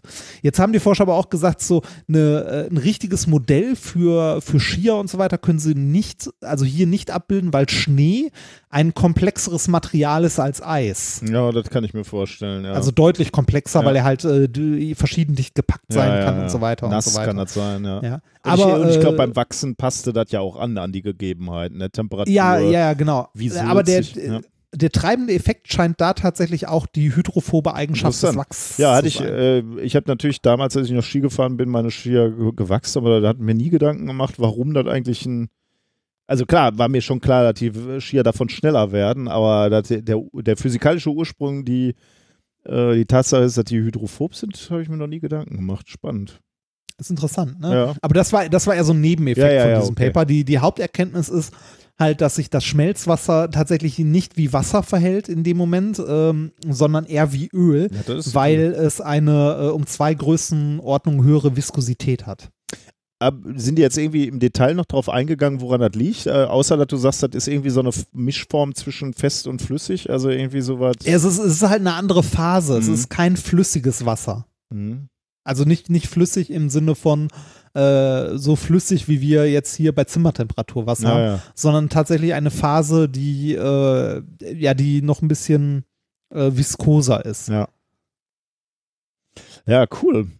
Ja, Wahnsinn, ne? was man da noch alles lernen kann. Also, Ja, Äh, faszinierend. aber das also ist an, an, an so alltäglichen Dingen. ja, aber und ich finde den Experimenteaufbau auch toll. Ne? Also, wenn das jetzt alles ein bisschen abstrakt war, wenn, wenn man da ins Paper reinguckt, sieht man eben hier diese Stimmgabel und wieder, äh, wieder wie es da vibriert und wo die Vibration abgenommen wird. Also, die, der Aufbau ist ja dann wiederum auch relativ trivial. Ne? Wo, wobei, ja, äh, äh, ist er natürlich, also natürlich, wir, beide wissen, dass es trivial aussieht in so einem Paper, es am Ende aber nicht ist. ja, okay. Ähm, aber, aber, ja, du, aber du trotzdem, recht, ich meine, es du, wirkt trivial. Äh, du hattest äh, ja gerade gesagt, so, wie willst du so ein Wasserfüll messen und, und, und ausmessen? Und äh, ich hatte jetzt auch erstmal keine Idee. Ne? Und jetzt siehst du hier den, den Ansatz und der ist natürlich wirklich äh, ist eine gute Idee. Ja. Geile Sache. Fand ich, äh, fand ich spannend. Also, weil es auch wieder so ein Alltagsphänomen ist, worüber man sich keine Gedanken macht und wieder was, wo, äh, wo, wo ich auch gesagt hätte, ja, das, das weiß man, da hat man theoretische Modelle. Aber nein, man hat bis heute kein ordentliches theoretisches Ja, Modell Wahnsinn. dafür. Ja. Ja, Aber die, äh, die Messungen jetzt passen zu dem äh, Modell mit der viskosen Reibung und es gibt wohl äh, erste theoretische Ansätze, das dann auch ordentlich zu erklären. Das ist ja jetzt ein experimenteller Ansatz gewesen und experimentell auch nur gemessen. Äh, daher die Theorie dazu gibt es noch nicht. Ist immer Wahnsinn, ne? wie du, wie tief du in manche Dinge, selbst triviale Dinge eintauchen kannst. Ne? Und Ja. wird immer komplexer, immer komplexer. Du kannst immer weiter fragen, warum, warum, warum und es geht immer noch tiefer irgendwie. Und das bei so simplen Ja, Sachen. ja. Ein würdiges Paper für Physical Review X, würde ich sagen. Ja. Das ist mein neues Lieblings-Journal. Ja, schön. Ähm, Dann sind wir eigentlich mit unseren normalen Themen, glaube ich, durch. Durch. Ne? Haben, wir was Ja. äh, haben wir was gelernt, können wir dann fragen. Äh, natürlich haben wir was gelernt. Wir haben gelernt, äh, dass äh, wir im letzten Jahr zu viel geflogen sind. ja. Aber das wussten wir vorher schon. Ich mehr gefahren, aber ja, Ja. Wir, wir haben katastrophalen CO2-Footprint und daran wollen wir Da arbeiten. sollten wir was ändern, ja. Du hast uns gezeigt, dass es erstaunliche Zusammenhänge gibt zwischen, ähm, zwischen der Art, zwischen, zwischen der Lebensdauer von römischen Kaisern und der Lebensdauer von Maschinen oder technischem Gerät, dass sie sich zumindest diese Lebenszyklen sich ähnlich verhalten. Dann äh, hast du mich noch darin bestätigt, dass ich meinen Kater gut verstehe. Genau, Aber dass, dass, dass wir alle ein bisschen mehr über Katzenmimik lernen sollten, um unsere lieben Stubentiger zu verstehen. aber ich bin wirklich beeindruckt von deinem, äh, du hast ja wirklich alles richtig gemacht. Also außer den ersten, wo du noch dachtest, äh, möglicherweise gibt es auch so indifferente Antworten. Du warst wirklich schon gut. Hätte ich gar nicht gedacht. Es, es, es sind tatsächlich Kleinigkeiten, auf die man irgendwann achtet, so wenn man, wenn man seinen Kater kennt. Äh, das ist reiner Selbsterhaltungstrieb, weil man seine Hände, Hände und, und Arme ja irgendwie behalten möchte. Wie du weißt, ich besitze einen Pulli. Den trage ich auch noch selten. Ergo, ich habe eine große Angriffsfläche. ja, okay. Ja. Ähm, und wenn, wenn, der, wenn der Kater, also wenn er seine Augen zu hat, weiß ich, er fühlt sich wohl. Wenn die, äh, wenn die Ohren so ein bisschen nach hinten gehen oder so, weiß ich schon so, ah, lass es. ja, ja, offensichtlich ähm, Burned Hand teaches best. Du hast oft Ja. genug falsch interpretiert und Ja. mittlerweile bist du, äh, weißt du, worum es geht. Genau, und du hast uns noch erklärt, wie wir Schlittschuh laufen oder wie es, wie sich der Wasserfilm auf Eis verhält und warum, warum Eis deswegen so glatt ist. Sehr gut. Ähm, jetzt brauche ich noch mal einmal deine volle Konzentration, weil Ja. äh, wir uns normalerweise jetzt in der Kategorie Schwurbel befinden würden. Äh, diesmal würde ich aber ausdrücklich sagen, es geht nicht um Schwurbel, sondern es geht um etwas anderes. Ähm, es geht um ein Feld, was ähm, ich weiß nicht, ich wollte äh, mir immer daz- dazu mal einen Überblick verschaffen, sagen wir mal so. Und letztes Mal hast du mich insofern motiviert, als du beim letzten Mal über 5G gesprochen hast und das alles ähm, relativ schnell als Schwachsinn ähm, bezeichnet hast, also die Angst vor 5G, äh, wo ich dann gesagt habe, ja, muss ja auch die Menschen, die Ängste der Menschen muss man ja äh, ernst nehmen, sage ich jetzt mal so. Da ist halt eine Technologie, die da über uns kommt und äh, bei so einer neuen Technologie brauchst du natürlich eine gewisse Akzeptanz für die Technologie, sonst passiert dir das gleiche wie beispielsweise bei der Atomkraft, ne, die dann irgendwann vehement abgelehnt wurde ähm, weil Menschen halt Angst davor hatten. Aus verständlichen Gründen gibt ja auch Risiken bei der Atomkraft. Also das ähm, will man ja jetzt nicht in einen Topf werfen.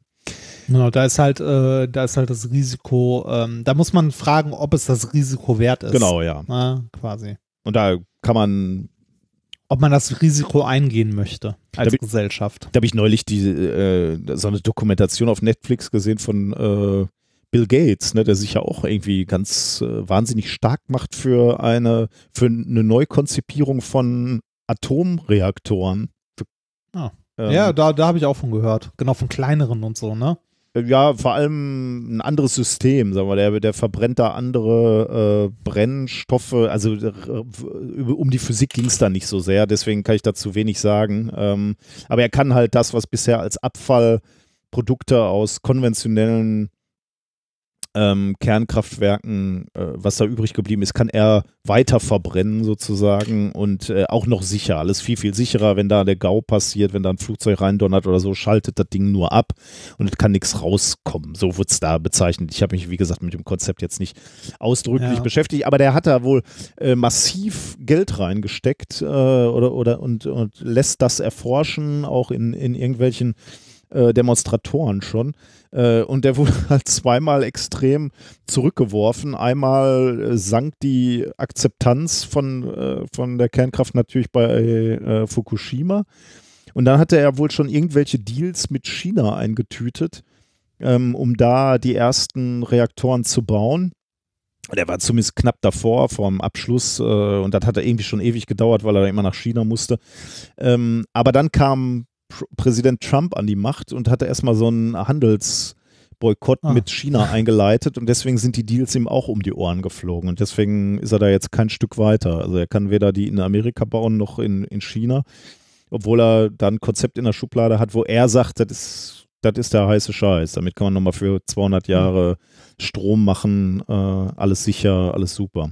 Aber weil natürlich wirklich ein interessanter Gedanke war, der da äh, so formuliert wurde, die Technologie unserer Atomkraftwerke, die ist ja alt. Ne? Also was jetzt im Moment benutzt wird, ist die Technologie der 60er in einer Umsetzung der 70er oder so. Also die meisten Atomkraftwerke ne, sind irgendwie, wann sind die gebaut worden? 70er, 80er oder so. Ne? Ja, und so stehen die alt. überall in der Welt. Und ähm, das ist ja jetzt keine, keine weiterentwickelte Technologie irgendwie. Aber gut, darum geht es auch gar nicht. Darum wollte ich jetzt gar nicht reden. Ich wollte um, äh, über 5G sprechen. Ähm, weil ich, ich, wir wurden da immer mal gefragt, ähm, was wir denn davon halten. So. Also viele E-Mails dazu gekriegt und ich musste immer so sagen, ja, ich äh, wollte mich da immer mal einlesen, aber ich habe das ehrlich gesagt nie gemacht, ähm, weil das ja auch so ein extrem weites Feld ist. Ne? Da gibt es halt Studien und Pseudostudien und gerade dieses Medizinfeld ist für uns ja auch schwer und es gibt einfach auch so viele Studien, dass ich mir da überhaupt keinen Überblick machen konnte. Äh, deswegen habe ich das immer ein bisschen vor mir hergeschoben, äh, aber irgendwie wollte ich das dann doch machen und ich, hatte jetzt über die Weihnachtstage ein bisschen mehr Zeit und habe mich dann da äh, mal ein bisschen eingelesen und ähm, er hatte allerdings auch Glück und das hat mich dann motiviert, eine Webseite gefunden zu haben, die so für mich als Startpunkt schon mal diente und die schon mal insofern ganz gut war, schon mal ein paar Sachen äh, zusammengefasst äh, hat. Die Webseite MadWatch, die haben wir dann auch ähm, verlinkt als Startartikel. MadWatch ist ein, äh, eine Webseite, die auch mal ausgezeichnet wurde von der GWUP mit dem Carl Sagan-Preis. Ähm, übrigens bei der Skepcon, wo wir auch waren, in Augsburg, Ah. wo wir aufgetreten sind, da sind, wurden die an, am 31. Mai 2019 auch ausgezeichnet und haben den Preis bekommen für diese Webseite, weil sie eben da versuchen, Gesundheitsinformationen zu zeigen, aufzuzeigen, die äh, ja ähm, Quacksalber und Scharlatane ähm, entlarven sozusagen und so, so Scheintherapien durchleuchten und so. Also im Prinzip alles, alles an Medizinschwurbelei erklären die da. Von daher ist das eine, eine gute und ausgezeichnete Webseite, die man sich mal angucken kann. Äh, und das dient mir jetzt mal, äh, also vieles, was ich jetzt sagen werde, habe ich davon, äh, habe dann aber noch ein bisschen rechts und links geguckt, weil, weil mich das noch weiter interessiert hat.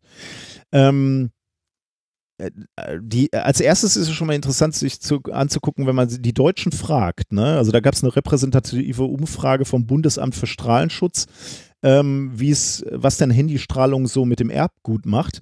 Dann sagen dir über, oder nee, fast die Hälfte der Deutschen sagen dir, dass das Erbgut geschädigt wird von Handystrahlung. Fast 50 Prozent sagen dir das. Einfach mal so ähm, in, ins Blaue rein. Und dafür gibt es So natürlich geraten. geraten, ja, weil da gibt es natürlich keine Studien für. Ne? Da gibt es überhaupt nichts, äh, was das belegen würde, dass deine, dein Erbgut geschädigt wird durch Handystrahlung. Aber trotzdem fast 50 Prozent der Deutschen sagen das in einer repräsentativen Umfrage. Und da ist natürlich schon krass, da kann man sich Ist halt Strahlung, ne? ja, ja, genau. Das ist schon mal ein super Punkt. Äh, auf den wollte ich gleich auch noch ein bisschen äh, später kommen. Ähm, es gibt verschiedene Argumente. Bitte? Der Kater sabotiert mich gerade. Da dachte ich mir, wenn du so stöhnst, hat selten mit Äh, mir zu tun. Warte, warte. Ich schicke dir mal kurz ein Bild. Das ist der Kater. Jetzt muss ich gucken. Oh Gott. Der liegt vor mir, vor meiner Tastatur, neben der Maus. Er sieht monströs aus, Ja. ehrlich gesagt. ja. Und da hinten rechts sehe ich Salmiak-Pastillen. ja, richtig.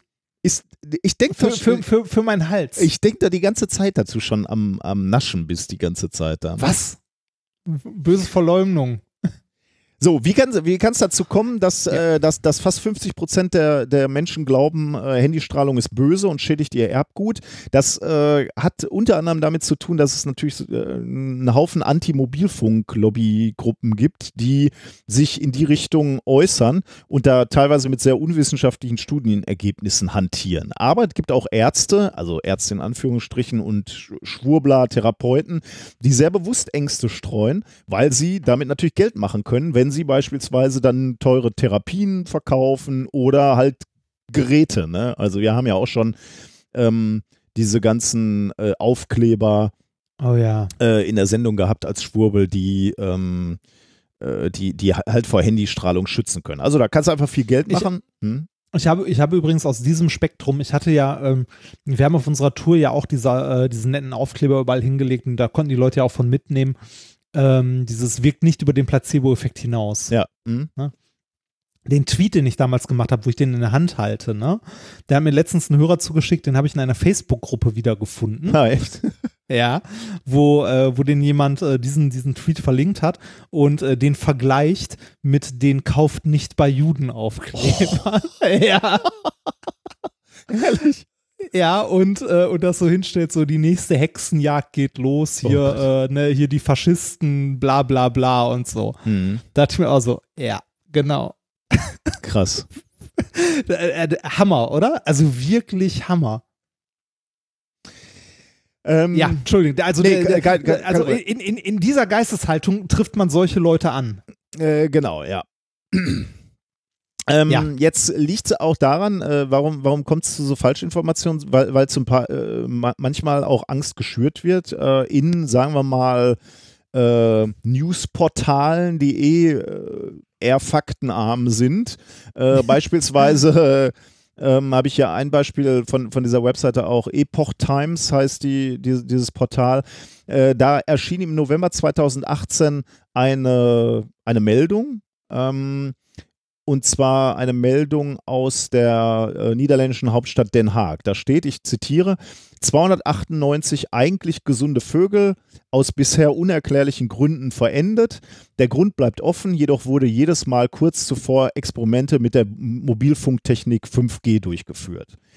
Dann fragst du bei der Stadt nach, stellt sich raus, ähm, dass es solche Tests da überhaupt gar nicht gab in dem Park äh, zu dem Zeitpunkt.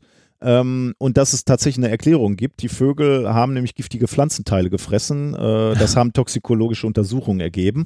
Trotzdem findest du auch ein Jahr später genau diese Behauptung äh, von dem 5G und Vögel äh, immer noch auf der Webseite von, äh, von Epoch Times. Also kannst du da immer noch äh, nachlesen. Und genau davon gibt es mehrere Beispiele. Da gibt es zum Beispiel ein sehr klassisches Video, wo im kalifornischen Sierra Madre ähm, Bienen gezeigt werden, die äh, irgendwie gerade verenden und zwar angeblich zwischen zwei 5G-Sendemasten. Auch das ist ganz offensichtlich falsch, weil genau da in Sierra Madre es überhaupt nicht eine einzige 5G-Sendeanlage gibt. Ähm, das heißt, ähm, man muss extrem aufpassen, wenn solche, wenn, wenn solche Behauptungen auftreten, äh, wo denn diese Behauptungen herkommen, ne? weil, weil das halt zum Teil extreme ähm, falsche Informationen sind, die halt Ja. auch nicht zurückgenommen werden, wenn sie nachgewiesen werden, dass sie falsch Klassische sind. Fake News. Ja, genau. Klassische Fake News. Und äh, insbesondere natürlich dadurch, wenn, wenn, wenn es diesen News-Cycle befeuert. Ne? Aufregung, Angst, sowas ist natürlich immer super. Und wenn dann noch Leute aufspringen, die damit auch noch äh, Geld machen, äh, nämlich Ärzte und Schwurbler, dann ist das natürlich noch viel besser. Ne? Dann springen gleich die Nächsten auf und dann wird es halt nochmal gefährlicher. Ähm, Jetzt könnte man natürlich fragen, okay, also äh, Quellen checken, wie sieht es denn, sagen wir mal, mit so einer Quelle aus, der wir als Bürger vertrauen sollten, sagen wir mal, nämlich dem Bundesamt für Strahlenschutz. Was äh, sagt denn, Ja. ähm, äh, was sagt denn das Bundesamt für Strahlenschutz? Und Da äh, zitiere ich mal, das Bundesamt für Strahlenschutz weist darauf hin, dass es unterhalb geltender Grenzwerte keinen Nachweis für gesundheitliche Auswirkungen des Mobilfunks gibt. Ähm, das gilt auch für 5G. Dennoch rät auch das Bundesamt für äh, Strahlenschutz, ähm, die Strahlenbelastung zu minimieren, indem man Headsets benutzt oder Freisprechanlagen und das Handy nicht die, äh, die ganze Zeit am Kopf hält. Warum Mhm. sie das empfehlen, da sage ich gleich nochmal was dazu. Ich glaube aber, ein Punkt, der auch sehr wichtig in dieser Diskussion ist, ähm, äh, hast du gerade schon genannt, ähm, wenn, wenn man sich fragt, warum glauben 50 Prozent, dass mein Erbgut schädigt? Äh, und da hast du natürlich den Punkt genau getroffen. Äh, ich glaube, das ist äh, ein sprachlich-semantischer Faktor einfach. Wir reden hier über Strahlung, ne? das hast du ja gerade schon Ja. gesagt. Äh, und dieser Begriff Strahlung ist einfach negativ konnotiert in der Bevölkerung.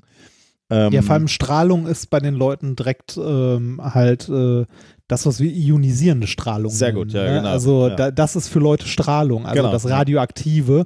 Ähm, äh, aber eigentlich ist für, also für einen Physiker ist jetzt äh, so ein elektromagnetisches äh, Feld halt auch Strahlung. Ja, ja, genau, Ne? Das ist so. Das ist, das ist so ein bisschen das, was wir schon mal, als wir über die Rhetorik von Klimaleugnern gesprochen haben in Folge 154, da hatte ich auch so ein Beispiel, was, ähm, was mit Ambiguität, also Mehrdeutigkeit von Begriffen gespielt hatte. Also da, äh, dass die Leute Ja. sagen, ja, ist früher auch schon mal so warm geworden ne? oder wärmer geworden oder äh, so, so, so viel CO2 hatten wir auch schon vorher schon mal. Also den Klimawandel gab es auch früher schon mal. Ja, aber nicht in der Geschwindigkeit. Also wir vergleichen zwei unterschiedliche Begriffe, wenn wir über Klimawandel sprechen und genau hier auch, wenn wir über Strahlung sprechen, genau wie du gerade gesagt hast. Ne? Strahlung ist halt einmal das und einmal das und ähm, genau wie du gesagt hast, wenn wir über Mobilfunk sprechen, sprechen wir halt von sogenannter nicht ionisierender Strahlung und nicht von ionisierender Strahlung. Ionisierender Strahlung, hat es gerade schon gesagt, ist so, so was wie Röntgenstrahlung oder Strahlung durch radioaktives Material oder UV-Strahlung auch. Ähm, wo ist da der Unterschied oder was macht das zu ionisierer, ionisierender Strahlung? Da bist du in der Lage, Elektronen aus Atomen oder Molekülen rauszulösen und dadurch dann chemische Veränderungen im Sinne von äh, ja, chemischen Veränderungen herbeizuführen. Das kann dann im, im biologischen System auch eine Mutation sein. Ne? Also das, was die Menschen da offensichtlich 50 Prozent der Deutschen als Veränderung des Erbguts empfinden, das ist genau das, was ionisierende Strahlung bewirken kann. Nicht ionisierende Strahlung kann das per Definition nicht, weil äh, was ist nicht ionisierende Strahlung? Ähm, bei nicht ionisierender Strahlung reicht die Energiemenge der Photonen, also der Energieträger, nicht aus, um Bindungsenergie zu brechen, beispielsweise oder zu lösen. Ähm, und das, äh, da, da liegt der, der Grenzwert einfach bei, äh, bei drei Elektronenvolt. Also die Photonen haben, äh, liegen unter drei Elektronenvolt, weil genau das ist eine typische Bindungsenergie. Wenn du mehr hast, dann wärst du in der Lage, ähm, Molekülbildung zu lösen. Die liegen nämlich irgendwo da zwischen 3 Elektronenvolt bis 7 Elektronenvolt. Wenn du drunter bist, kannst du diese, diese Molekülbindung nicht lösen und machst halt keine chemischen Veränderungen in deinem Material. Denn alle Moleküle, die eine, eine Bindungsenergie unter 3 Elektronenvolt haben, die fliegen bei Raumtemperatur eh auseinander, weil die äh, einfach thermisch angeregt werden und äh, nicht stabil sind unter Normalbedingungen. Deswegen kann man per Definition sagen, nicht ionisierende Strahlung, Wellen sind nicht in der Lage, äh, ähm, Materie, sagen wir mal, ähm, oder ja, chemische Bindungen zu, zu ändern.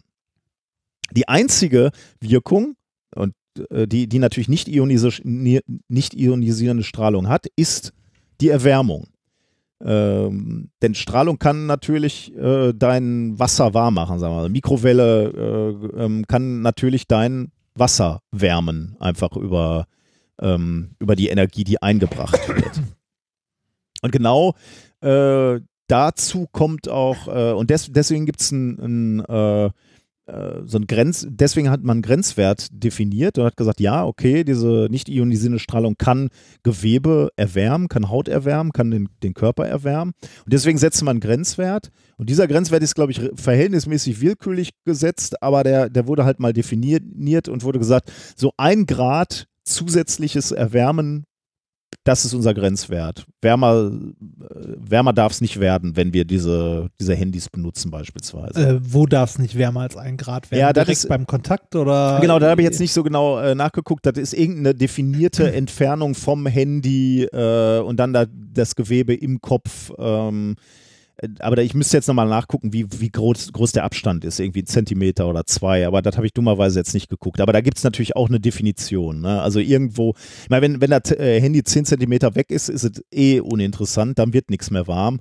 Äh, es gibt halt irgendeinen Bereich, in dem es ein Grad wärmer werden darf. Und dann ist der Grenzwert erreicht.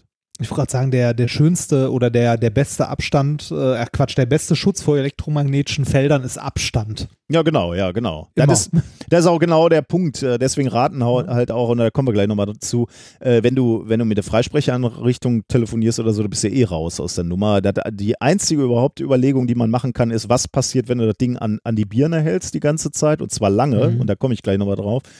Ähm, und dann erreicht man, äh, aber selbst dann darfst du nicht ein Grad Erwärmung erreichen und das er, erreichst du mit modernen Handys auch nicht oder mit, äh, mit Mobilfunkeinrichtungen. Also da das ist kein Problem für die Telekom-Industrie, da zu sagen, äh, das ist der Gren Grenzwert, den wir akzeptieren. Mhm. Ähm, trotzdem sagen Mobilfunkgegner, es gibt wissenschaftliche Studien, die gezeigt haben, dass Handystrahlung schädlich ist. Ähm, wie kann das sein? Oder wo, wo kommen diese Studien her? Oder wo kriegen diese Mobilfunkgegner diese Studien her? Unter anderem von sehr seriösen und guten Portalen. Es gibt nämlich zum Beispiel die EM, das EMF-Portal der Universität Ach Aachen. Ähm, also äh, die fassen dort wissenschaftliche Forschungsergebnisse zu den Wirkungen von elektromagnetischen Feldern zusammen. Und deswegen heißt das Ding EMF. Ähm, und stellen die zur Verfügung in englischer und deutscher Sprache. Und äh, diese Datenbank, die ist riesig. Ähm, die haben mittlerweile einen Datenbestand von 30.000 Publikationen, über 30.000 Publikationen und äh, 6.400 Zusammenfassungen, also Reviews von Studien zu elektromagnetischen Feldern. Wenn du jetzt dieses EMF-Portal befragst oder auf diese, auf diese Webseite gehst, wie gesagt, die haben den komplett das komplette Überblick ne, über all diese Port äh, Publikationen, dann sagen die, nach derzeitigem Forschungsstand gibt es keinen Grund zur Annahme, dass Mobilfunkstrahlung unterhalb der gesetzlichen Grenzwerte krank macht. Belegt sei lediglich der thermische Effekt. Der wurde natürlich gezeigt, dass Gewebe wärmer wird, aber eben auch ähm, unterhalb des Grenzwertes bei, bei Handys.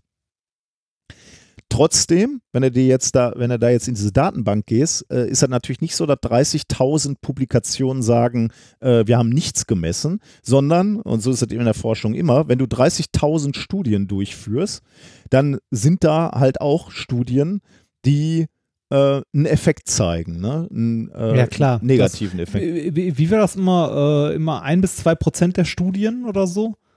Genau, einfach schon statistisch. Ne? Also wenn, ja, du, genau. wenn du 100 Mal ein Experiment machst, dann geht es halt auch zweimal in eine Richtung, die eher unwahrscheinlich ist, sagen wir mal. Ja. Ähm, die Frage ist natürlich, was machst du jetzt damit? Also die, die, die, die äh, Mobilfunkkritiker, die greifen sich natürlich extrem äh, ge- genau diese Studien raus, die zeigen, dass eine Signifikanz, ein Effekt für eine Krankheit gefunden wurde und, ähm, und erwähnen nicht die vielen, vielen tausend anderen Studien. Ähm, die lassen so unterm Tisch fallen und greifen sich dann halt 50 raus, die ihren Punkt bestätigen und sagen, hier ist der Beweis. Ähm, das ist natürlich nicht sehr seriös, weil du müsstest eigentlich, müsstest du natürlich wirklich die Sachen gegenüberstellen ne? und sagen, okay, hier sind 25.000, die sagen, es gibt keinen Beweis und es gibt ein paar tausend, die, die, die irgendeinen Effekt gezeigt haben. Und dann musst du dir halt anschauen, sehr genau anschauen, welchen Effekt hat man denn gesehen. Und das ist, das hat mich dann, äh, hat mich halt auch so ein bisschen äh, gereizt noch an dem Thema, weil äh, ich weiß nicht, jeder, der sich damit schon mal so ansatzweise beschäftigt hat, hat, glaube ich, schon mal von dieser Studie gehört, die gezeigt haben soll, dass ähm, sich bei starker Nutzung von Mobilfunktelefonen sich Tumore im Hirn bilden und zwar bevorzugt auf der Seite, wo das Telefon, das Handy hingehalten wurde. Ich weiß nicht, ob du Mhm. davon schon mal gehört hast, aber das Ja, kriegst doch, du doch, von so ich, hab Kritikern ich. kriegst du immer, Ja. ähm, äh, kriegst, kriegst du immer diese eine, ja doch, da gibt es diese Studie, die das gezeigt hat. Und deswegen äh, hat mich da interessiert, ja, wie ist denn da die Forschungslage? Ne? Und da habe ich noch eine andere Seite mir rausgesucht, nämlich die äh, Webseite der Deutschen Tumorhilfe. Und äh, das ist, glaube ich, ich glaube sogar der, der Deutschen Hirntumorhilfe. Äh, der Link ist, ähm, ist auch in den Show Notes. Die haben mal, nämlich mal sehr ausführlich aufgelistet, was denn die größten Studien sind und was die rausgefunden haben. Und da muss ich jetzt mal eben fünf, aber nur ganz kurz anreißen, nur eben, wann wurde die durchgeführt und was haben die rausgefunden, um dir mal so einen groben Überblick zu geben. Die größte bis heute durchgeführte Studie, äh, die im Zusammenhang mit Mobilfunktelefonen und Hirntumoren durchgeführt wurde, ist die Fallkontrollstudie Interphone. Interphone. Ähm, 13 Länder wurden, waren da beteiligt. Äh, da wurden Menschen im Alter von 30 bis 59 Jahren untersucht ähm, und nach ihrem Nutzen von Mobilfunktelefonen und Schnurlustelefonen befragt. Ähm, die 2010 veröffentlichten Ergebnisse zeigen keinen Zusammenhang zwischen dem Gebrauch von Mobilfunktelefonen und dem Auftreten von Hirntumoren. Auch die Nutzung über einen Zeitraum von mindestens zehn Jahren ging demnach nicht mit einem erhöhten Risiko einher. Also das war die größte Studie, die bisher durchgeführt wurde. Weitere Studie, eine in Großbritannien durchgeführte Studie erhob zwischen 1999 und 2005 sowie 2009 die Daten zur Mobilfunktelefonnutzung bei 700.000 Frauen mittleren Alters. Demnach sei das Risiko bei regelmäßiger Nutzung eines Mobilfunktelefons an einem intrakraniellen Tumor zu erkranken nicht größer als bei Nichtnutzern. Die Studie fand auch keinen Zusammenhang zwischen Langzeitnutzern über zehn Jahren und dem Auftreten von Gliom oder Meningiom. Das sind halt Krebsarten, die unterschiedlich, also der, eine ist gutartig, der andere ist bösartig und die treten in unterschiedlichen Hirnarealen auf. Deswegen haben die unterschiedliche Namen, aber äh, das ist jetzt nicht so sehr wichtig. Jetzt geht es aber weiter in dieser Studie. Jedoch sprechen die Daten dafür, dass die Langzeitnutzung gegenüber der Nichtnutzung mit einem erhöhten Risiko für Acousticus neurinomen einhergeht, wobei das Risiko mit der Dauer der Nutzung steigt. Ähm, das ist übrigens ein gutartiger Tumor irgendwo im Hörgang. Okay. Jetzt kommt wieder eine andere Studie. Also im Prinzip kein Problem, aber dieser gutartige Tumor wurde bei Langzeitnutzung äh, gezeigt, ähm, dass es da möglicherweise eine Signifikanz gibt.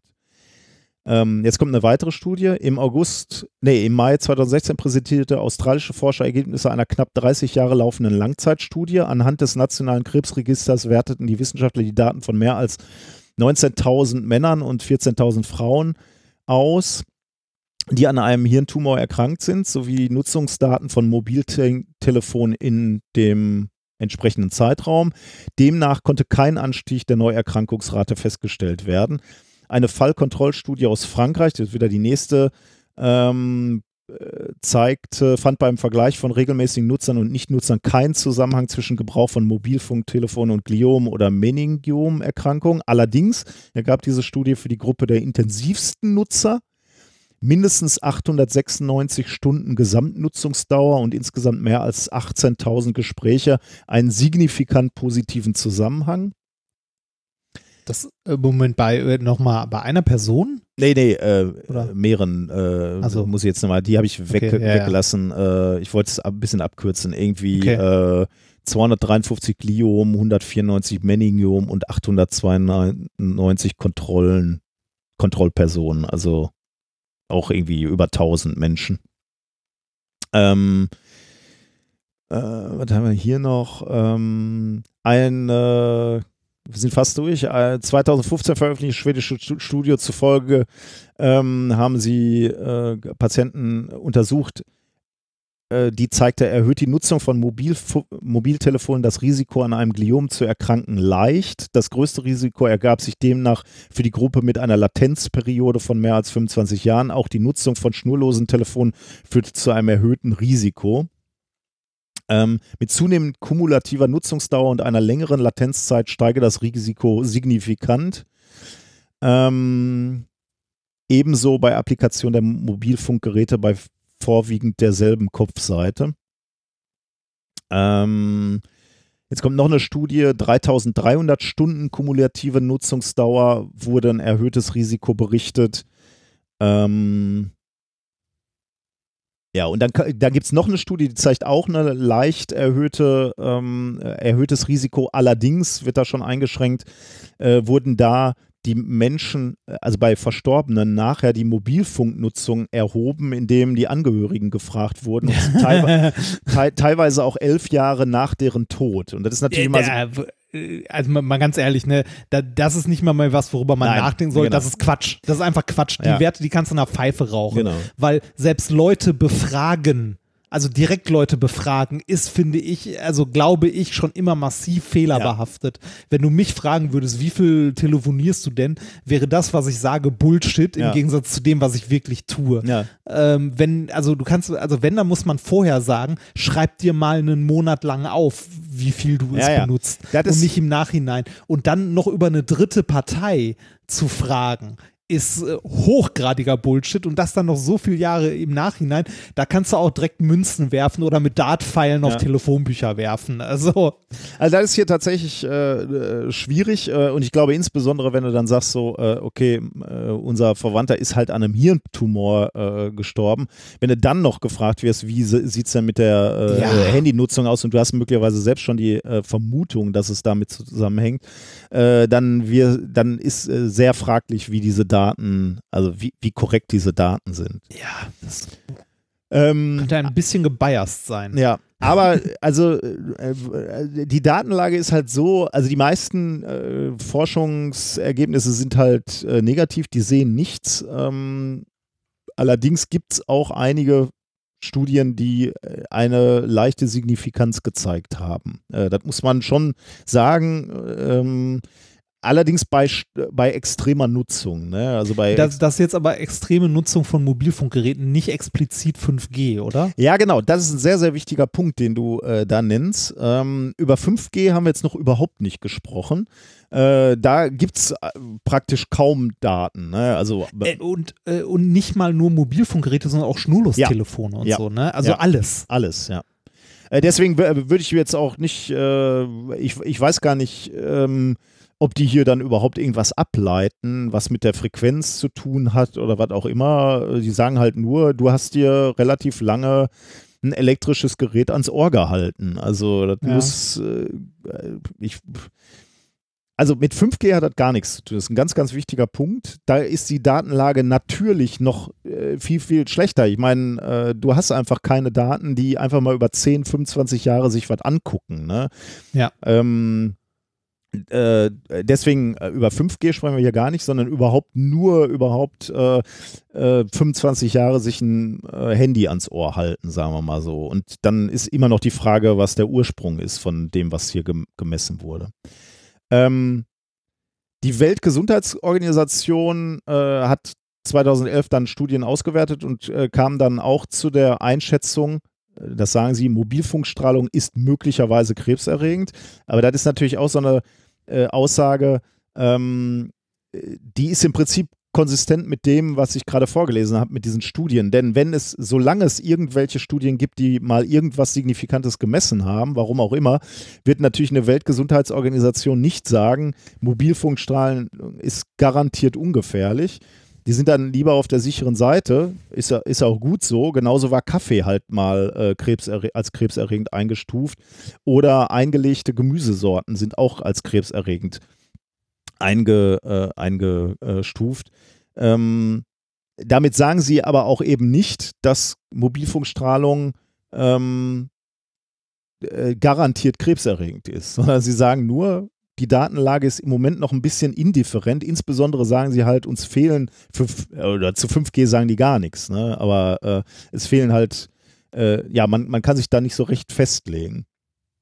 Ja. Ähm, Und äh, wenn, wenn man sich, also ich, ich finde es ja auch schon bezeichnend, in, in was für einer Welt man sich da äh, befindet, wenn man sich mal so diese 5G, wenn man sich mal so ein Forum reinliest, ne, äh, da ist man äh, ganz, ganz tief drin in, äh, das wird gemacht für, also da ist man ganz schnell bei, äh, das machen die zur Gedankenkontrolle, das machen Ja, die, um ja, uns ja, alle okay. krank zu machen und also da, da ist man nicht, äh, also man ist bei diesen Gruppen ganz selten oder nur vereinzelt, würde ich sagen, bei Leuten, die wirklich äh, ernsthaft quasi medizinische Sorgen haben, sondern man ist ganz, ganz tief drin in der Verschwörungstheorie-Ecke. Ja.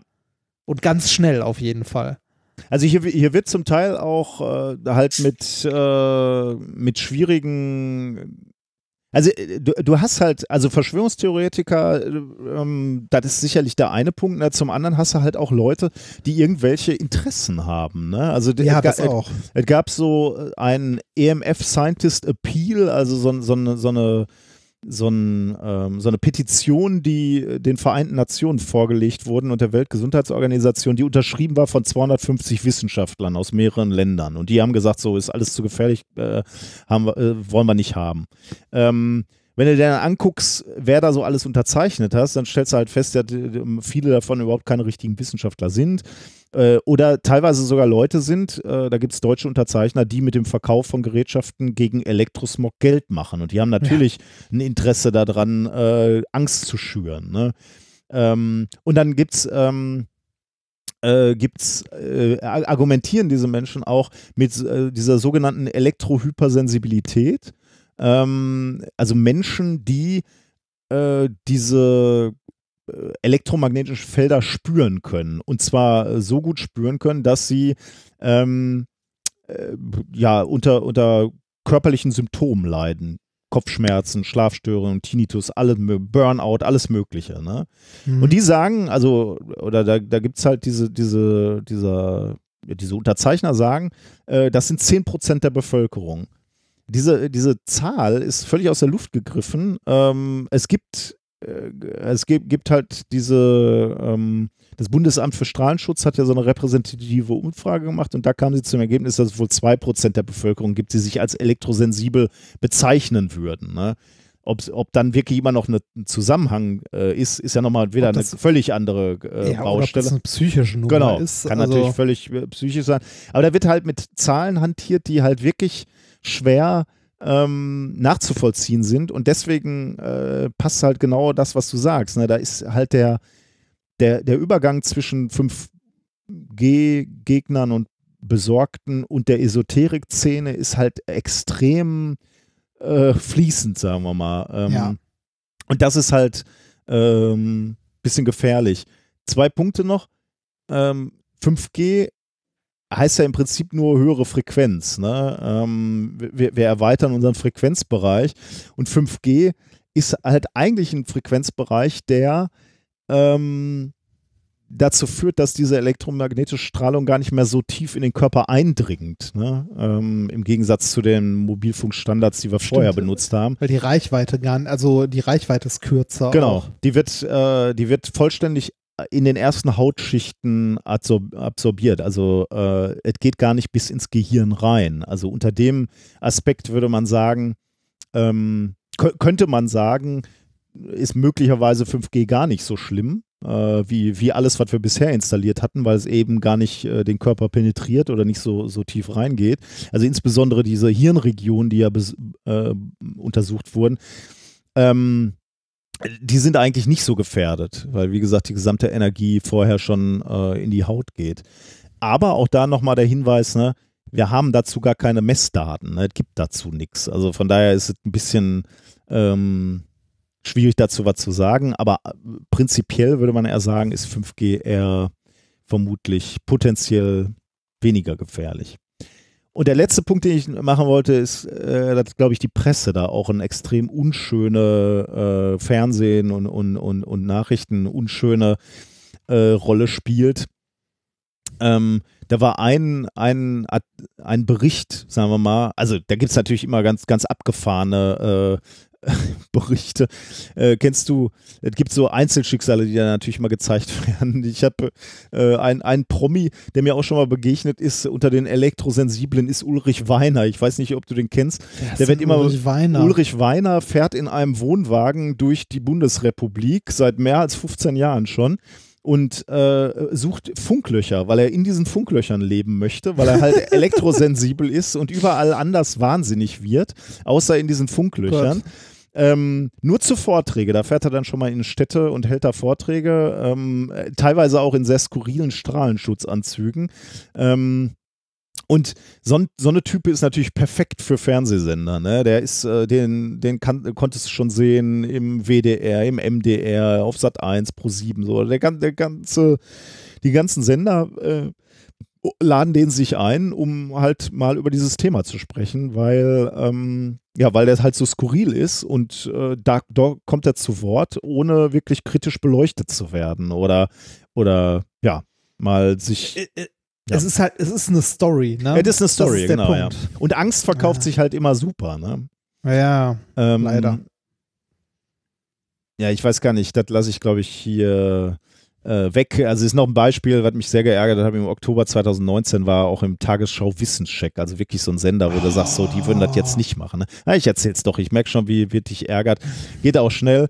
Da ging es nämlich auch äh, um die Frage, ob Elektrosmog schädlich ist. Und dann ging es so los, als erstes kam so ein Mobilfunkkritiker zu Wort, der hat in einem eingespielten Beitrag behauptet, ähm, dass Studien eindeutig sind. Äh, es gibt eine Krebswirkung des Mobilfunks, das wurde nachgewiesen. Und dann kam die Projektleiterin ähm, dieses EMF-Portals aus Aachen, von dem ich gerade gesprochen habe, die mit den vielen Studien zu Wort und die hat danach gesagt, das stimmt nicht. Also es gibt keine Eindeutigkeit äh, in diesen Studien. Äh, sie deuten äh, das genau umgekehrt. Es gibt keine signifikante Wirkung oder es gibt keine Gefährdung.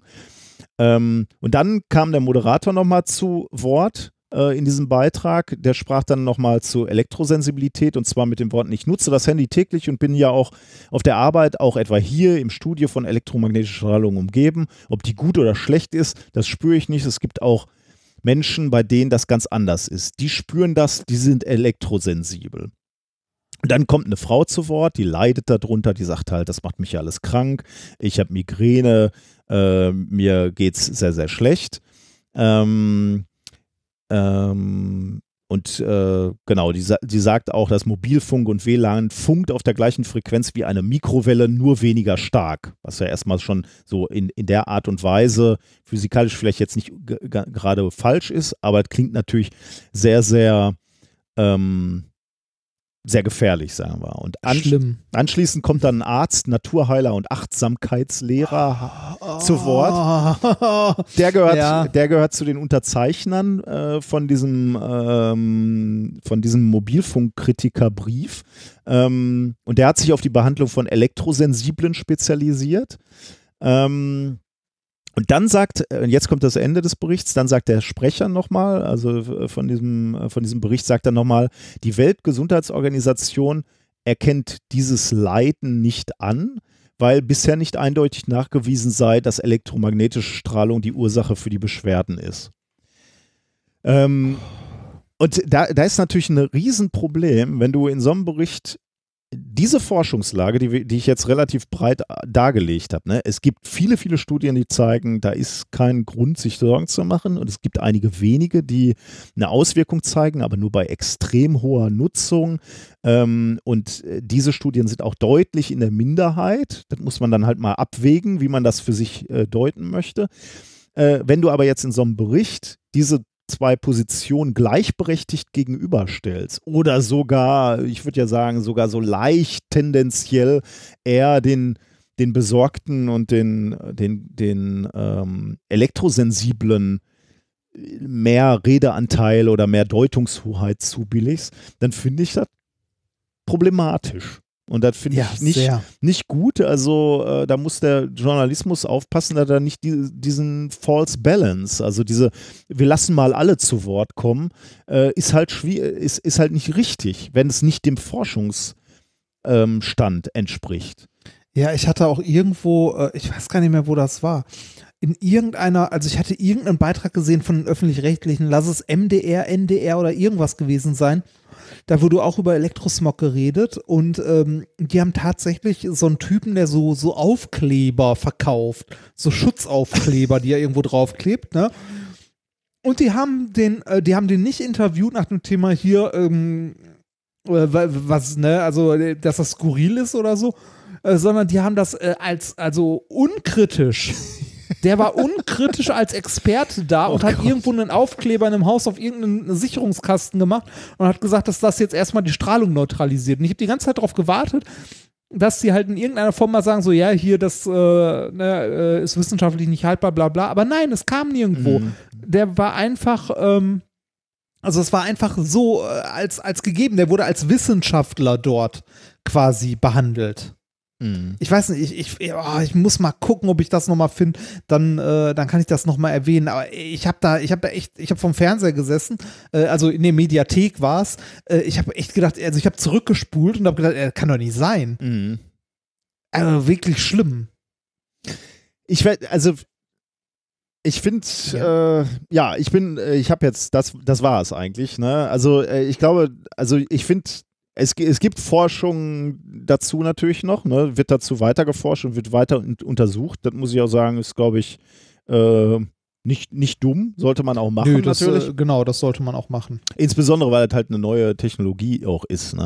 Also auch wenn, wenn, wenn aus physikalischen Grund äh, jetzt eigentlich wenig dafür spricht, dass wir da irgendwie einer großen Gefahr ausgesetzt sind, kann man ja trotzdem irgendeine Kopplung mit dem biologischen System äh, mal annehmen, von dem wir nicht wissen. Ähm, oder kann man, kann man sich natürlich oder sollte man sicherlich auch untersuchen. Aber wie siehst du jetzt diese Forschungslage, wenn du sagst, okay, es gibt viele tausend Studien, aber es gibt halt auch ein paar, die, die eine Signifikanz gefunden haben. Und ja, du hast da diese eine gerade sehr zerrissen, aber es gibt auch welche, die ganz gut gemacht wurden ähm, und die eine gewisse Signifikanz bei hoher Nutzung ähm, entdeckt haben. Was machst du da für dich draus? Ähm, also für, für mich ist das an der Stelle ein äh, der überwiegende, äh, also die überwiegende Mehrheit der Studien sagt, dass es in den äh, in den festgelegten Grenzwerten unproblematisch ist. Mhm. Das würde ich für mich erstmal so stehen lassen. Ja. Natürlich ist das trotzdem etwas, wo man äh, gerne und auch ordentlich weiter forschen sollte und das auch, ne, wie heißt es so schön, better safe than sorry. Mhm. Äh, ne, also wo, wo man auch wirklich darauf achten sollte und auch die Grenzwerte dann vielleicht im schlimmsten Fall nochmal anpassen sollte. Aber eine äh, übertriebene Panikmache davor äh, finde ich äh, absolut schwachsinnig. Ja, also, also auf, auf Basis dieser Daten glaube ich auch nicht.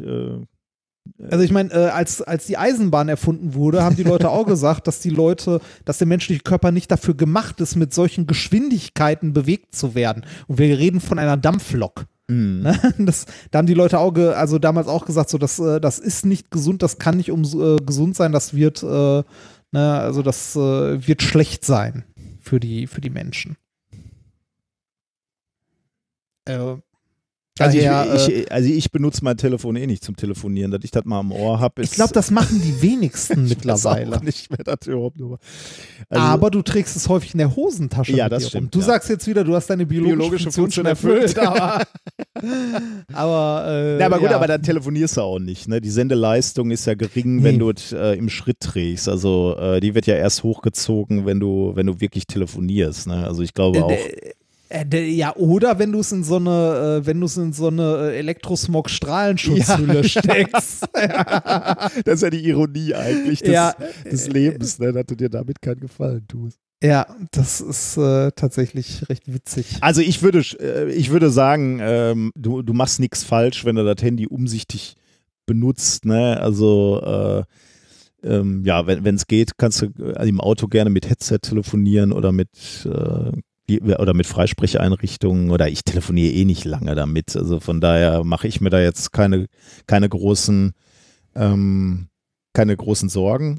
Aber ja. ähm, wenn man vorsichtig sein will, kann man das sicherlich daraus ziehen, weil es eben so richtig langfristige Folgeabschätzungen, ja, gibt es halt wenig Studien zu.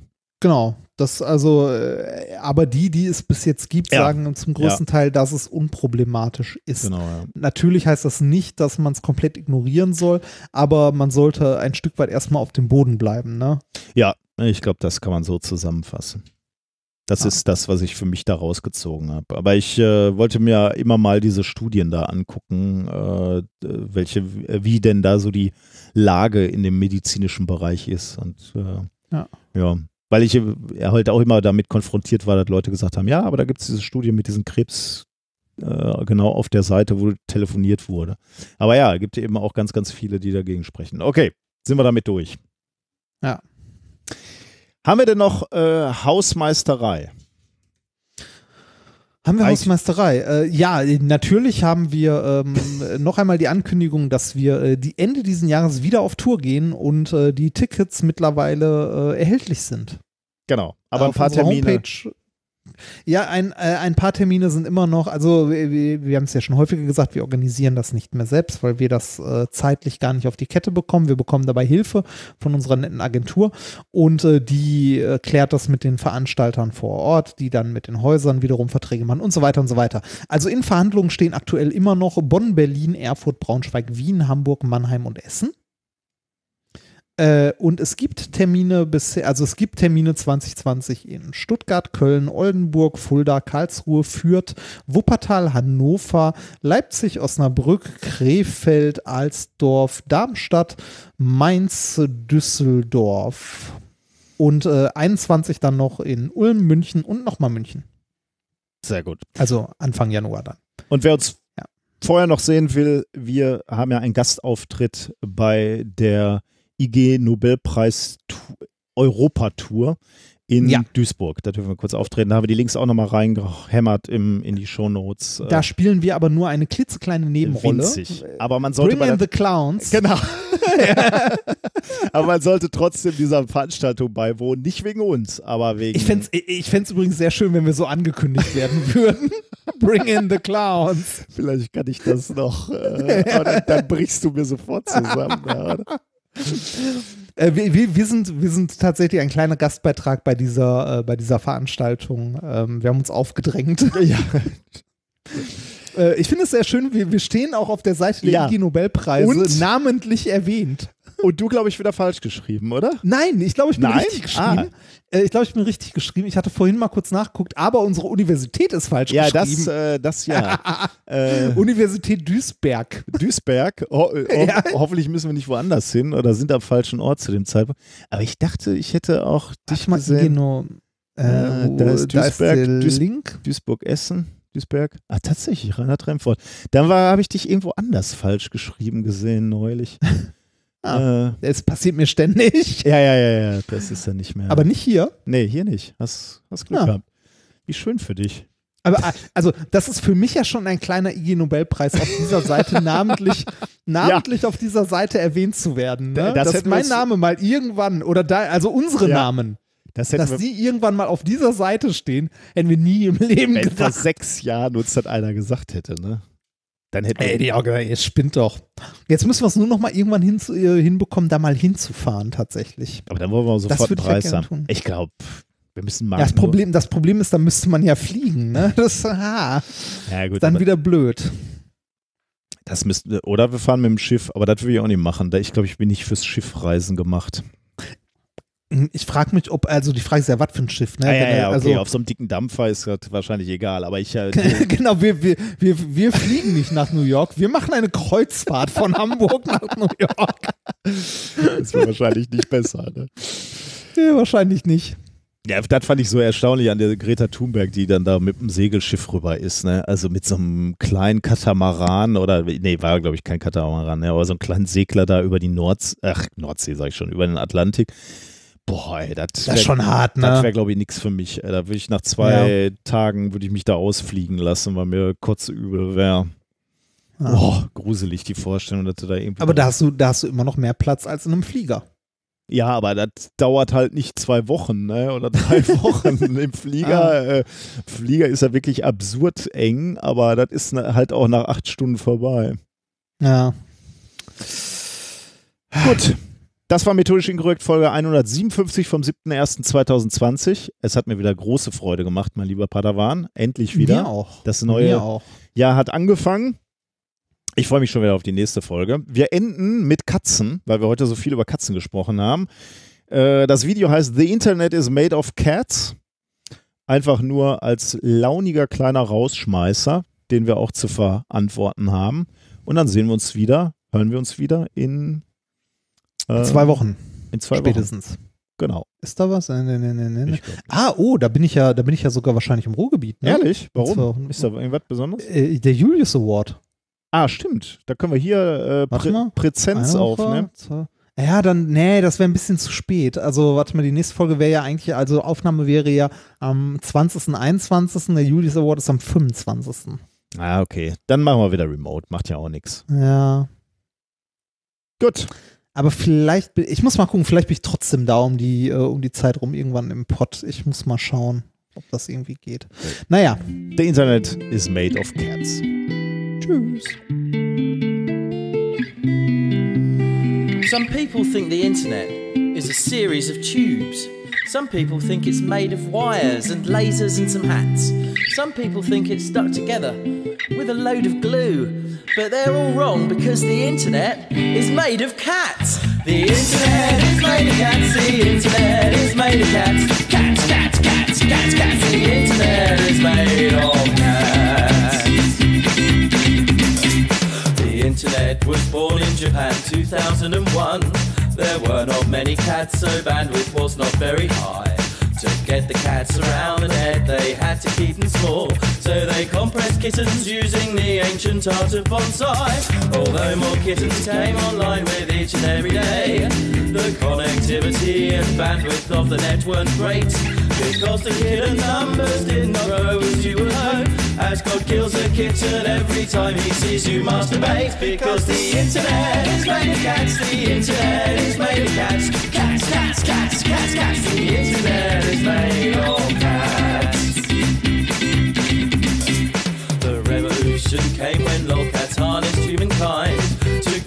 many cats with captions on that were quite mental. While death rates from a vengeful god stayed more or less the same. The growth in internet kittens soon became exponential. For a while it looked as though everything was just fine. With more cats in the network, things grew fast as fast could be. But soon the laws of physics started to bend with the strain as the number of cats tended towards infinity. Because the internet is made of cats, internet is made of cats, cats, cats, cats, cats, cats. The internet is made of cats. The Internet Cat Project Kittens inspired by kittens. Recursive cat spiraled down to a singularity, which birthed a cat god powerful beyond imagination. Called Maru, who appeared obsessed with box idiocy. But despite looking like a fat cat moron who likes boxes, Maru was in fact manipulating both time and space. He summoned forth the dark one from beyond the deepest past, the one who would be savior of the internet cat race. Because the internet is made of cats, the internet is made of cats, cats, cats, cats, cats, cats. The internet is made of, internet is made of cats, internet is made of cats, cats, cats, cats, cats, cats. The internet is made of cats.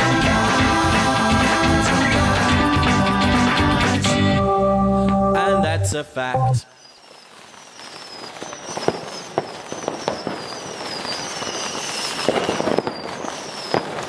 Boah, Heidi, das hast du jetzt aber auch richtig schön gesagt, muss ich sagen. Ich bin auch froh, dass, dass, dass ich das endlich von der Seele habe, ne? dass ich das endlich mal sagen konnte. Sehr, also befreiend, Finde ich schön von dir. befreiend. So kann das neue Jahr starten.